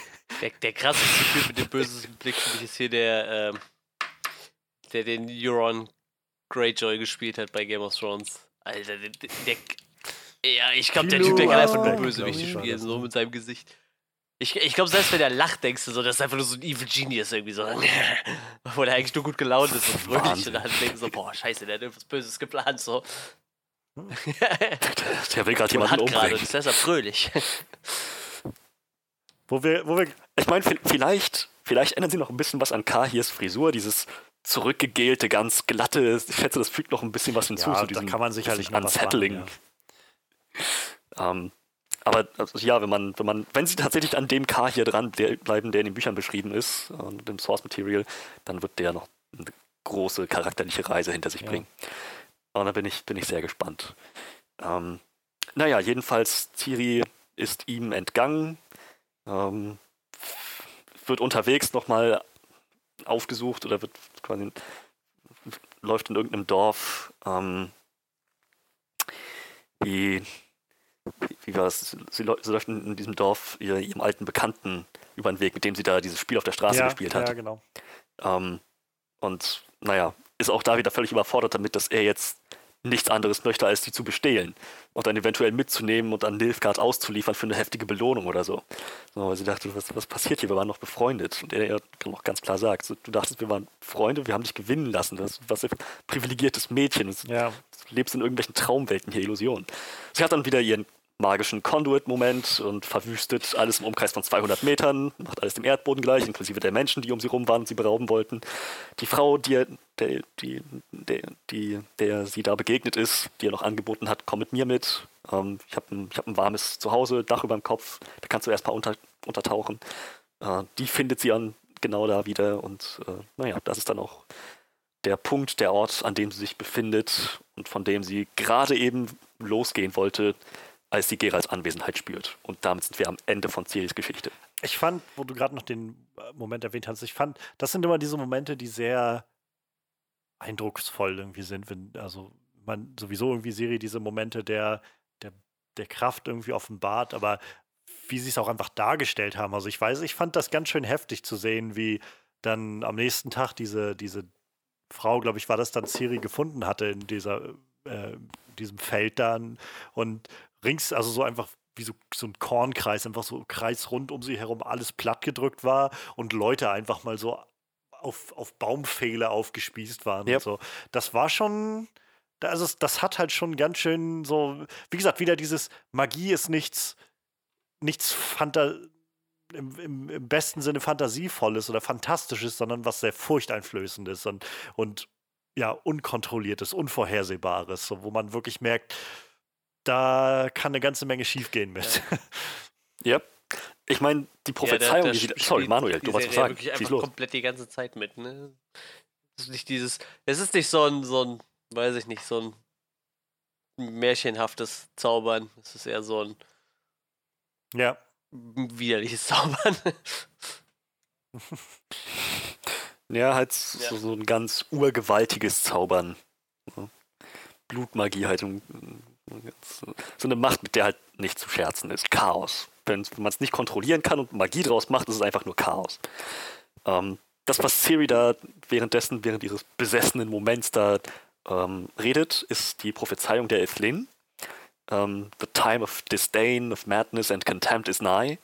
Äh, das, das spielt sehr einher mit dem Untergang der Welt und mit der Wild Hunt, der wilden Jagd, die auch schon von, von äh, Queen Calanthe einmal erwähnt wurde und von, von Eist beim Gespräch da am Bankett am Tisch in der ersten Folge so, ne, The Wild Hunt ist, äh, verspäten sich ein bisschen. Ähm, ich, ich schätze, da bekommen wir noch was zu sehen in der Richtung, definitiv. Ähm, Evelyn selber war eine Elfin und wie schon Istrid ja auch zu Jennifer erzählt hat, so die Elfen waren die ersten Magier. Evelyn war eine von denen und hat diese Prophezeiung irgendwann vorhergesehen und die ist sehr berühmt geworden. Naja, also Siri ist ganz offensichtlich ein mächtiges magisches Medium. Das, äh, das, das, das, wird doch, das hat doch einiges an Potenzial. Das, äh, ich meine, Gerald wird ihr beibringen, was er so kann und Jennifer wahrscheinlich auch, aber es ist in den Büchern tatsächlich so, dass beide irgendwann am Ende ihres Alphabets sind und sagen, keine Ahnung, was wir jetzt noch mit ihr machen sollen, sie ist immer noch außer Kontrolle. Ja, da bin ich auch tatsächlich sehr gespannt, was da jetzt auf uns zukommt in der nächsten Staffel, weil ich da noch so keine, keine wirkliche Vorstellung von habe, was, was uns da jetzt erwartet. Also wie Gerald und Siri, also schön, dass die sich jetzt getroffen und gefunden haben, aber keine Ahnung, was daraus jetzt wird. So, es ist jetzt so ein bisschen wie, keine Ahnung, das Schicksal ist erfüllt, sie haben sich gefunden. Und nu?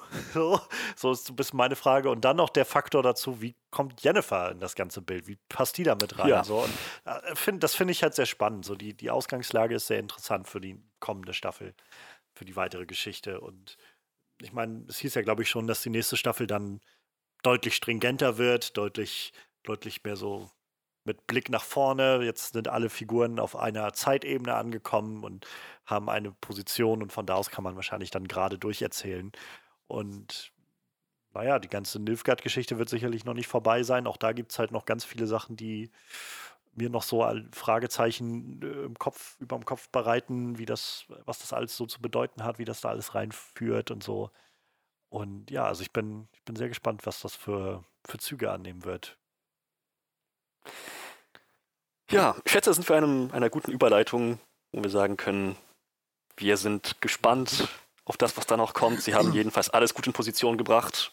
Ähm, Manuel, würdest du da zustimmen oder hättest du ja, wie gesagt, irgendwelche Anmerkungen dahingehend? Halt noch nicht so gehuckt wie zum Beispiel bei so einem Game of Thrones oder so, wo, wo, wo einfach so eine fortlaufende Geschichte nachher irgendwie erzählt würde. Aber ich bin auch ziemlich optimistisch, dass die zweite Staffel genau dahin geht, was, was ich mir jetzt so gerade im Kopf noch ausmale, dass ich dann nach der zweiten Staffel denke, oh Mann, ich kann kaum auf die dritte warten. So.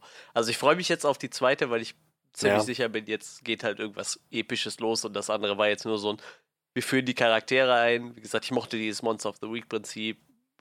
Klar, man merkt der Serie an, dass das Budget nicht das riesigste war, aber wie gesagt, so, wenn es gut ankommt und ich glaube, man hört halt viel Gutes, äh, wird vielleicht sogar Netflix auch ein bisschen mehr locker machen für die neue Staffel. Und wie gesagt, ich glaube, dann geht es halt auch in eine in eine Richtung, wo man dann sagen kann, okay, jetzt, jetzt bin ich voll drin. So, ne? Also, wie gesagt, ich, ich fand die Serie gut, nur, wie gesagt, noch, noch nicht so krass gecatcht wie bei anderen Serien, aber ich, ich gehe fast davon aus, was wird in der zweiten Staffel so passieren. Und, ja, ich freue mich drauf. Wird zwar noch ein bisschen dauern, aber ich glaube, das wird gut.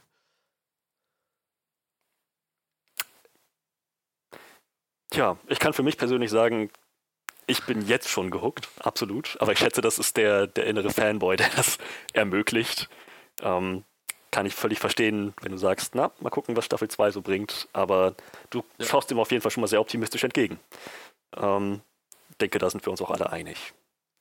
Ja, ich glaube einfach, keine Ahnung, also ich meine, wir haben jetzt nicht weiter über die, die große und ganze Rezeption geredet. Man muss es, glaube ich, jetzt nicht zu weit ausdehnen oder so. Aber man kann ja einfach sagen, also ich glaube, die Serie hat nach vielen Wochen The Mandalorian als, als angesagteste Serie vom, vom, vom Thron gestoßen gehabt, als sie rauskam. War wirklich heiß begehrt und ähm, hat halt, glaube ich, auch ein gutes, so, so, ein, so, eine gute Fanbase sich aufgebaut. Ähm, mhm. Ist bei Kritikern halt so ein bisschen gemischt aufgenommen worden. Ähm, ich glaube halt tatsächlich, dass so ein bisschen dieser Faktor der ganzen Zeitlinien und so ein bisschen dieses, naja, das so ein bisschen ausspielen lassen und so damit mit reingespielt hat, dass man, dass vielleicht einige Leute das ein bisschen zu verwirrend fanden oder irgendwie zu undurchsichtig fanden oder sowas.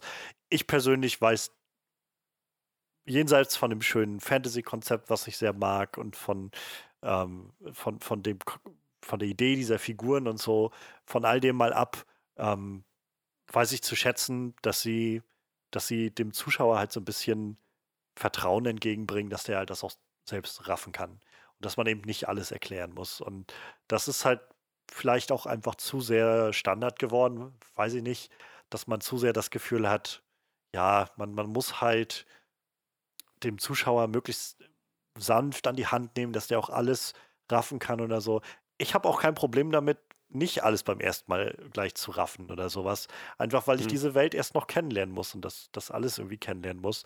Und davon, also jenseits davon bietet diese, diese Serie, also die erste Staffel finde ich genug, dass man halt nochmal zurückkehren kann, um eben nochmal vielleicht wieder mehr daraus zu ziehen und mehr kennenzulernen. Und also ich habe lieber, wenn ich das Gefühl habe, dass man, dass man mir als Zuschauer zutraut, das zu verstehen, als wenn man, ja, als wenn man irgendwie mich wie dumm behandelt beim Zuschauen. Ja. Definitiv. Ich kann mir vorstellen, dass man auch so sich ein bisschen an dieses Pacing, an diese Art, wie diese Story gehandhabt wird, auch Ja. gewöhnt. Und dann ein bisschen aufmerksamer wird bei manchen Details, so auf einige Sachen einfach besser achtet. So, man muss sich einfach so ein bisschen an dieses Storytelling erstmal vielleicht Ja, ich glaube, akklimatisieren. dass die zweite Staffel da wahrscheinlich wieder in eine ganz andere Richtung gehen wird, kann ich mir vorstellen. Ja. Ähm, aber es war ein guter Punkt, den du angesprochen hast, Johannes. Die Serie hat auf jeden Fall Anklang gefunden. Ich, erinnere mich immer mal wieder, Posts gesehen zu haben, Reddit, Facebook, wo einfach immer wieder neue Statistiken kamen, in welchen Ländern das jetzt die Netflix-Serie Nummer eins ist. Ähm, Zuschauerzahlen, Bewertungen und alles drum und dran. Also war für mich schön zu wissen, erfolgreich war die Serie jedenfalls. Und die zweite Staffel ist mehr als gerechtfertigt. Und ich hoffe, ich hoffe sehr, dass sie dieses, dass sie ihren Plan bis zum Schluss durchziehen können mit den sieben Staffeln. Denn das ist eine Geschichte, die ich wirklich gerne bis zum Ende erzählt sehen möchte. Ja, also da geht es mir nicht anders. Ich hoffe einfach mal, dass die Qualität oben bleibt und dann schauen wir weiter. Gut, wunderbar. Dann äh, bleiben wir gespannt auf das, was äh, Netflix uns dann weiterhin liefert in Richtung Witcher. Äh, wir im, im Onscreen Podcast haben in der Zwischenzeit mehr als genug zu tun. Wir hören uns nächste Woche wieder. Ähm, und wenn, wenn ihr irgendwelche Kommentare habt, Gedanken, die ihr loswerden möchtet zu The Witcher oder zu sonst irgendwas, dann lasst uns das gerne wissen. Ihr findet uns auf Soundcloud, auf iTunes, auf Facebook, auf unserer Homepage onscreenreview.de. Äh, findet, Mhm. Ihr findet Manuel auf Instagram Space Luchadors unter, was war es gleich? Danke. Und ihr findet unseren Chef Johannes Also auf und äh, ihr Twitter. werdet alle Das Fragen erstmal, beantwortet bekommen von Freddy. Egal wo ihr schreibt. Also wenn ihr Johannes auf Twitter schreibt, wird auch Freddy antworten. wenn ihr mir auf Instagram schreibt, wird auch Freddy antworten, weil Witcher ist seine Serie. Wenn ihr Fragen zu The Witcher habt, ist die Wahrscheinlichkeit, dass ich antworte, sogar Ja. exponentiell wenn, höher. wenn ihr mich fragt, werde ich trotzdem die Frage an Freddy weiterleiten, weil der kann das einfach besser beantworten. Manuel, was ist dein Lieblingsessen? Okay, Freddy, was ist mein Lieblingsessen? Jede Frage. Ähm, vielleicht als letzter Hinweis, ich, ich hoffe mal, wir konnten so ein bisschen die, die Magic und, und, äh, und Belebtheit der letzten Woche wieder einfangen. Wir haben das jetzt halt alles Ja. zum zweiten Mal aufgenommen.